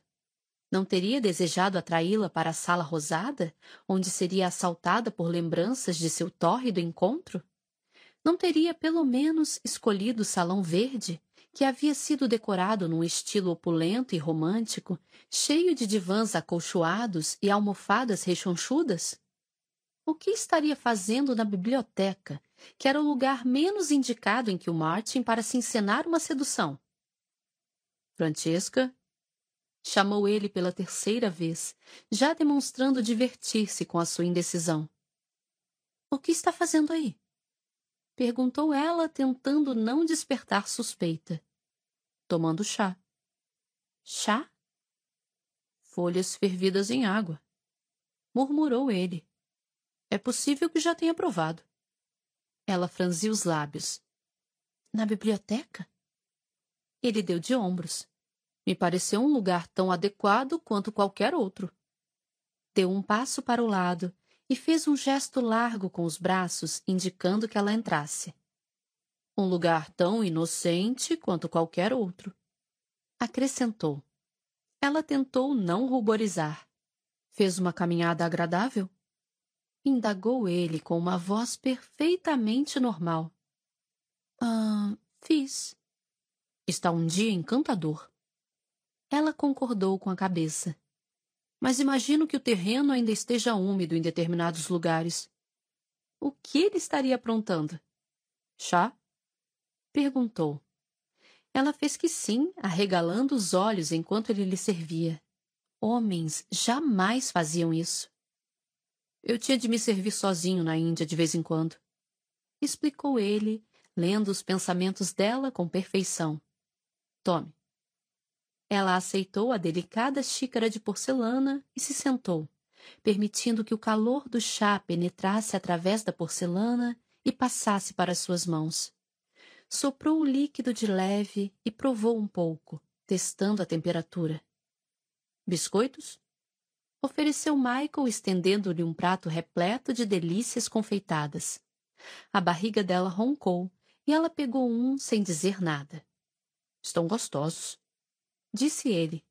Comi quatro enquanto a esperava. Esperou por muito tempo? Perguntou ela, quase surpresa com o som da própria voz. Uma hora e pouco. Ela bebericou o chá. Ainda está bem quente. Mandei encher o bule de novo a cada dez minutos. Disse ele. Ah. Tanta atenção era, se não exatamente surpreendente, ainda assim inesperada. Michael levantou de leve uma das sobrancelhas, e ela não estava bem certa se o fizera de propósito. Sempre tinha tanto controle sobre as próprias expressões. Teria sido um apostador de primeira linha se quisesse. Mas a sobrancelha esquerda era diferente. Francisca notara, havia anos, que ela às vezes se movimentava de forma involuntária. Sempre pensara naquilo como seu segredinho, a sua janela particular para as engrenagens que faziam a mente dele funcionar. Só que agora ela já não sabia se desejava abrir tal janela implicava uma proximidade com a qual já não se sentia tão confortável. Sem contar que claramente permitira se deixar enganar pela ideia de que talvez pudesse, algum dia, compreender as engrenagens que faziam a mente dele funcionar. Ele pegou um biscoito da bandeja, lançou um olhar preguiçoso para uma gota de geleia de framboesa em seu miolo e o enfiou na boca. O que significa tudo isso? Perguntou ela, incapaz de conter a curiosidade por mais tempo. Sentia-se como uma presa sendo engordada para o abate. O chá? Disse ele assim que engoliu o biscoito. É só um chá. Michael. Pensei que talvez estivesse com frio. Explicou ele, dando de ombros. Passou bastante tempo fora. Sabe quando saí? Ele lançou-lhe um olhar sarcástico. Mas é claro. Ela não se espantou. O fato de não ter se surpreendido foi a única coisa que a deixou surpresa, na verdade. Tenho algo para você. Disse ele. Ela estreitou os olhos. É mesmo? É tão surpreendente assim? Murmurou ele, estendendo o braço em direção ao assento ao seu lado. Ela prendeu a respiração. Não, uma aliança. Por favor, uma aliança não, ainda não. Não estava pronta para aceitar o pedido. Tampouco estava pronta para não aceitá-lo. Em vez disso, no entanto, ele colocou sobre a mesa um pequeno arranjo, cada flor mais delicada do que a outra. Ela nunca fora boa com flores, jamais se dera o trabalho de aprender seus nomes, mas havia uma branca de caule mais grosso, algumas avermelhadas e outras azuis. Todas elas tinham sido unidas de maneira bastante elegante com uma fita prateada. Francisca se limitou a olhá-lo, incapaz de decidir como interpretar tal gesto. Pode tocá-lo, disse ele, insinuando algum divertimento na voz. Não vai lhe transmitir nenhuma doença. Não, retrucou ela rapidamente, estendendo a mão em direção ao buquê. É claro que não. Eu só. Levou as flores ao rosto e inspirou. Depois as abaixou, as mãos voltando ao colo. Você só o quê? Perguntou ele com cuidado. Não sei exatamente. Respondeu ela. E era verdade. Não tinha a menor ideia de como completar aquela frase, se é que tivera a intenção de fazê-lo. Baixou os olhos para o pequeno arranjo e piscou diversas vezes antes de perguntar: O que é isso? Costuma-se chamá-las de flores. Ela ergueu os olhos, encontrando os dele de maneira completa e profunda. Não. O que é isto? O gesto, você quer dizer? Ele sorriu. Ora, eu a estou cortejando. Ela entreabriu os lábios. Michael tomou um gole do chá. É tão surpreendente assim? Depois de tudo o que acontecera entre eles? Era. Você não merece menos. Disse ele. Pensei que sua intenção fosse. Ela se interrompeu, ruborizando furiosamente. Ele tinha dito que sua intenção era possuí-la até engravidá-la. Aliás, dissera que a possuiria três vezes hoje. Três vezes prometera ele. E ainda estavam no zero e. Suas faces queimavam e ela não pôde evitar a lembrança dele entre as suas pernas. Meu Deus! Mas, com a graça de Deus, a expressão dele permaneceu inocente, e a única coisa que disse foi: Andei repensando as minhas estratégias. Ela deu uma mordida frenética no biscoito. Qualquer desculpa para levar a mão ao rosto e esconder parte da vergonha que sentia. É claro que ainda planejo fazer o que disse antes. Continuou ele, chegando o corpo para frente com um olhar sedutor. Afinal, sou um homem.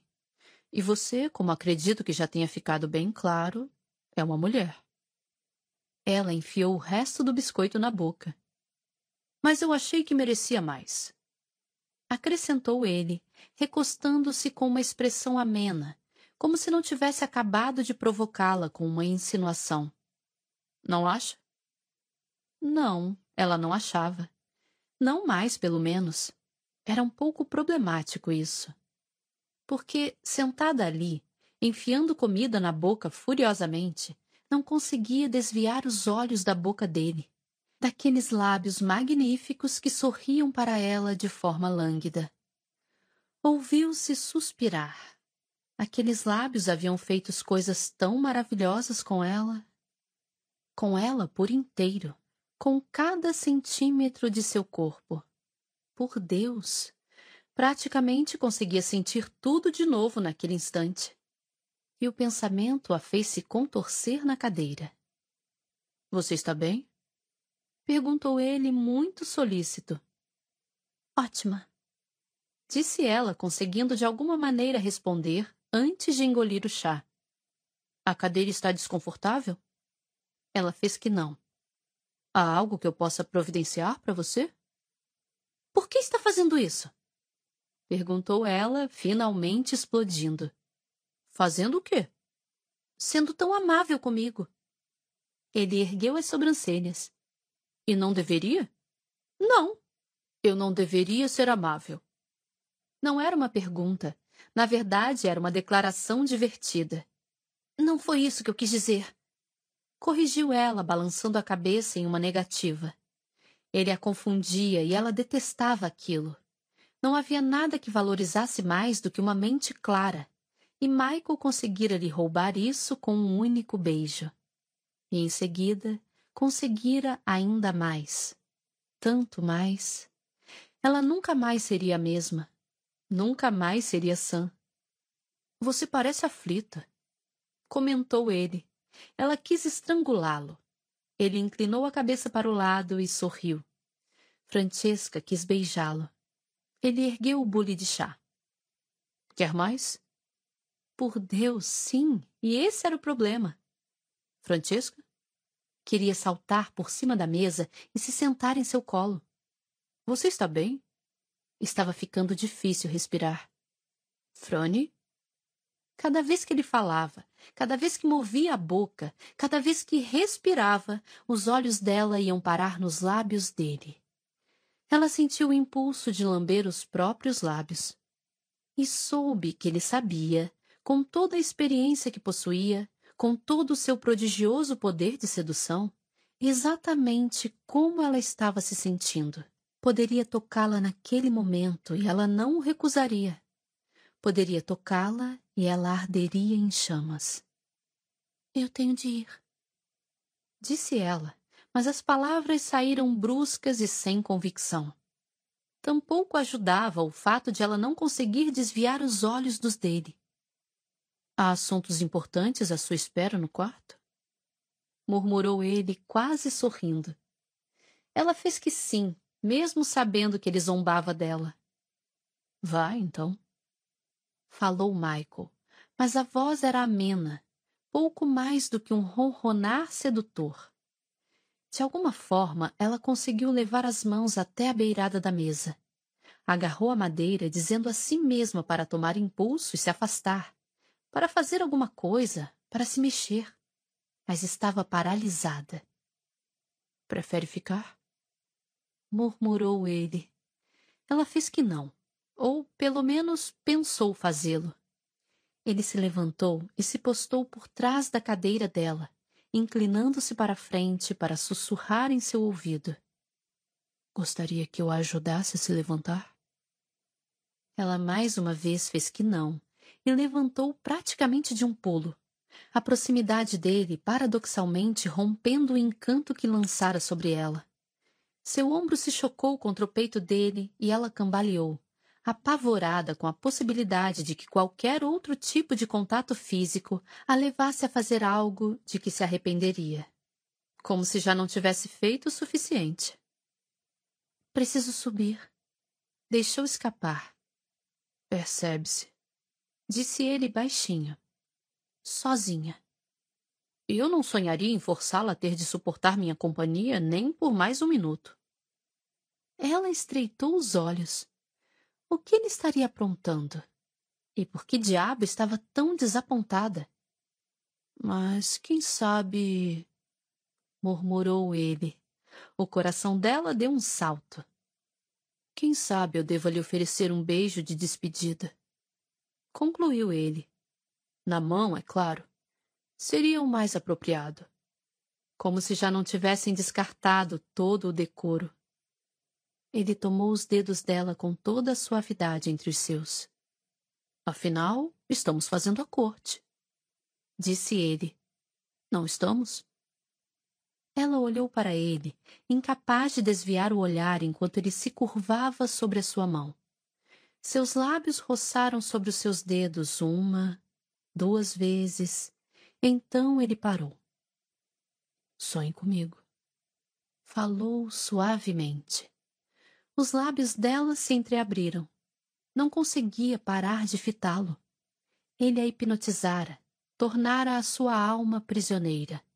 E ela não conseguia se mexer. A não ser que queira mais do que um sonho. Sugeriu ele. Ela queria. Quer ficar? Murmurou ele. Ou deseja ir? Ela ficou. Que Deus a ajudasse. E Michael lhe mostrou quanto uma biblioteca podia ser romântica. Capítulo 21 Apenas um breve bilhete para que saiba que cheguei em segurança à Escócia. Devo dizer que estou satisfeita por estar aqui. Londres foi estimulante, como sempre, mas creio que precisava de um pouco de tranquilidade. Sinto-me mais focada e mais em paz aqui no interior. Da Condessa de Kilmartin para a mãe, a Viscondessa viúva Bridgeton, um dia após a sua chegada à Escócia. Três semanas depois, Francisca continuava sem saber o que faria. Michael mencionara a questão do casamento mais duas vezes, e a cada uma delas ela conseguira evitar o assunto. Se considerasse o pedido, teria de pensar de verdade. Seria obrigada a pensar nele, em John e, pior de tudo, em si mesma. E teria de descobrir exatamente o que estava fazendo. Ficava dizendo a si mesma que se casaria com ele apenas se estivesse grávida e continuava voltando à sua cama e deixando que ele a seduzisse. Bem, não era bem assim. Estava delirando se achava que precisava ser seduzida para ir para a cama com ele. Francesca é que se transformara na devassa da história, por mais que tentasse ignorar o fato dizendo a si mesma que perambulava pela casa à noite com roupas de dormir porque se sentia inquieta e não porque buscava a companhia dele mas sempre o encontrava. Ou então, sempre se colocava em alguma situação em que ele pudesse encontrá-la. E nunca dizia não.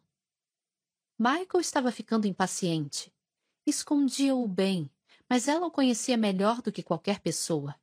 E embora ele insistisse que a estava cortejando, galanteando-a com frases e gestos românticos, Francesca percebia a impaciência surgindo em seu rosto Ele dava início a conversas que, ela sabia, levariam ao tema casamento, e ela sempre se esquivava antes que Michael pudesse mencionar a palavra.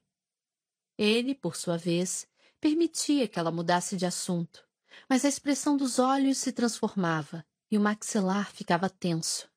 Então, quando a possuía, o que sempre fazia em momentos como aqueles, era com urgência renovada e até mesmo um toque de raiva. Mas ainda assim, não o bastante para incitá-la a tomar uma atitude. Ela não conseguia dizer sim. Não sabia por quê. Simplesmente não conseguia. Tampouco conseguia dizer não. Talvez fosse uma devassa, uma libertina, mas não queria que aquilo acabasse. Nem a paixão, nem, precisava admitir, a companhia dele. Não era só o sexo, mas também os momentos que se seguiam, quando ela se aninhava nos braços dele e Michael acariciava os seus cabelos suavemente. Às vezes ficavam em silêncio, mas às vezes conversavam, sobre qualquer coisa ou sobre tudo. Ele lhe contava sobre a Índia e ela lhe contava sobre sua infância. Ela lhe dava sua opinião sobre assuntos políticos e ele a ouvia. E ele lhe contava piadas diabólicas que homens jamais deveriam contar às mulheres e das quais as mulheres, sem dúvida, não deveriam gostar. Então, uma vez que a cama parava de sacudir com as risadas dela, a boca de Michael encontrava a sua com um sorriso cravado nos lábios. Adoro sua risada. Murmurava ele e a puxava para si. Ela suspirava, ainda rindo, e eles renovavam sua paixão. E Francisca, mais uma vez, conseguia manter o resto do mundo à distância. E então, um dia, ela sangrou. Começou como sempre, apenas algumas gotas em sua roupa. Não deveria ter se surpreendido. Seus ciclos podiam não ser regulares, mas sempre chegavam. E ela já sabia que não era especialmente fértil. Mas ainda assim, de alguma forma, ela não estava esperando. Aquilo a fez chorar. Não foi nada muito dramático. Seu corpo não foi sacudido pelos soluços e sua alma não foi consumida pelas lágrimas mas ela prendeu a respiração ao ver as minúsculas gotas de sangue e, antes de se dar conta, estava chorando. Não sabia ao certo por quê. Seria porque não haveria bebê ou que Deus a perdoasse porque não haveria casamento. Michael entrou em seu quarto naquela noite, mas ela mandou que saísse, explicando que não era o momento certo. Os lábios dele encontraram o seu ouvido e ele lembrou-a de todas as coisas perversas que poderiam fazer com ou sem sangue, mas ela se recusou e lhe pediu que se fosse. Ele se mostrou desapontado, mas pareceu compreender. As mulheres podiam ser melindrosas com relação a tais coisas. Mas quando Francesca acordou no meio da noite, desejou que ele a estivesse abraçando. As regras não duraram muito tempo. E quando Michael lhe perguntou, discretamente, se o período já passara, ela não mentiu. Ele teria sabido de qualquer forma. Sempre sabia. Que bom. Disse ele com um sorriso discreto. Tenho sentido sua falta. Francisca abriu a boca para lhe dizer que também sentira a falta dele, mas por algum motivo sentiu medo de pronunciar as palavras. Ele começou a levá-la em direção à cama e eles foram tropeçando, seus corpos um nó de braços e pernas. Sonhei com você. Disse ele com a voz rouca, as mãos erguendo-lhe o vestido até a cintura. Todas as noites você vinha me ver em sonho. O dedo dele encontrou a sua essência e mergulhou dentro dela. Foram sonhos muito, muito bons. Concluiu ele, a voz quente e despudorada. Ela mordeu o lábio inferior, respirando em pequenos arquejos enquanto o dedo dele deslizava para fora, e ele a acariciava bem onde sabia que a faria enternecer. Nos meus sonhos, murmurou Michael, os lábios quentes na orelha dela.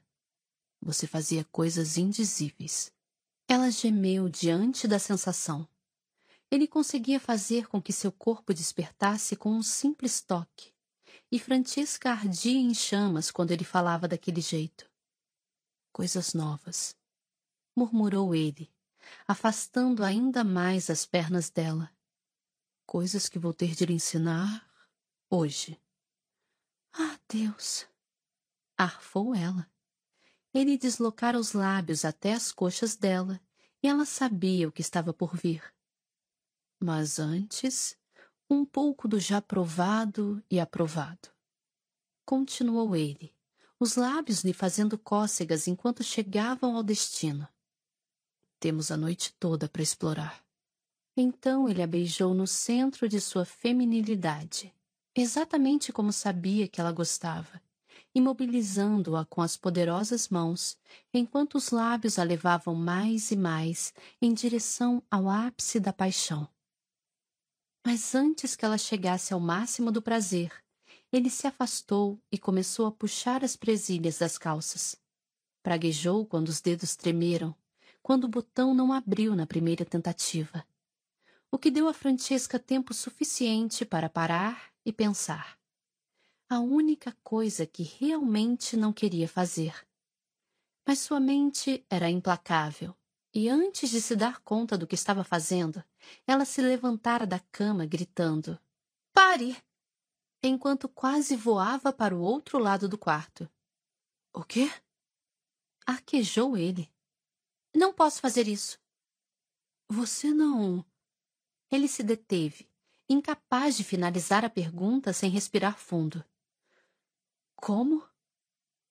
Michael enfim se entendera com as calças e agora elas estavam caídas no chão, deixando-a com uma visão impressionante de sua ereção. Francisca desviou o olhar. Não podia olhá-lo. Não para o seu rosto e não para o seu. Não posso.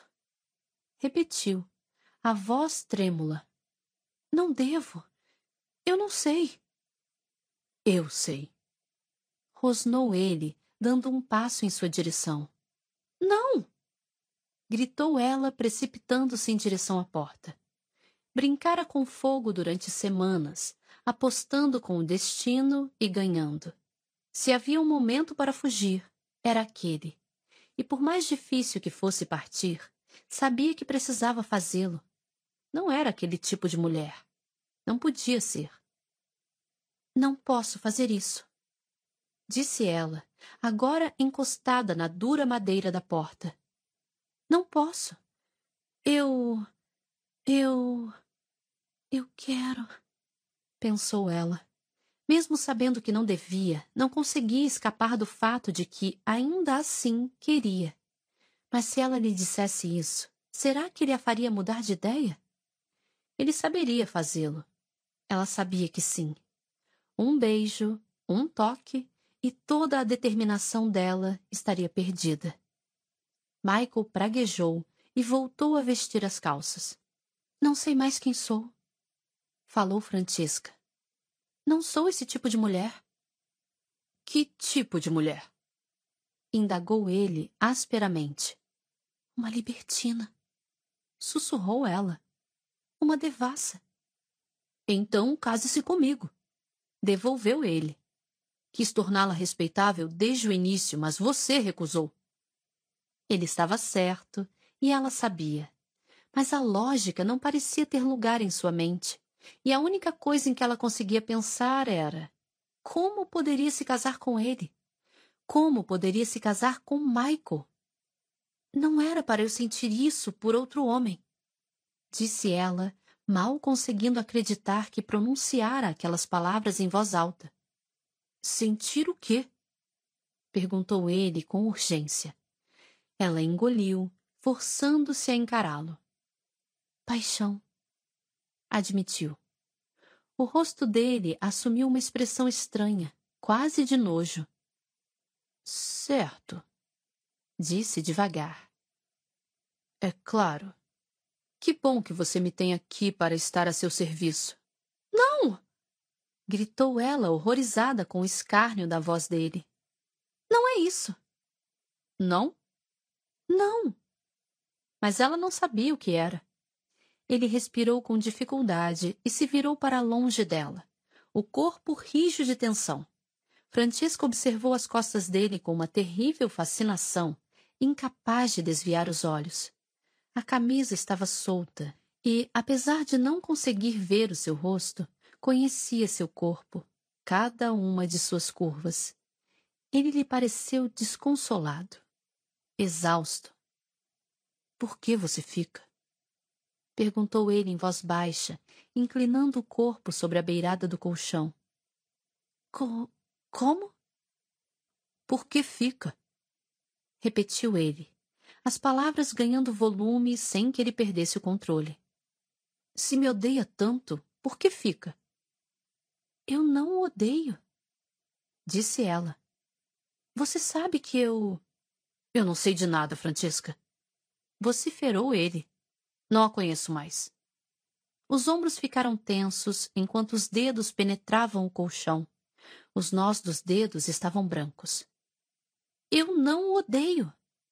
Repetiu ela, como se dizê-lo duas vezes pudesse tornar as palavras sólidas, palpáveis e reais, forçando-o a entender.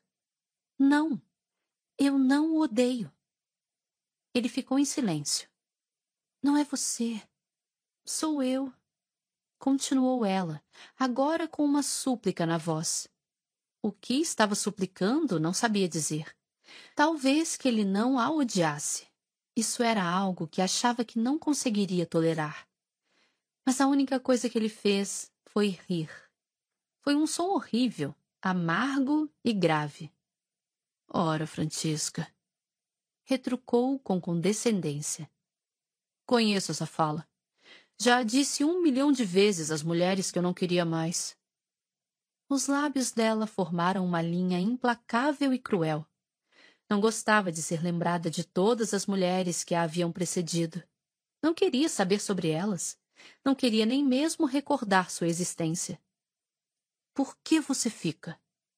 perguntou ele outra vez, finalmente encarando-a. Ela quase caiu para trás diante do fogo que ardia em seus olhos. Michael, eu. Por quê? exigiu ele com uma fúria cortante. O rosto estava raivoso e a mão dela instintivamente procurou a maçaneta. Por que você fica, Francesca? Perguntou ele mais uma vez, indo na direção dela com a graça predatória de um tigre. Não há nada para você aqui em Kilmartin. Nada além disto. Ela sufocou um grito de surpresa quando Michael agarrou seus ombros e os lábios dele encontraram os seus. Era um beijo de ira, de desespero brutal, mas ainda assim seu corpo traidor não queria nada além de fundir-se naqueles braços, de deixar que ele fizesse o que desejasse, dedicando toda a sua diabólica atenção a ela. Ela o queria. Por Deus, até mesmo naquela situação, ela o queria e temia que jamais aprenderia a dizer não. Mas ele se afastou dela. Ele o fez, não ela. É isso que você quer? Perguntou ele, a voz entrecortada e rouca. Só isso? Ela não respondeu, nem mesmo se mexeu. Apenas o fitou com olhos confusos. Por que você fica? Insistiu ele e ela soube que era a última vez que ele perguntaria. Não tinha resposta. Michael esperou vários segundos. Esperou que ela falasse até o silêncio se tornar cada vez mais pesado. Cada vez que Francesca abria a boca, nenhum som saía, e ela não conseguia fazer nada além de ficar ali, de pé, tremendo enquanto olhava o seu rosto. Praguejando ferozmente, ele lhe deu as costas. Saia, ordenou. Já. Eu a quero longe desta casa. C como? Não podia acreditar que ele chegaria ao ponto de expulsá-la. Ele não a olhou enquanto dizia: Se não consegue estar comigo, se não pode se doar para mim por completo, então a quero fora daqui. Michael, Foi apenas um sussurro, se é que chegou a tanto. Não consigo tolerar uma relação pela metade. Declarou ele, falando tão baixo que ela não estava certa de ter ouvido corretamente. Por quê? Foi a única coisa que Francesca conseguiu dizer.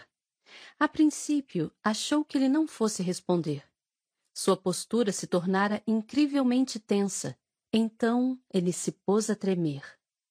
Ela levantou a mão para cobrir a boca. Estaria ele chorando? Poderia estar. rindo? Ah, Francisca! Disse ele com uma risada amarga. Eis aí uma boa pergunta. Por quê? Por quê? Por quê? Ele pronunciou a mesma pergunta, cada vez de uma forma diferente, como se estivesse testando as palavras, dirigindo-a a diversas pessoas. Por quê? Falou outra vez, aumentando o volume ao se virar para encará-la. Por quê? Porque eu te amo, droga. Porque eu sempre te amei. Porque eu te amava quando estava com John e amava quando eu estava na Índia, e Deus sabe que não te mereço, mas te amo ainda assim. Francisca deixou o corpo desabar, ainda de encontro à porta. Não é engraçado? Disse ele. Eu amo você. Você, a esposa do meu primo. Você, a única mulher que não posso ter. Você, Francesca Bridgerton Sterling, que. Pare! Pediu ela, engasgando. Agora? Agora que eu enfim consegui começar? Ora, não vou parar agora. Retrucou ele, acenando os braços no ar de forma grandiosa, como um ator no palco. Aproximou-se dolorosa e penosamente, até estar bem perto dela. E seu sorriso foi apavorante quando perguntou: Já está horrorizada? Michael. Porque eu mal comecei. Interrompeu ele, a voz abafando a dela. Quer saber em que eu pensava enquanto você estava casada com John? Não. Respondeu ela, desesperada, balançando a cabeça. Ele abriu a boca para continuar, os olhos ainda brilhando. Mas então algo aconteceu. Algo mudou. Estava em seus olhos. Continham tanta ira, tanto fogo, e de repente só se apagaram. Tornaram-se frios, cansados. Então ele os fechou. Parecia exausto. Vá. Falou. Agora. Ela sussurrou seu nome. Vá. Repetiu ele, ignorando a súplica. Se você não é minha, eu não a quero mais. Mas eu. Ele caminhou até a janela e se encostou pesadamente no peitoril. Se é para isso terminar, você terá de fazê-lo. Terá de ir, Francesca. Porque agora, depois de tudo, eu não sou forte o bastante para dizer adeus. Ela permaneceu vários segundos imóvel. Então, quando estava certa de que a tensão entre os dois aumentaria até chegar a um ponto insuportável, de alguma forma conseguiu se mover e saiu correndo do quarto. Começou a correr. E correu, e correu, correu cegamente, sem pensar.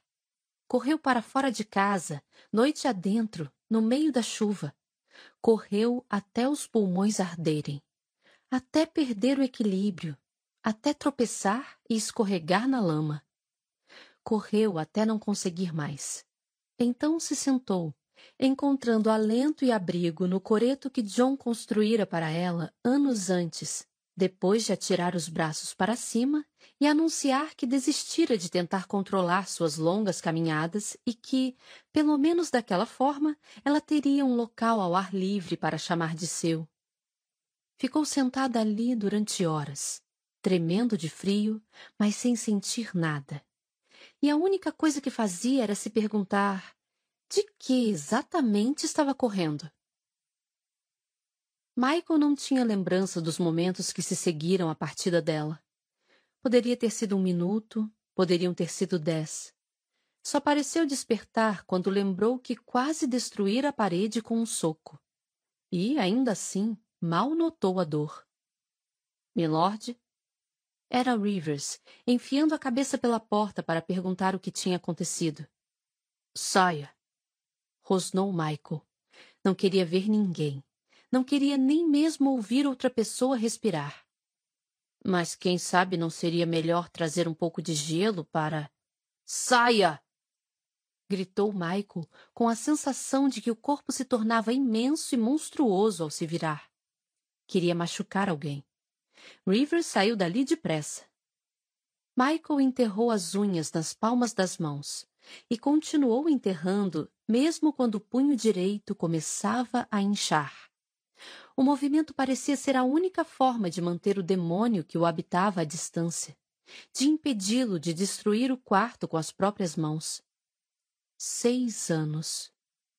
Ficou ali de pé, imóvel como uma rocha, com um único pensamento em mente. Seis malditos anos. Guardar aquilo para si durante seis anos. Mantivera os sentimentos escondidos enquanto convivia com ela, sem jamais revelá-los a ninguém. Por seis anos ele a amara, para que tudo terminasse naquilo. Havia exposto o coração. Praticamente dera a Francisca uma faca e lhe pedira que o partisse. Ah, não, Francisca. Você pode fazer melhor do que isso. Pode estraçalhá-lo facilmente, em vez de só parti-lo em pedaços. Por que não faz isso de uma vez? Quem quer que tivesse falado que era sempre melhor dizer a verdade era um idiota. Michael teria dado qualquer coisa para voltar no tempo e fazer aquilo tudo desaparecer. Mas esse era o problema com as palavras. Ele riu, amargo. Não se podia tomá-las de volta. Agora coloque os pedaços no chão. Isso mesmo, pisoteie. Não, com vontade. Mais forte do que isso, Franny. Você consegue. Seis anos. Seis malditos anos. Todos perdidos num único momento. Tudo porque ele achara que talvez tivesse o direito de ser feliz. Deveria ter sido mais esperto. E, para o grande finale, atei fogo no que sobrou. Isso, Francisca. Lá se foi o seu coração. Baixou a vista para as mãos. As unhas haviam esculpido meias luas nas palmas. Uma delas havia até rompido a pele. O que iria fazer? Que diabo iria fazer agora? Não sabia se poderia viver com Francesca agora que ela conhecia a verdade. Durante seis anos, cada um de seus pensamentos e atos havia girado em torno de se certificar de que ela não descobrisse. Todo homem possuía algum princípio para guiar sua vida, e esse fora o seu. Certifique-se de que Francesca jamais descubra. Sentou-se em sua poltrona, tendo dificuldade para conter a própria risada histérica. Ah, Michael! Pensou a poltrona sacudindo sob o seu peso enquanto ele enterrava a cabeça nas mãos. Bem-vindo ao resto de sua vida. Por acaso, seu segundo ato teve início muito antes do que esperava, com uma suave batida à porta, cerca de três horas mais tarde. Michael ainda estava sentado na poltrona, agora com a cabeça apoiada no encosto. Estava nessa posição já havia algum tempo o pescoço desconfortável, mas imóvel, os olhos fitando, sem ver, um ponto qualquer da seda crua que forrava a parede. Sentia-se alheio a tudo, distante, e ao ouvir a batida, a princípio não reconheceu o som. Então bateram outra vez, com insistência. Quem quer que fosse, não iria embora. Entre! gritou. Era ela, Francisca. Deveria ter se levantado. Quis fazer isso. Mesmo depois do que acontecera, não a odiava. Não desejava desrespeitá-la. Mas ela lhe arrancara tudo. Até o último vestígio de força. E tudo o que conseguiu fazer foi erguer as sobrancelhas e dizer: O quê? Ela entreabriu os lábios, mas nada disse. Estava molhada, ele constatou. Devia ter saído. Tolice sua, porque fazia frio. O que é, Francisca? Eu me caso com você. disse ela, tão baixinho que ele leu as palavras em seus lábios mais do que as ouviu. Se ainda me quiser. Seria de esperar que ele saltasse daquela poltrona, que pelo menos se levantasse, incapaz de conter a alegria que o invadia. Seria de esperar que atravessasse o quarto, decidido, para erguê-la do chão e cobri-la de beijos, e, quem sabe, deitá-la sobre a cama para selar o sim da forma mais primitiva possível. Mas, em vez disso, permaneceu ali sentado, cansado demais para fazer mais do que perguntar: Por quê? Ela se encolheu diante da suspeita que se revelou na voz dele. Mas Michael não estava se sentindo especialmente caridoso naquele momento. Depois do que ela lhe fizera, podia sentir um pouco de desconforto também. Não sei, admitiu Francesca. Estava muito quieta, imóvel, com os braços estendidos ao longo do corpo. Michael pôde ver que ela fazia um grande esforço para não se mexer. Se o fizesse, ele suspeitou, sairia correndo dali. Vai ter de se empenhar um pouco mais, disse ele. Ela mordeu o lábio inferior. Não sei, repetiu. Não me faça tentar compreender. Ele ergueu uma das sobrancelhas sarcasticamente. Não por hora, pelo menos. Acrescentou ela. Não pode voltar atrás, declarou ele baixinho. Ela assentiu com a cabeça. Ele se levantou bem devagar. Não haverá como voltar atrás. Perder a coragem, mudar de ideia? Não, disse ela. Eu prometo. E foi então que ele enfim se permitiu acreditar nela. Francesca não fazia promessas em vão. Jamais quebrava um juramento. Ele atravessou o aposento em um instante, enlaçou-a com os braços e começou a beijar o rosto dela desesperadamente. Você será minha, disse. Minha. Está entendendo? Ela fez que sim, arqueando o pescoço enquanto os lábios dele desciam até chegar a seu pescoço. Se eu quiser amarrá-la à cama e mantê-la ali, eu o farei. Jurou ele. Sim. Arquejou ela. E você não se queixará. Ela fez que não. Michael puxou a camisola dela com os dedos e o traje fino caiu no chão com impressionante rapidez. E você gostará disso disse ele com a voz rouca. Sim. Ah, sim. Ele a deitou na cama. Não foi cuidadoso nem dócil, mas ela não pareceu querer isso. Então, Michael se atirou sobre ela como um homem faminto. Você será minha, repetiu ele, agarrando-lhe o traseiro e puxando-a para si. Minha. E ela foi. Por aquela noite, pelo menos, ela foi. Capítulo 22 Estou certa de que tem tudo sob controle. Sempre tem. De Violet Bridgeton para a filha, a condessa de Kilmartin, imediatamente após o recebimento da carta da filha. A parte mais difícil em planejar um casamento com Michael, Francesca logo se deu conta, era descobrir o que dizer às pessoas. Por mais difícil que tivesse sido para ela aceitar a ideia, não conseguia imaginar como os outros receberiam a notícia. Meu Deus! O que diria Janet? Ela havia sido totalmente a favor da decisão de Francesca de voltar a se casar, mas com certeza não pensara em Michael como candidato. Ainda assim, mesmo enquanto estava sentada à escrivaninha havia horas, a caneta pairando sobre o papel, tentando encontrar as palavras exatas, algo dentro dela sabia que estava fazendo a coisa certa. Ainda não sabia ao certo por que decidira se casar com ele. E também não sabia como deveria se sentir em relação à impressionante revelação de que ele a amava. Mas de alguma forma sabia que desejava ser sua esposa. Mas isso não tornava mais fácil contar a todos. Francesca se encontrava sentada em seu escritório, escrevendo para a família. Ou melhor, amassando as folhas de papel após cometer algum erro e atirando-as no chão, quando Michael entrou com a correspondência. Isso chegou da sua mãe. Disse ele, entregando-lhe um elegante envelope cor de creme. Francisca enfiou o abridor de cartas por baixo da aba e removeu a carta que tinha a impressionante extensão de quatro páginas inteiras. Minha nossa! murmurou.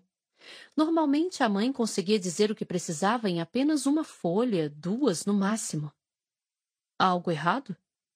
indagou Michael, empoleirando-se na beirada da escrivaninha. Não, não, disse Francesca distraidamente. Eu só. Meu Deus! Ele se esticou um pouco, tentando ver o que estava escrito. O que é? Francesca se limitou a abanar a mão em sua direção para que se calasse. Frane? Ela passou à página seguinte. Meu Deus! Me dê isso aqui. Disse ele, estendendo a mão para lhe tomar o papel. Ela se virou de lado rapidamente, recusando-lhe a lhe dar a folha. Ah, meu Deus! Arfou. Francisca Sterling, se você não. Penélope Collins se casaram. Michael revirou os olhos. Nós já sabíamos. Não. Estou querendo dizer que adiantaram a data em. Bem, acho que em mais de um mês. Michael se limitou a dar de ombros. Que bom para eles. Francisca ergueu a vista para fitá-lo com um olhar irritado. Alguém poderia ter me contado. Imagino que não tenha dado tempo. Mas isso não é o pior de tudo prosseguiu ela, irritada. Não posso imaginar. Heloise também vai se casar. Heloise? Ecoou Michael com alguma surpresa. Mas ela estava sendo cortejada por alguém? Não, disse Francesca, passando depressa a terceira página da carta. É um homem que ela nunca conheceu pessoalmente. Bem, imagino que a esta altura já o conheça comentou Michael secamente. Não acredito que ninguém tenha me contado. Você está na Escócia há algum tempo. Ainda assim. Michael se limitou a rir de sua contrariedade. É como se eu não existisse, comentou ela, irritada a ponto de lhe lançar seu olhar mais feroz. Ora, eu não diria. Ninguém sequer se lembrou de mim disse ela com grande afetação. Franny. A esta altura, ele parecia estar se divertindo. Alguém contou a Francesca? Prosseguiu ela, criando uma ótima representação de sua família. Lembra-se dela? A sexta irmã? A dos olhos azuis? Franny, não seja boba.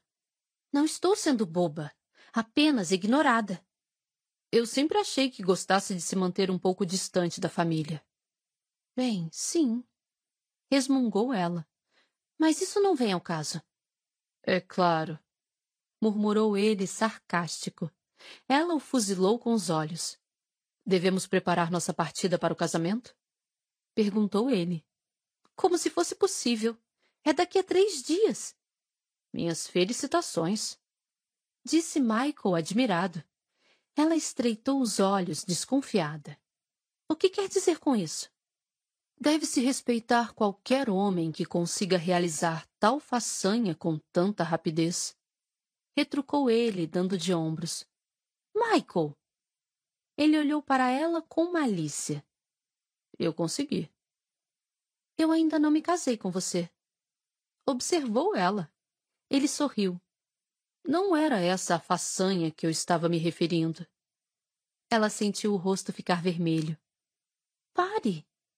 Michael começou a fazer cócegas com os dedos na mão dela. Ah, eu acho que não. Michael, este não é o momento, disse ela, puxando a mão. Ele deixou escapar um suspiro. Pronto, começou. Começou o quê? Ora, nada, disse ele, atirando-se numa poltrona próxima. A não ser pelo fato de que ainda nem nos casamos e já somos um casal antigo. Ela lhe lançou um olhar irônico e voltou à carta da mãe. Realmente parecia um casal antigo, mas ela não lhe daria a satisfação de concordar com ele. Afinal, pensou, ao contrário da maior parte dos casais recém-noivados, eles já se conheciam havia anos. Ele era, apesar das impressionantes mudanças nas últimas semanas, seu melhor amigo. Ela parou. Algum problema? Perguntou Michael. Não. Respondeu ela, balançando a cabeça de leve. De alguma forma, em meio a toda a sua confusão, ela se esquecera disso. Michael podia ser a última pessoa com a qual imaginara se casar. Mas havia um bom motivo para isso, não? Quem teria imaginado que se casaria com seu melhor amigo? Isso, sem dúvida, era um bom presságio para a união. Vamos nos casar. Disse ele subitamente. Ela ergueu a vista, confusa. Isso já não estava decidido? Não. Falou Michael tomando-lhe a mão. Vamos nos casar hoje. Hoje?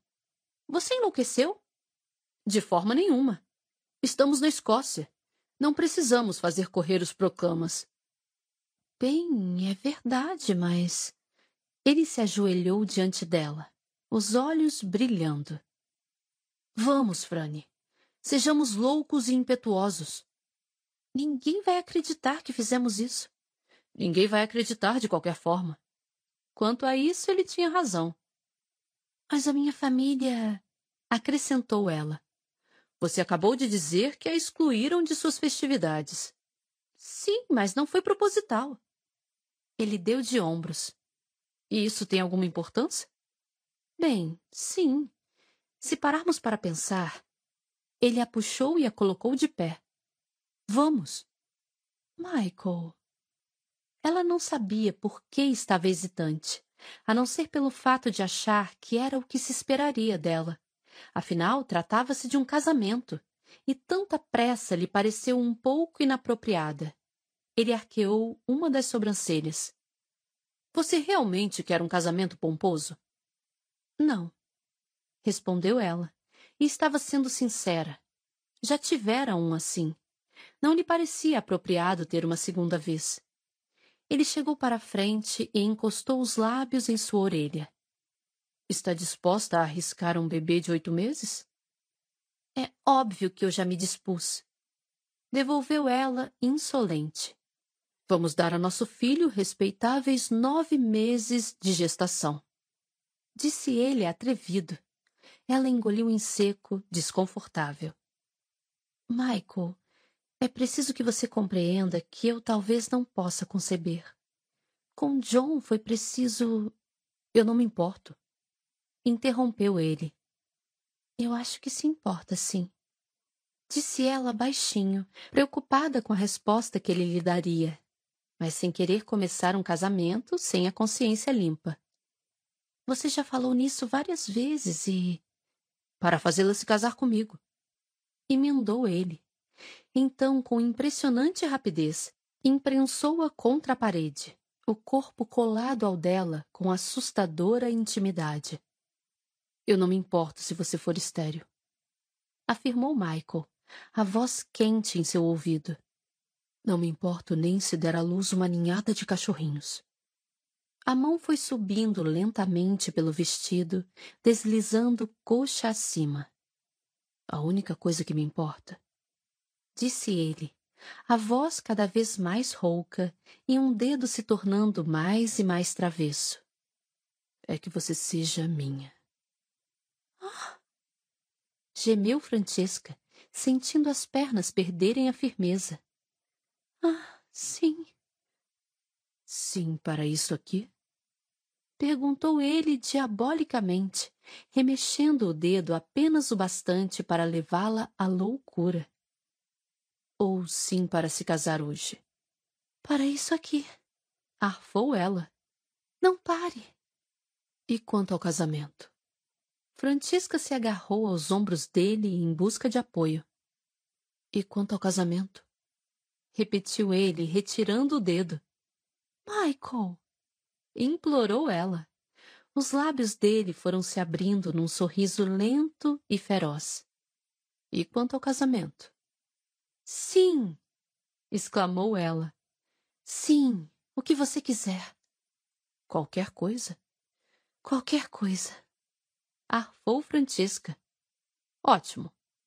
Disse ele, então se afastou abruptamente, deixando a boquinha aberta e um tanto amarrotada. Quer que eu pegue o seu casaco? Perguntou Michael, ajustando os punhos da camisa. Era a própria imagem da elegância masculina, sem um único fio de cabelo fora do lugar, totalmente calmo e composto. Ela, por outro lado, tinha certeza de estar muito longe do apresentável. Michael, conseguiu dizer, tentando ignorar a sensação extremamente desconfortável que ele havia deixado em sua região íntima. Se quiser terminar. Começou ele, usando o mesmo tom que talvez usasse para falar de negócios. Terá de fazê-lo como Condessa de Kilmartin. Eu sou a Condessa de Kilmartin, resmungou ela. Ele assentiu. Sim, mas terá de fazê-lo como a minha Condessa de Kilmartin. Corrigiu-se. Deu a ela um instante para reagir e, quando não o fez, perguntou outra vez. Quer que eu pegue o seu casaco? Ela fez que sim. Ótimo. Murmurou ele. Espera aqui ou me acompanha até o saguão? Francisca abriu a boca apenas o bastante para dizer: Irei até o saguão. Ele lhe tomou o braço e a guiou até a porta, abaixando-se para murmurar em seu ouvido. Como estamos ansiosos, não é mesmo? Vá pegar meu casaco disse ela de má vontade. Ele riu, mas era um som afetuoso e sincero, e ela já sentia a irritação desaparecer. Michael era um moleque, um sem-vergonha e provavelmente muitas outras coisas, mas era o seu moleque, o seu sem-vergonha. E ela sabia que ele tinha um coração tão bom e tão verdadeiro quanto ela poderia esperar em um homem, a não ser por. Ela parou de repente e enfiou um dedo em seu peito. Não haverá outras mulheres. Falou asperamente. Ele se limitou a olhá-la com uma sobrancelha arqueada. Estou falando sério. Prosseguiu ela. Nada de amantes, nada de flertes, nada. Meu Deus, Francisca! Interrompeu Michael. Acha mesmo que eu poderia fazer uma coisa dessas? Não, Acha mesmo que eu gostaria? Ela estava tão absorta nos próprios pensamentos que não olhara para o rosto dele, e quando fez isso, ficou perplexa com a expressão que viu.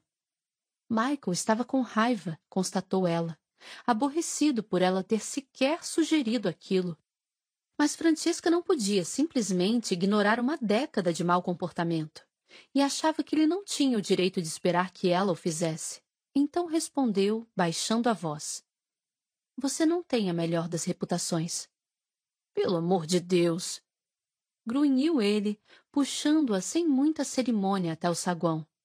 Eram todas para tirar você da minha cabeça. Francisca ficou tão perplexa que não disse nada enquanto era praticamente arrastada até a porta da frente. Mais alguma pergunta? falou ele, virando-se para ela com uma expressão tão insolente que seria de supor que houvesse nascido conde em vez de o condado ter caído em seu colo por puro acaso. Não, nenhuma. Ótimo. Então vamos. Temos um casamento ao qual comparecer. Mais tarde, naquela noite, Michael não pôde deixar de se sentir satisfeito com a virada dos acontecimentos do dia. Muito obrigado, Colin. Disse jovialmente para si mesmo, enquanto trocava de roupa para se deitar. E obrigado também a quem quer que seja você que se casou com Heloise de uma hora para outra. Michael duvidava muito que Francisca teria concordado com uma cerimônia de última hora se dois de seus irmãos não tivessem se casado sem a sua presença. E agora era sua esposa. Sua esposa. Era quase impossível acreditar. Fora seu objetivo durante semanas, e ela finalmente concordara na noite anterior, mas Michael só conseguira acreditar ao colocar a antiquíssima aliança de ouro no dedo dela. Ela era sua, até que a morte os separasse. Obrigado, John. Acrescentou, agora com a voz não tão leve.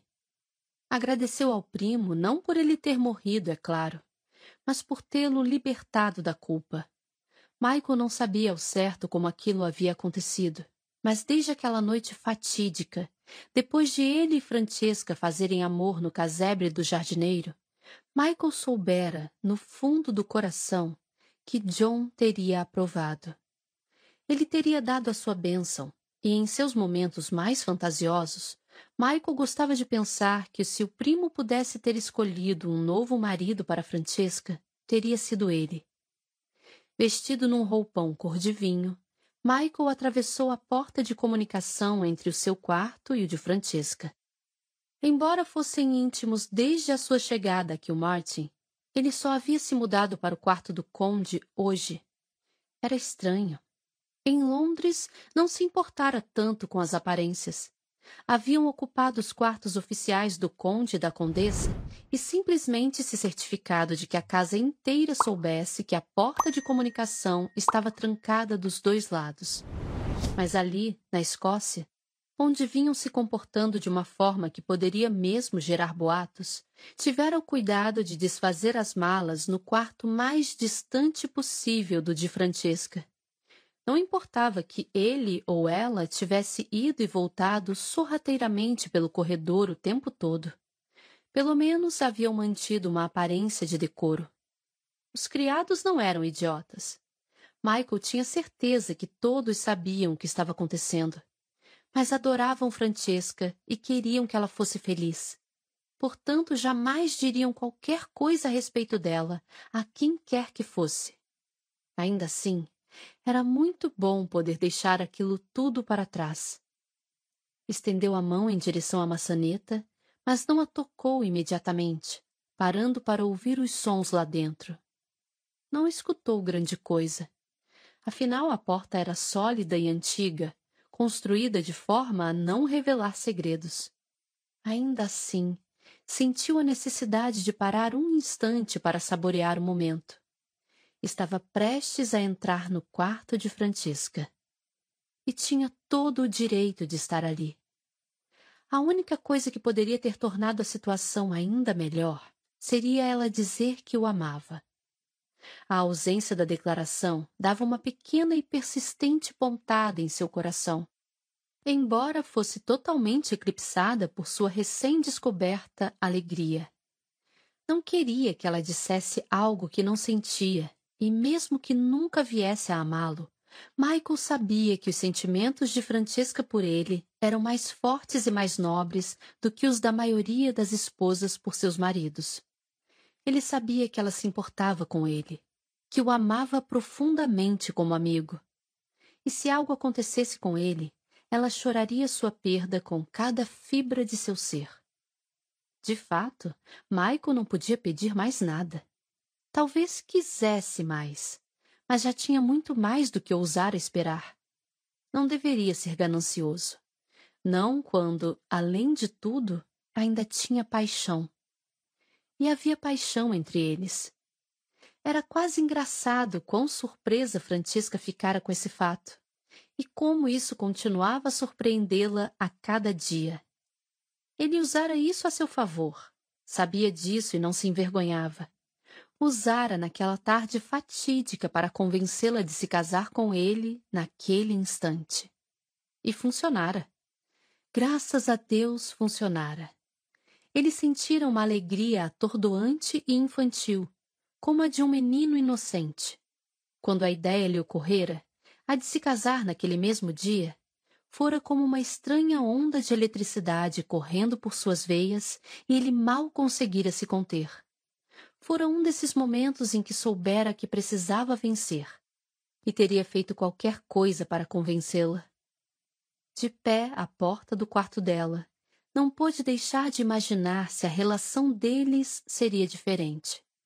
Será que a sensação de tê-la em seus braços seria diferente agora que era sua esposa e não mais sua amante? Quando olhasse para o rosto de Francisca pela manhã, será que algo teria mudado? Quando a visse do outro lado de um salão cheio de gente, será que. Balançou a cabeça de leve. Estava se transformando num tolo sentimental. Seu coração sempre dera um salto quando a via em um salão cheio de gente. Se sentisse mais do que aquilo, o coração não aguentaria o esforço. Empurrou a porta. Francisca? Chamou, a voz suave e rouca no ar da noite. Ela estava próxima à janela com uma camisola azul. O corte era discreto, mas o tecido se colava ao corpo, e por um instante Michael não conseguiu respirar. Então, naquele momento, soube que seria sempre assim. Franny? Sussurrou, caminhando devagar em sua direção. Ela se virou e havia hesitação em seu rosto. Não exatamente nervosismo, mas um cativante ar de apreensão, como se ela também se desse conta de que tudo havia mudado. Nós conseguimos, disse ele, incapaz de tirar o sorriso bobo do rosto. Ainda não consigo acreditar. Retrucou ela. Eu também não. Admitiu Michael, estendendo a mão para lhe tocar o rosto. Mas é verdade. Eu. Ela balançou a cabeça. Não importa. O que ia dizer? Não é importante. Ele pegou as mãos dela e a puxou para si. Claro que é importante. Murmurou. Quando se trata de nós dois, tudo é importante. Ela engoliu em seco. As sombras do quarto dançando nas delicadas linhas de seu pescoço e falou por fim. Eu só. Eu queria dizer. Michael apertou de leve suas mãos, encorajando-a. Queria que ela falasse. Não achara que precisasse de palavras, ao menos não por hora. Mas, por Deus, como desejava ouvi-las. Estou muito satisfeita por ter me casado com você. Concluiu ela, a voz refletindo uma timidez atípica em seu rosto. Foi a coisa certa a fazer. Michael sentiu os dedos dos pés se encolherem levemente, agarrando o tapete, enquanto tentava controlar sua decepção. Era mais do que ele jamais imaginara ouvir dela, e, no entanto, muito menos do que esperara. Mas, mesmo assim, ela continuava em seus braços, e era sua esposa, e isso, ele jurou para si mesmo, tinha de valer alguma coisa.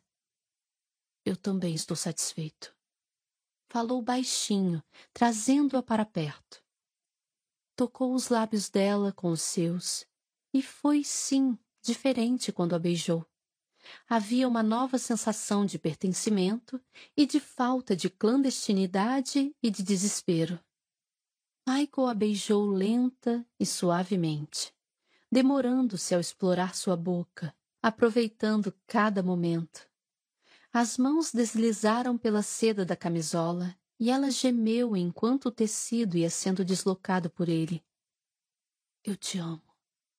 Sussurrou ele, decidindo que já não havia motivo para guardar as palavras para si, mesmo que ela não fosse dizer o mesmo. Seus lábios se deslocaram do rosto à orelha e ele mordiscou o lóbulo com delicadeza antes de descer pelo pescoço até o colo. Michael, sussurrou ela, pressionando o corpo contra o dele. Ah, Michael.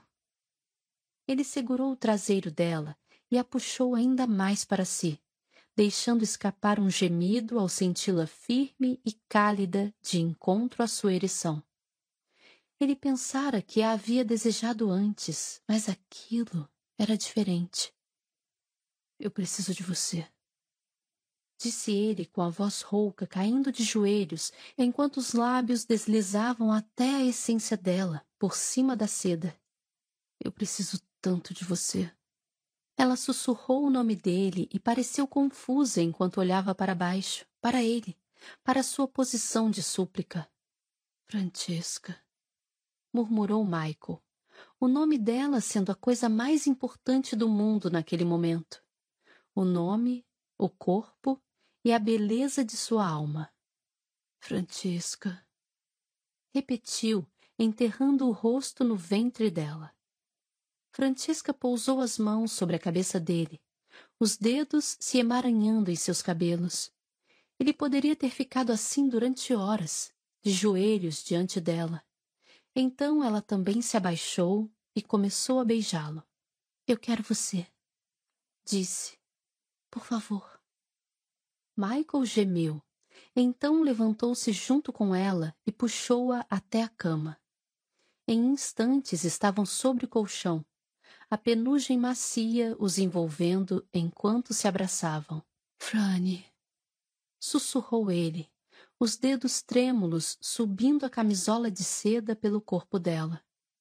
Francisca agarrou-o pela nuca e o puxou para si para lhe dar outro beijo, profundo e ardente. Eu preciso de você. Repetiu ela quase implorando. Preciso tanto de você. Eu quero vê-la por inteiro. Disse ele, praticamente rasgando a seda de seu corpo. Preciso senti-la por inteiro. Francisca estava tão ávida quanto Michael e levou as mãos até a faixa do roupão dele, desamarrando o nó frouxo antes de abri-lo para revelar o peito largo tocou os pelos ralos, maravilhada, enquanto o acariciava. Jamais imaginara estar naquele lugar, daquele jeito. Não era a primeira vez que o via assim, que o tocava daquela forma. Mas, de certo modo, agora era diferente. Ele era seu marido. Era tão difícil de acreditar e, no entanto, a sensação era tão perfeita e tão certa. Michael, chamou ela, tirando o roupão dele. Hum, murmurou ele. Estava ocupado fazendo algo delicioso com as mãos no corpo dela.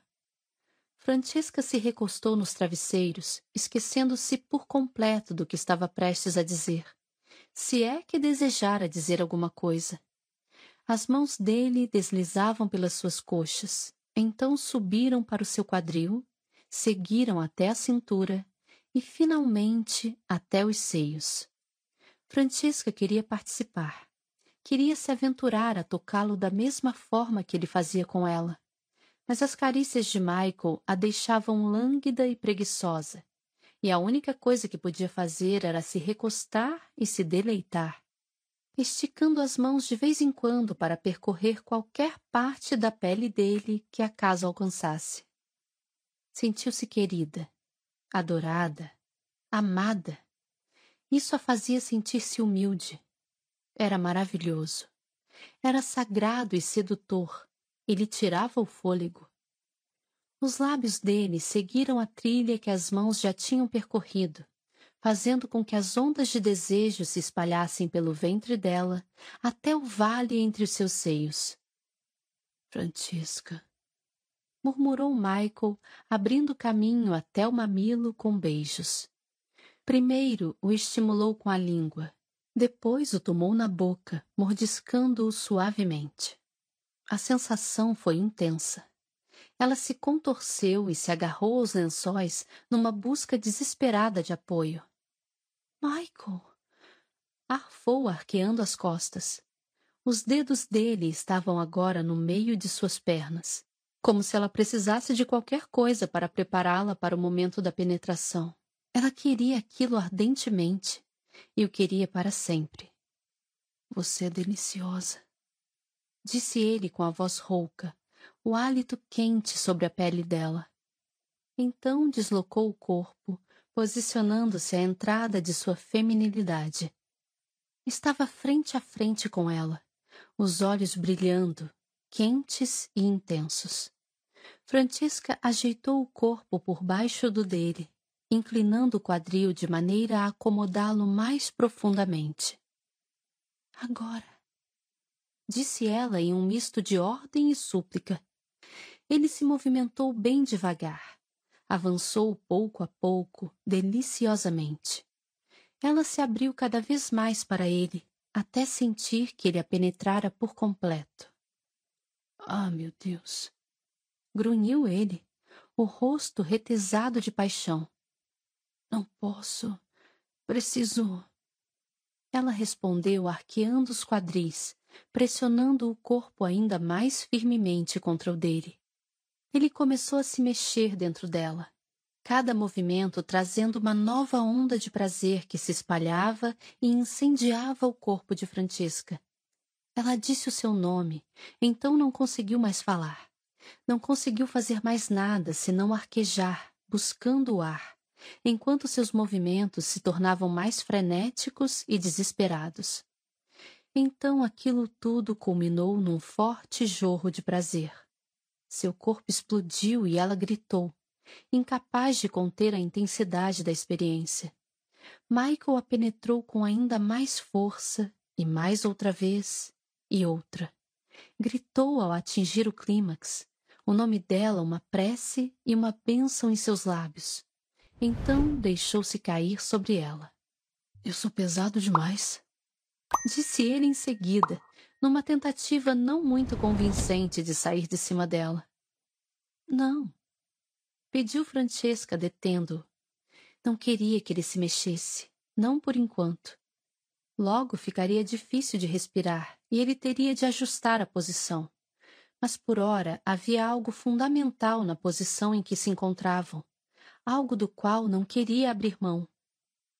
Não, disse ele, e ela ouviu o sorriso em sua voz. Vou amassá-la. Ele deslizou de cima dela, mas não se afastou. E Francisca se enroscou ao lado dele como uma concha, as costas aquecidas pelo calor da pele dele, o corpo imobilizado pelo braço dele sob os seus seios. Michael murmurou algo de encontro ao pescoço dela, e embora ela não pudesse compreender as palavras, na verdade não tinha importância. Sabia o que ele dissera. Ele adormeceu logo. A respiração, uma lenta e constante canção de ninar em seu ouvido. Mas Francisca não dormiu. Estava cansada, sonolenta e satisfeita, mas não dormiu. Havia sido diferente naquela noite, e ela ficou se perguntando por quê. Capítulo 23 tenho certeza que Michael também lhe enviará uma carta. Mas como a considero uma amiga muito, muito querida, queria lhe escrever pessoalmente para contar que nos casamos. Está surpresa? Eu preciso confessar que fiquei. Da Condessa de Kilmartin para Ellen Sterling, três dias após o seu casamento com o Conde de Kilmartin. Está com uma aparência horrível. Michael se virou para Francesca com uma expressão um tanto seca. Bom dia para você também. Falou, voltando a atenção para os ovos e torradas que comia. Francesca se sentou à frente dele à mesa do café. Já estavam na segunda semana de casamento. Michael se levantara cedo naquela manhã, e quando ela acordara, o lado dele da cama já estava frio. Não estou brincando, insistiu ela, franzindo a testa. Está pálido e sua postura está terrível. Devia voltar para a cama e descansar. Ele começou a tossir, o corpo se sacudindo. Estou bem. Falou, embora as palavras tenham saído mais como um arfar. Você não está bem. Ele revirou os olhos. Casados há duas semanas e já. Se não queria uma mulher controladora, não devia ter se casado comigo. Disse Francesca, medindo a largura da mesa e decidindo que não conseguiria estender a mão até a testa dele para ver se estava com febre. Estou bem, repetiu Michael, agora com firmeza.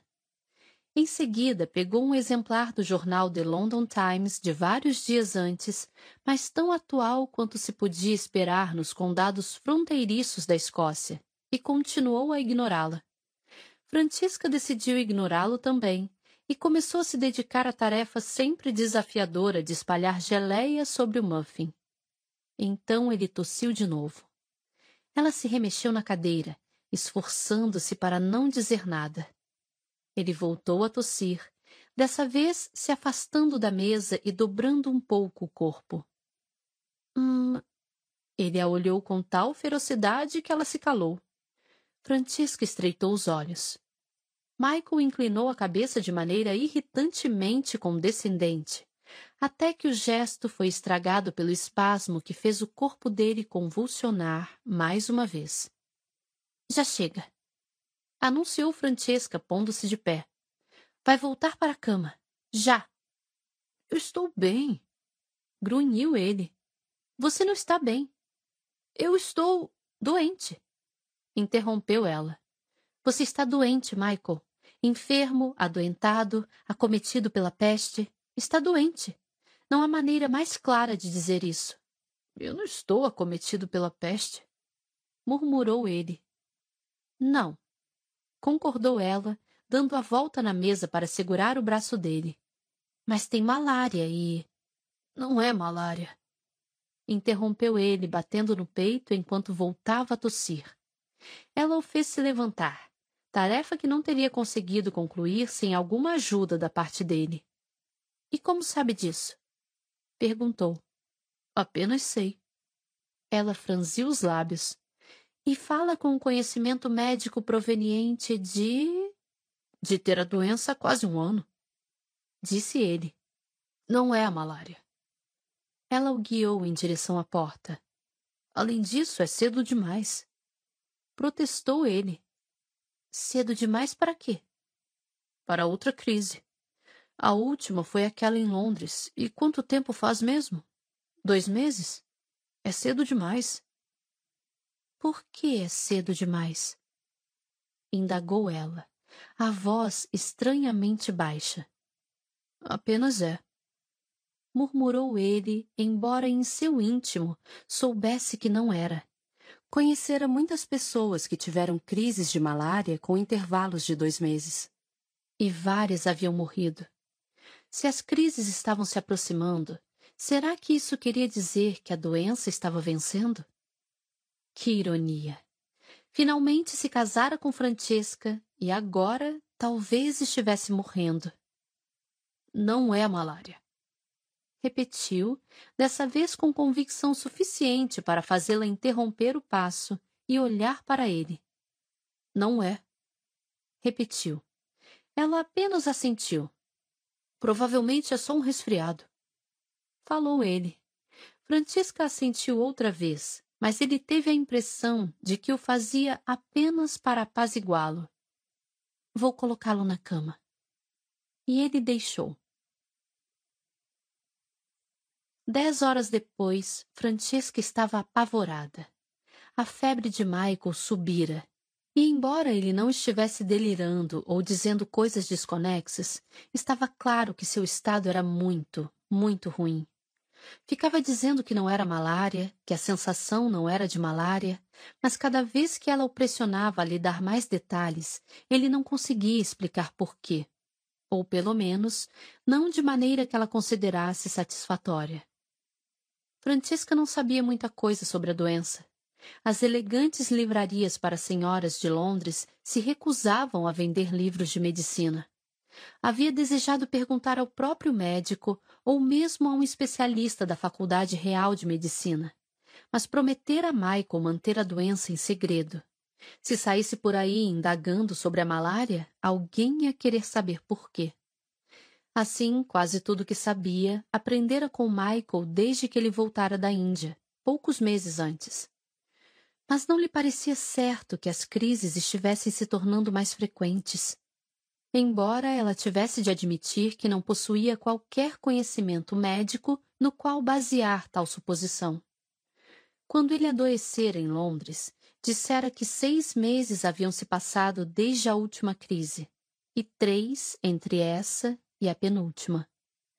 Por que então a doença haveria de mudar de curso de repente e atacar de novo tão rápido?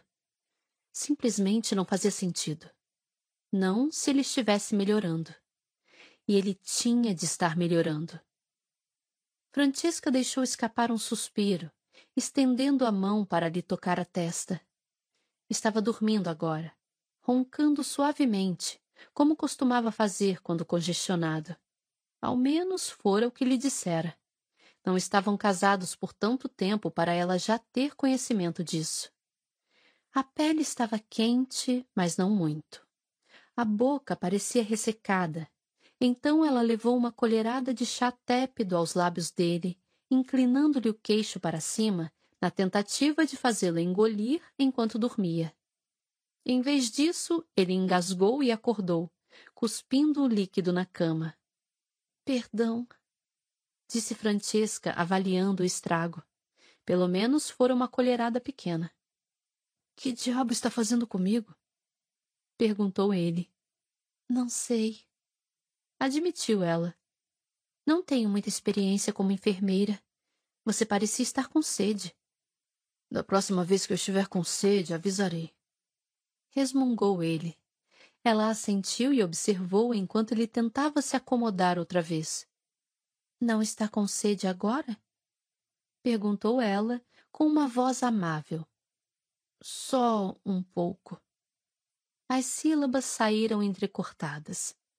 Sem uma palavra, ela estendeu uma xícara de chá em sua direção. Ele a virou de um único gole. Quer mais uma xícara? Ele fez que não. Se beber mais, vou ter de uri. Ele se interrompeu e pigarreou. Desculpe. Resmungou. Eu tenho quatro irmãos, disse ela. Não se preocupe. Quer que eu vá pegar um urinol? Eu posso fazer isso sozinho. Ele não lhe pareceu bem o bastante para atravessar o quarto por conta própria, mas ela sabia que não era prudente discutir com um homem tão irritado. Ele acabaria por ceder quando tentasse se levantar e caísse outra vez sobre a cama. Não havia argumento que pudesse convencê-lo do contrário antes disso. Está bastante febril, comentou ela baixinho. Não é a malária. Eu não disse, mas pensou. E se for a malária? Perguntou ela. Não é. E se for? Interrompeu Francesca, constatando uma nota de pavor em sua voz. Michael a fitou por vários segundos com olhos impiedosos. Por fim, apenas lhe deu as costas e disse: Não é. Francesca engoliu em seco. Agora tinha a resposta que buscara. Se importa se eu der uma saída? Falou, levantando-se com tanta rapidez que chegou a ficar tonta. Michael não respondeu, mas ela percebeu que ele deu de ombros por baixo das cobertas. Só quero dar uma caminhada, explicou ela, hesitante, dirigindo-se à porta, antes de o sol se pôr. Eu ficarei bem, resmungou. Ela assentiu, embora ele não a estivesse olhando. Eu verei em breve, disse ela. Mas ele já adormecera. O ar estava enevoado e ameaçava chover ainda mais. Então Francisca pegou um guarda-chuva e caminhou em direção ao coreto. Pelo menos lá haveria um telhado sobre a sua cabeça. Mas a cada passo sua respiração se tornava mais difícil e até chegar a seu destino já estava arfando devido ao esforço, não da caminhada, mas da tentativa de conter as lágrimas. No minuto em que se sentou, parou de tentar. Os soluços eram enormes, mas ela não ligou. Existia a possibilidade de Michael estar morrendo. Até onde sabia, ele estava morrendo, e ela seria viúva duas vezes. E isso quase a matara da última vez. Simplesmente não sabia se era forte o bastante para passar por aquilo tudo outra vez. Não sabia se queria ser forte o bastante. Maldição! Não era certo e não era justo que ela tivesse de perder dois maridos quando tantas mulheres conseguiam ter um pela vida inteira. E a maioria dessas mulheres nem ao menos gostava do cônjuge, enquanto ela tinha amado um e agora amava o outro. Francisca perdeu o fôlego. Ela o amava? Amava Michael? Não, não, pensou. Ela não o amava. Não como amava John. Quando pensou a respeito, quando a palavra ecoou em sua mente, ela quis dizer como amigo. É claro que amava Michael dessa forma. Sempre o amara, não era mesmo? Era o seu melhor amigo, e o fora até mesmo enquanto John era vivo. Pensou nele. Viu o seu rosto, o seu sorriso. Fechou os olhos, recordou o seu beijo e a sensação perfeita da mão colocada na base da sua coluna enquanto atravessavam a casa. Então se deu conta do motivo pelo qual tudo parecia diferente entre eles nos últimos tempos. Não era, como havia pensado a princípio, apenas por terem se casado. Era porque ele era seu marido, porque ela usava a aliança que ele lhe dera, porque o amava. Aquilo que existia entre eles, aquele elo, não era só paixão. Era amor. E era divino. E Francisca não poderia ter ficado mais surpresa nem se John se materializasse diante dela e começasse a dançar. Michael. Ela amava Michael. Não só como amigo, mas como marido. Amava-o com a profundidade e com a intensidade que sentira por John. Era diferente porque eram homens diferentes, e ela também tinha se tornado diferente. Mas ainda era o amor de uma mulher por um homem, e preenchia cada centímetro do seu coração. E por Deus, não queria que ele morresse. Você não pode fazer isso comigo! Gritou ela, colocando a cabeça para fora do coreto e olhando para o céu. Um grosso pingo de chuva caiu entre seus olhos e espirrou dentro de um deles. Ah, não! Não vai fazer isso, não! Rosnou ela, secando o rosto. Não pense que pode mais três pingos em rápida sucessão. Maldição! Murmurou Francesca, seguido por um perdão direcionado às nuvens. Enfiou a cabeça outra vez para dentro do coreto e a chuva começou a aumentar. O que deveria fazer agora? Encarar os fatos e voltar para casa ou chorar à vontade por algumas boas horas? Olhou para a chuva, agora forte o suficiente para deixar assustada até mesmo a mais corajosa das mulheres. Definitivamente, chorar bastante primeiro. Michael abriu os olhos, surpreso em descobrir que já tinha amanhecido. Piscou algumas vezes apenas para se certificar disso.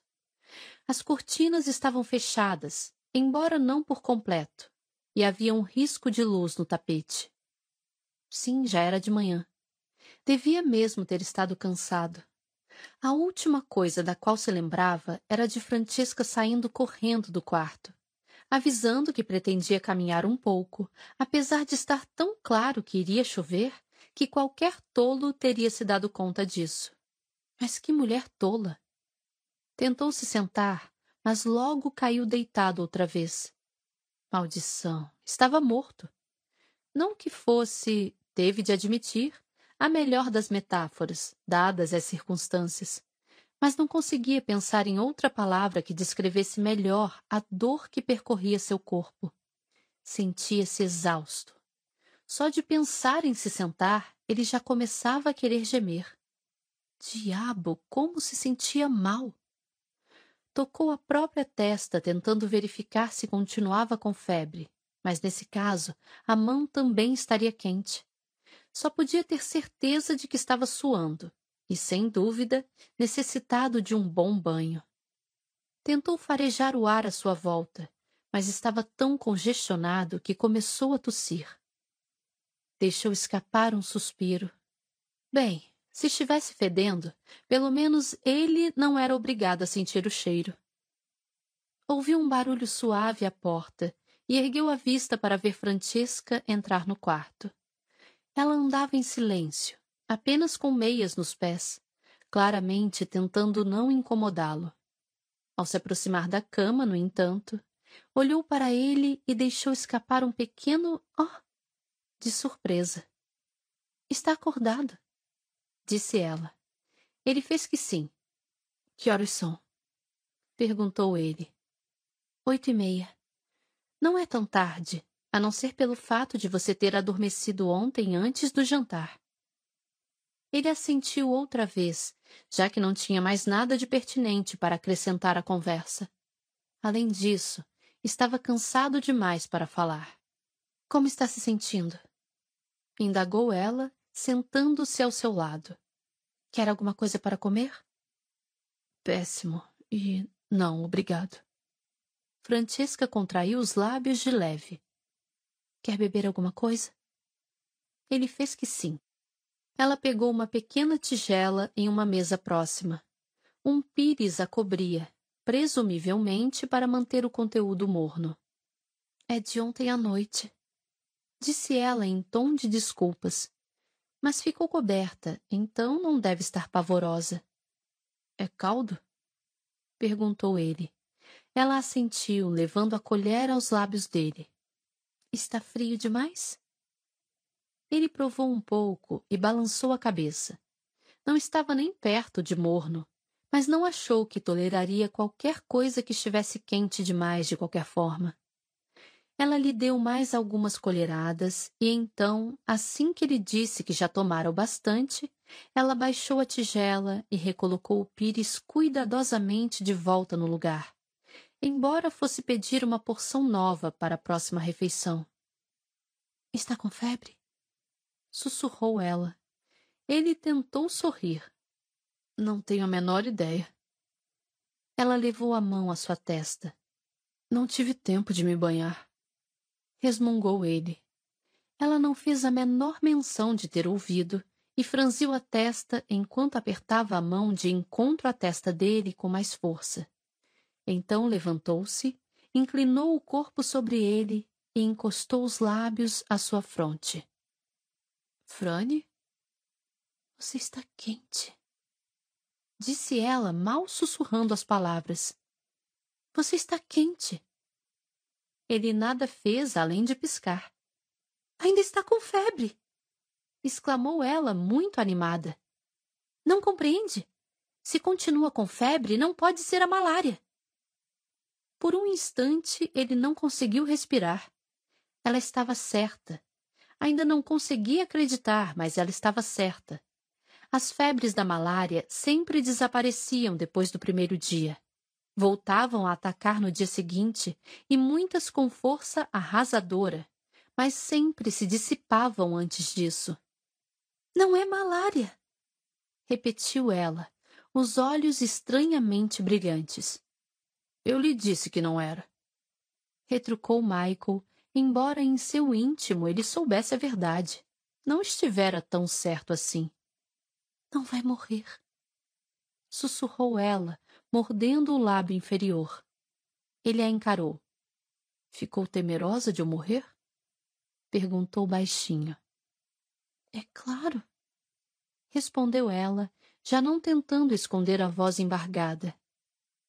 Deus, Michael, você é inacreditável. Tem alguma ideia de quanto eu. Ora, pelo amor de Deus!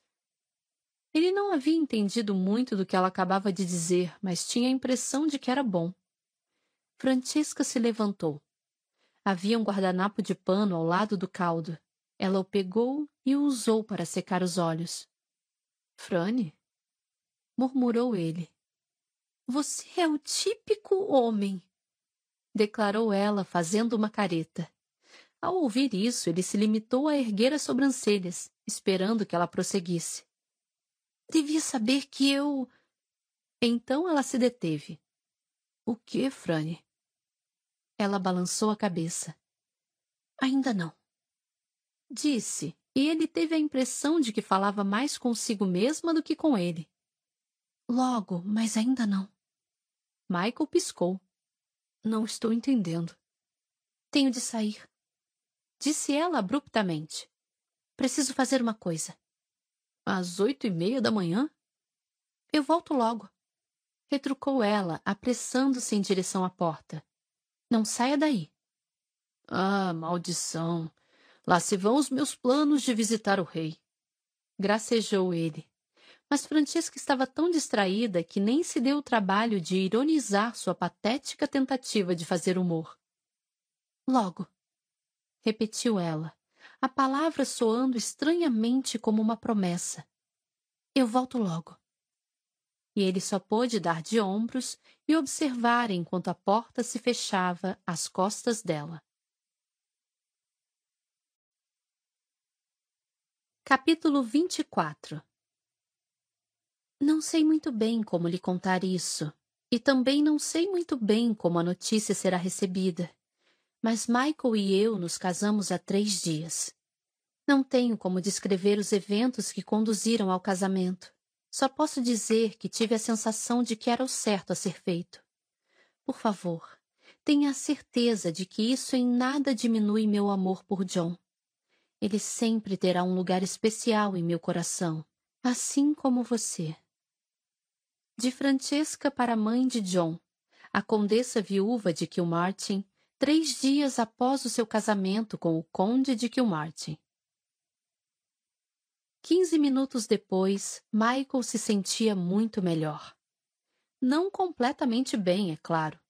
Não poderia ter se convencido de maneira alguma ou a qualquer outra pessoa, na verdade, que voltara a ser ele próprio, com a robustez e o vigor de costume. Mas o caldo deve ter lhe devolvido um pouco do ânimo, assim como a interação com Francesca. E quando se levantou para usar o urinol, percebeu que as pernas estavam mais firmes do que teria pensado. Depois tomou um banho improvisado, usando um pano úmido para tirar o grosso do suor do corpo. Após vestir um roupão limpo, sentiu-se quase humano outra vez. Começou a voltar para a cama, mas não conseguiu se forçar a se enfiar de volta entre os lençóis suados. Então chamou um criado e se sentou na poltrona de couro após virá-la levemente de maneira a poder olhar pela janela. Fazia sol. Era uma agradável mudança. O céu tinha estado cinzento desde o seu casamento, duas semanas antes. Não se importara muito com isso. Quando alguém passava tanto tempo fazendo amor com a esposa como ele, não se importava se o sol estava brilhando. Mas agora, ao escapar da cama depois de ter estado tão debilitado, sentiu o ânimo melhorar com o faiscar da luz do sol sobre a grama coberta de orvalho. Do lado de fora da janela, um movimento atraiu os seus olhos e ele percebeu que era Francesca atravessando o gramado, apressada. Estava longe demais para que ele pudesse vê-la com clareza, mas estava embrulhada em seu casaco mais simples, levando algo na mão. Inclinou o corpo para frente para poder ver melhor, mas ela desapareceu de vista, deslizando por trás de uma cerca viva. Nesse momento, Rivers entrou no quarto. Chamou Milord. Michael se virou para olhá-lo. Chamei. Pode pedir que alguém venha trocar os lençóis? É claro, milord. E. Michael estivera prestes a pedir também que Rivers lhe preparasse um banho, mas em vez disso perguntou: Por acaso sabe onde Lady Kilmartin foi? Eu havia atravessar o gramado. Rivers fez que não. Não, milord. Ela não me disse mas Davis me contou que ela pediu ao jardineiro que cortasse algumas flores para ela. Michael assentiu enquanto seguia mentalmente a cadeia de pessoas pelas quais a informação tinha sido passada adiante. De fato, precisava ter mais respeito pela simples eficiência dos boatos dos criados. Flores, murmurou ele. Devia ser o que ela levava nas mãos ao atravessar o gramado alguns minutos antes. Peônias. Confirmou Rivers. Peônias. Ecoou Michael, chegando o corpo para frente com interesse. Eram as flores preferidas de John e haviam composto o miolo do buquê de casamento de Francesca. Era quase assustador que se lembrasse de um detalhe desses, mas embora tivesse se embebedado por completo tão logo John e Francesca deixaram a festa, ele recordava a cerimônia nos menores detalhes. O vestido tinha sido azul, azul cor de gelo, e as flores, peônias. Tiveram de encomendar de uma estufa, mas Francesca havia insistido. E de repente ele soube exatamente aonde ela estava indo. Dirigia-se à sepultura de John. Michael visitara o local uma vez desde que voltara. Fora sozinho, alguns dias após o extraordinário momento em que, de repente, se dera conta de que John teria aprovado seu casamento com Francisca. Mais do que isso, chegara a imaginar que o primo lá de cima, em algum lugar, dava uma boa risada daquilo tudo. E Michael não podia deixar de se perguntar: será que Francesca compreendia isso? Será que percebia que John teria desejado isso? Para os dois? Ou será que continuava possuída pela culpa? Michael se levantou. Ele conhecia a culpa. Sabia como podia devorar o coração de uma pessoa e dilacerar-lhe a alma. Conhecia a dor e sabia que funcionava como ácido. E nunca desejaria isso a Francesca. Nunca. Talvez ela não o amasse. Talvez nunca viesse a amá-lo. Mas estava mais feliz agora do que antes de se casarem. Disso ele tinha certeza.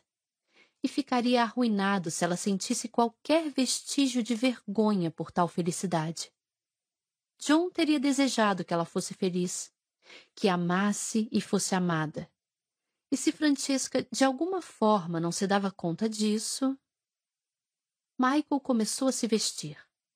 Podia ainda estar fraco e febril, mas, por Deus, tinha condições de chegar à capela do cemitério. Aquilo poderia quase matá-lo, mas ele não permitiria que ela mergulhasse na mesma culpa arrasadora com a qual ele sofrera por tanto tempo. Francesca não precisava amá-lo, mas tinha de se sentir livre. Livre para ser feliz. Porque se não estivesse feliz, Bem, isso o mataria. Podia viver sem o seu amor, mas não sem a sua felicidade. Francesca sabia que o chão estaria úmido, então levara consigo uma pequena manta. O verde dourado do quadriculado Sterling a fez sorrir melancolicamente ao estendê-lo sobre a grama. Olá, John disse, ajoelhando-se para ajeitar as peônias com cuidado na base da lápide. A sepultura era simples, bem menos ostentosa que a dos monumentos que muitos nobres erigiam em homenagem a seus mortos. Mas era o que John teria desejado. Ela o conhecia tão bem que fora capaz de prever as suas palavras durante metade do tempo que tinham passado juntos.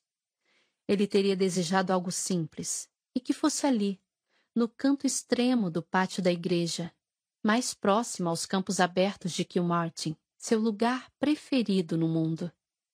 E fora isso que ela lhe dera. Está um dia agradável, disse Francesca, sentando-se de pernas cruzadas no chão. Não podia sentar-se daquela maneira na companhia de outras pessoas, mas ali pôde ficar à vontade. John teria desejado isso. Choveu por semanas, disse ela. Alguns dias foram piores do que outros, é claro, mas nenhum deles se passou sem ao menos alguns minutos de chuva. Você não teria se importado, mas eu confesso que estava ansiando pelo sol. Ela notou que um dos caules não estava exatamente onde queria. Então chegou para a frente e o ajeitou. É claro que isso não me impediu de sair continuou ela com uma risadinha. Nos últimos tempos eu tenho sido pega pela chuva com alguma frequência. Não sei ao certo o que é. Eu costumava prestar mais atenção ao tempo. Ela suspirou. Não, eu sei sim o que é. Mas estou com receio de lhe contar. É bobagem minha, eu sei, mas. Ela riu outra vez, um som forçado que lhe pareceu completamente inadequado. Era a única coisa que ela jamais sentira na presença de John. Nervosismo.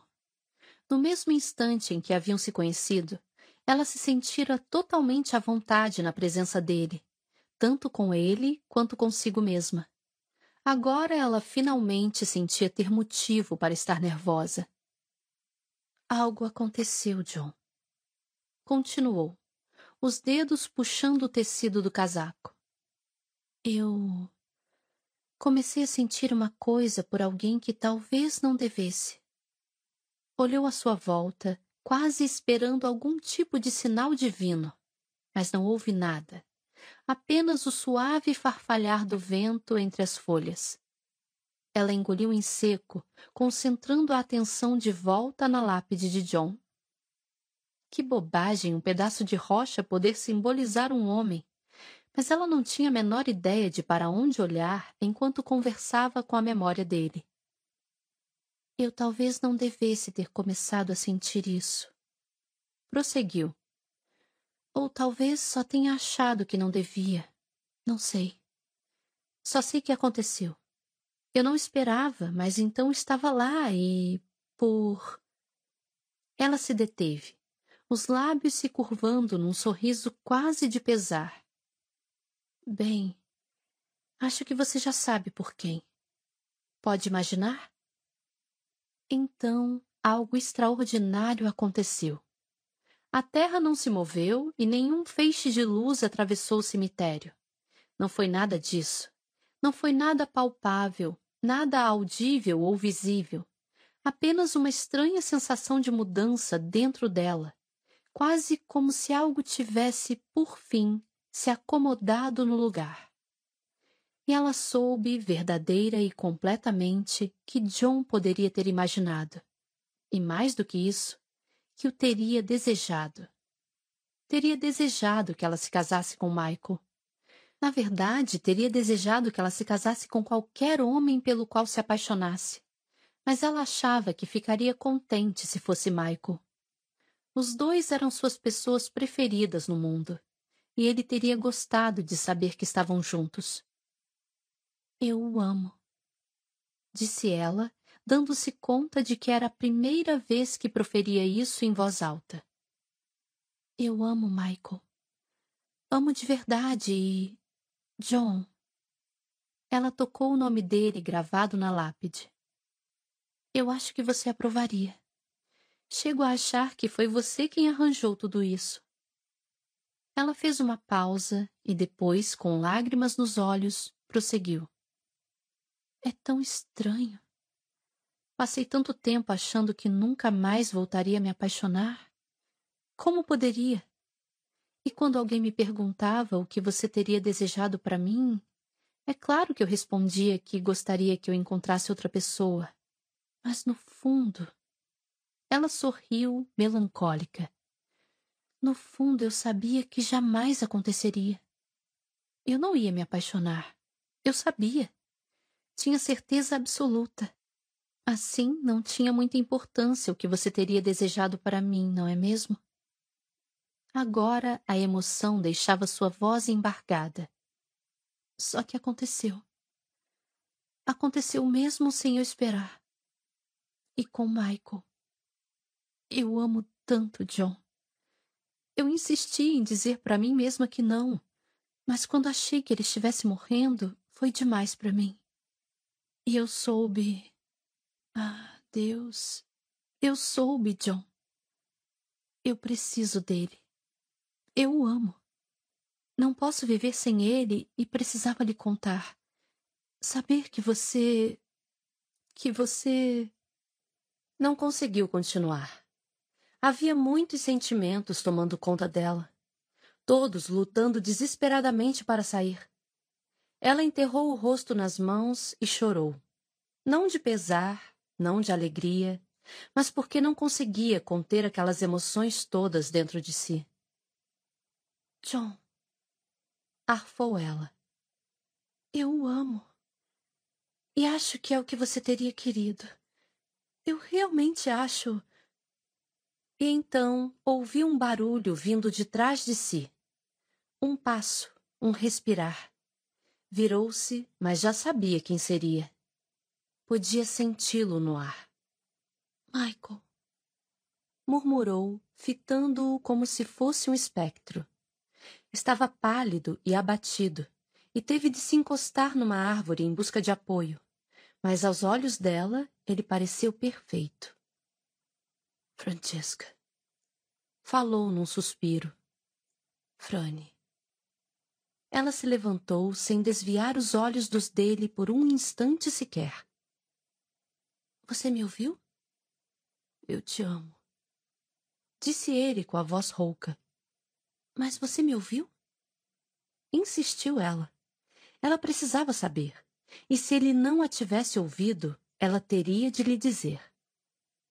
Michael assentiu com um movimento espasmódico da cabeça. Eu te amo, disse ela. Queria ir até ele. Queria atirar os braços a seu redor, mas permaneceu presa no mesmo lugar. Eu te amo, repetiu. Eu te amo. Você não precisa. Preciso sim. Eu tenho de dizê-lo. Eu te amo. Amo, sim. Eu te amo muito. Então, a distância entre os dois desapareceu e os braços dele a envolveram. Ela enterrou o rosto em seu peito, as lágrimas encharcando-lhe a camisa. Não sabia ao certo por que chorava, mas não se importava. Só queria o calor de seu abraço. Ali ela podia pressentir o futuro, e era maravilhoso.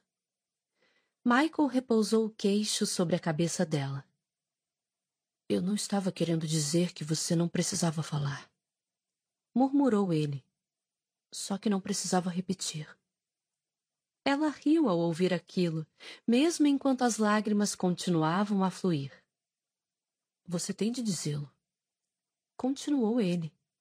Se sente, então tem de dizer. Eu sou ganancioso e quero tudo para mim.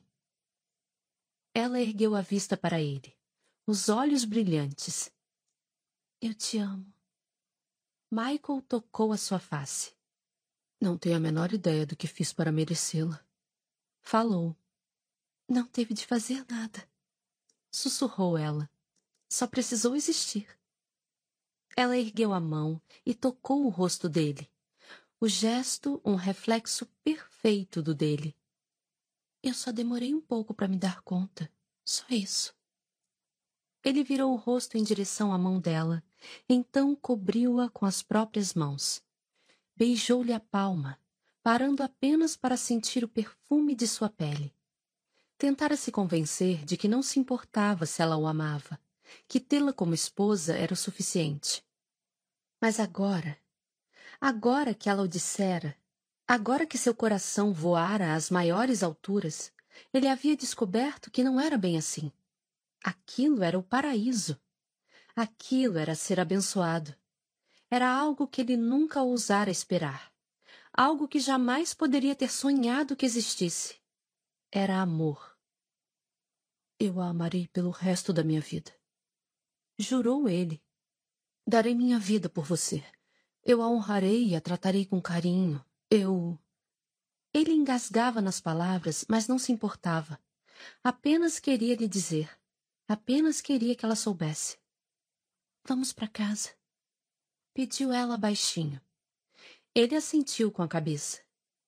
Francesca pegou a mão dele, conduziu-o cuidadosamente para longe da clareira e tomou o bosque que levava a Kilmartin. Michael se deixou levar por ela, mas antes de seguir caminho, voltou-se para a sepultura de John e articulou as palavras: Muito obrigado. Então deixou que a esposa o guiasse até a casa. Eu queria lhe contar mais tarde. Comentou ela. A voz ainda tremia de emoção, mas ela já começava a soar um pouco mais normal. Eu havia planejado algum gesto bem romântico.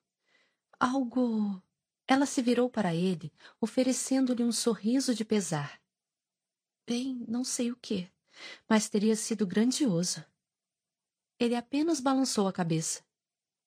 Não preciso disso. Eu só preciso. Só preciso.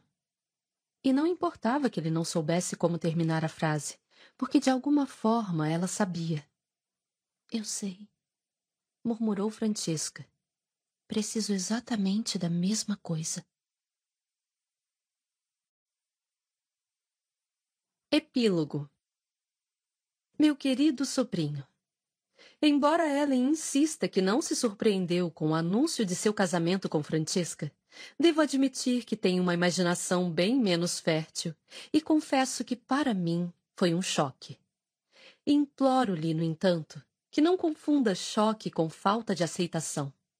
Não precisei de muito tempo ou reflexão para me dar conta de que você e Francesca formam um casal ideal.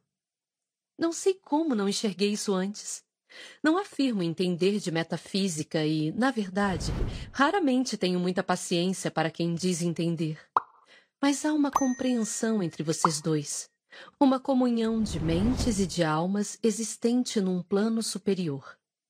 Está claro que nasceram um para o outro. Estas não são palavras fáceis de escrever. John ainda vive em meu coração e eu sinto sua presença todos os dias. Choro a perda de meu filho e sempre o farei. Não posso lhe dizer quanto me conforta saber que você e Francesca se sentem da mesma forma. Espero que não me ache presunçosa ao lhe oferecer minha bênção. E espero que não me ache tola por também lhe agradecer. Obrigada, Michael, por ter permitido que meu filho a amasse primeiro. De Janet Sterling, condessa viúva de Kilmartin, para Michael Sterling, Conde de Kilmartin, junho de 1824. Você acabou de ouvir O Conde Enfeitiçado, de Julia Quinn, traduzido por Cláudia Costa Guimarães, narrado por Thaís Mota.